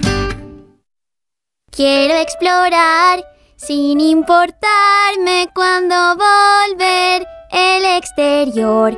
Quiero formar parte de él. Vale, bichito, nos vamos a Disneyland París. Reserva durante Semana Mágica en viajes el corte inglés sin gastos de cancelación. Precio de referencia 144 euros por persona y noche en el Disney Hotel Cheyenne con entradas incluidas, plazas limitadas. Consulta condiciones. Ven a Disneyland París con viajes el corte inglés volando con Iberia.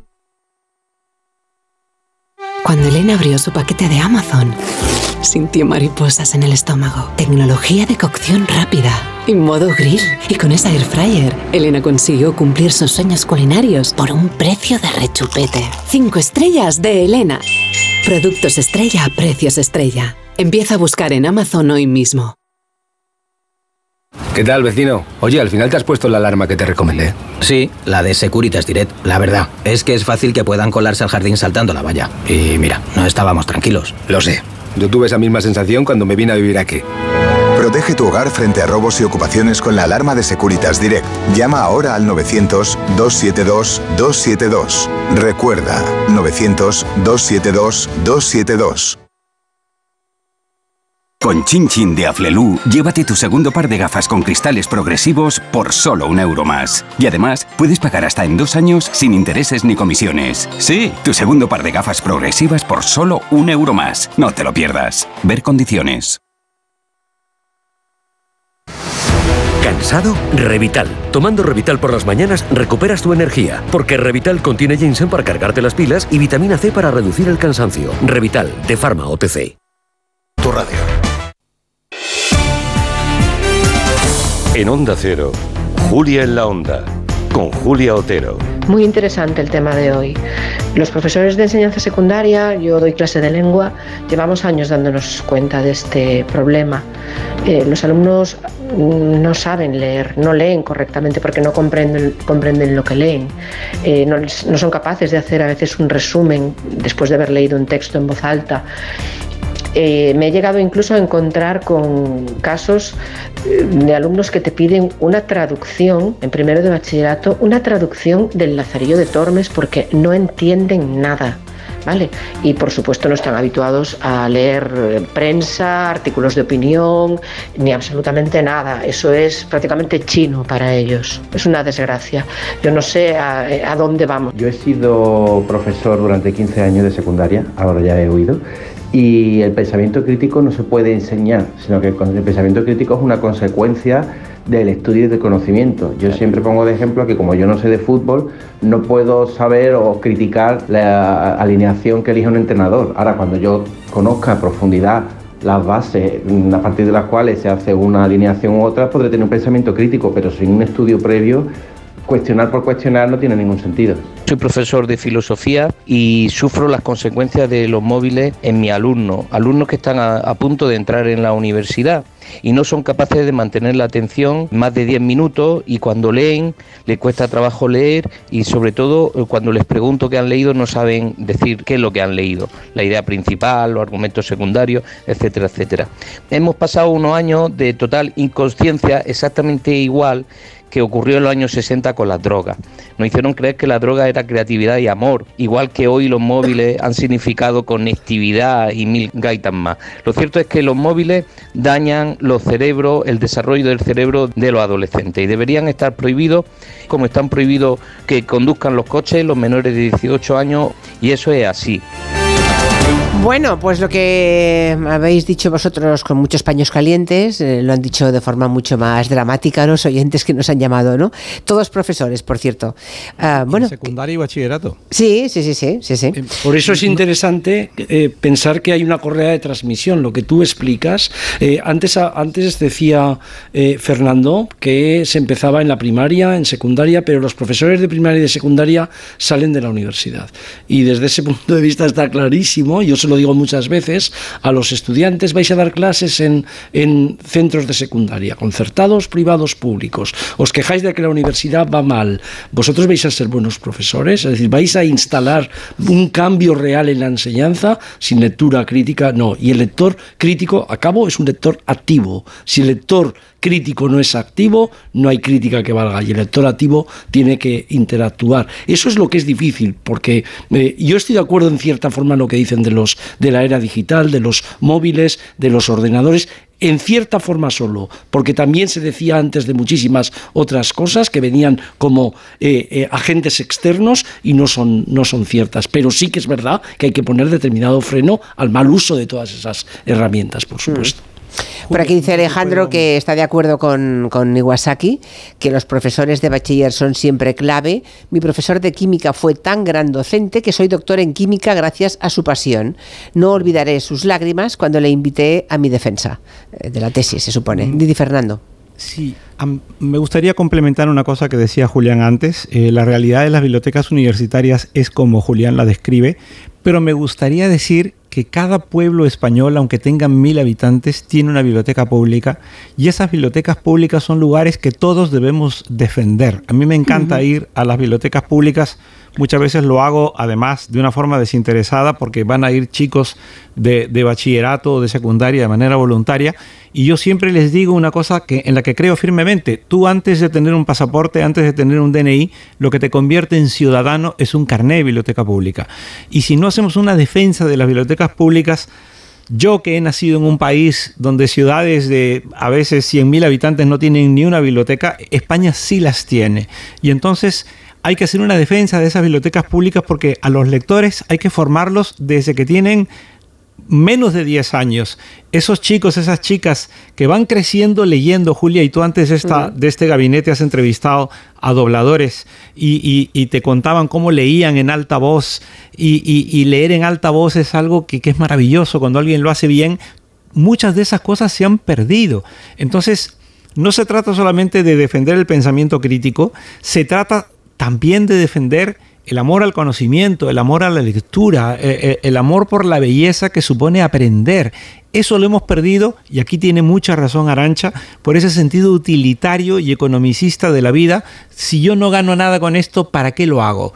Eh, Bertrand Russell hablaba del conocimiento inútil, refiriéndose a las humanidades y las ciencias sociales, pues aquí estamos cuatro defensores del pensamiento inútil o del conocimiento inútil. Aquí, un oyente dice que en primaria a sus tres hijos les obligan a leer uno o dos libros por evaluación, o sea, cada trimestre uno o dos libros, ¿vale? Dice, no hay forma. Es verdad que las pantallas merman la capacidad de atención. Yo, eh, un niño que está en la escuela ocho horas o siete y luego cuatro o cinco en casa con las pantallas, que es el promedio diario, pero ¿cuándo va a leer? Imposible. ¿eh? Eh, sí, yo quería sumarme a esta defensa de las bibliotecas públicas porque además para los hijos de, las familias que no han tenido recursos a lo mejor para comprar todos los libros que quisieran es una salvaguarda, ¿no? es eh, un elemento de democratización del conocimiento súper importante. Y también quería decir, eh, Julián ha explicado su experiencia en universidades del ámbito anglosajón, europeo, pero yo quiero decir que yo aprendí a debatir con textos en mi experiencia estudiando en América Latina. En México. En México y también en Costa Rica, que fue durante el grado, en la licenciatura, cuando yo me encontré por primera vez en una clase donde no solo tenía una clase magistral de un profesor que iba y decía, eh, repetía las ideas de un autor y te decía compra el manual que he escrito yo, etcétera, sino que te hacía leer el autor directamente y debatir con las ideas del autor entre todos en clase. Y eso para mí fue un cambio de paradigma. Y eso no lo encontré yo en la Universidad Española a nivel licenciatura. Y luego, por último, eh, sobre las toxicidades, no solo las redes sociales y los móviles y tal, sino también lo que hay dentro. ¿no?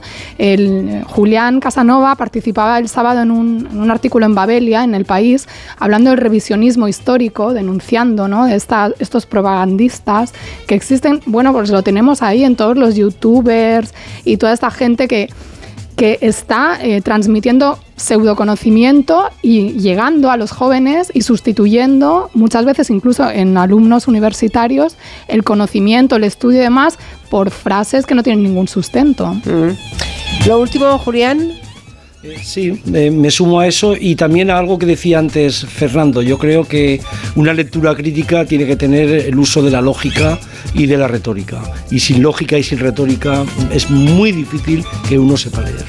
Mm. Hay algunas bibliotecas que nos escuchan, supongo que alguna bibliotecaria o bibliotecario que nos agradecen la defensa de esos lugares. Yo quiero saludar a la Juan Marcé del Carmelo. soy muy fan. Yo les doy las gracias. No sería quien soy sin las bibliotecas públicas. Gracias a todos. Mañana a las 3 volvemos. Buenas tardes. Adiós.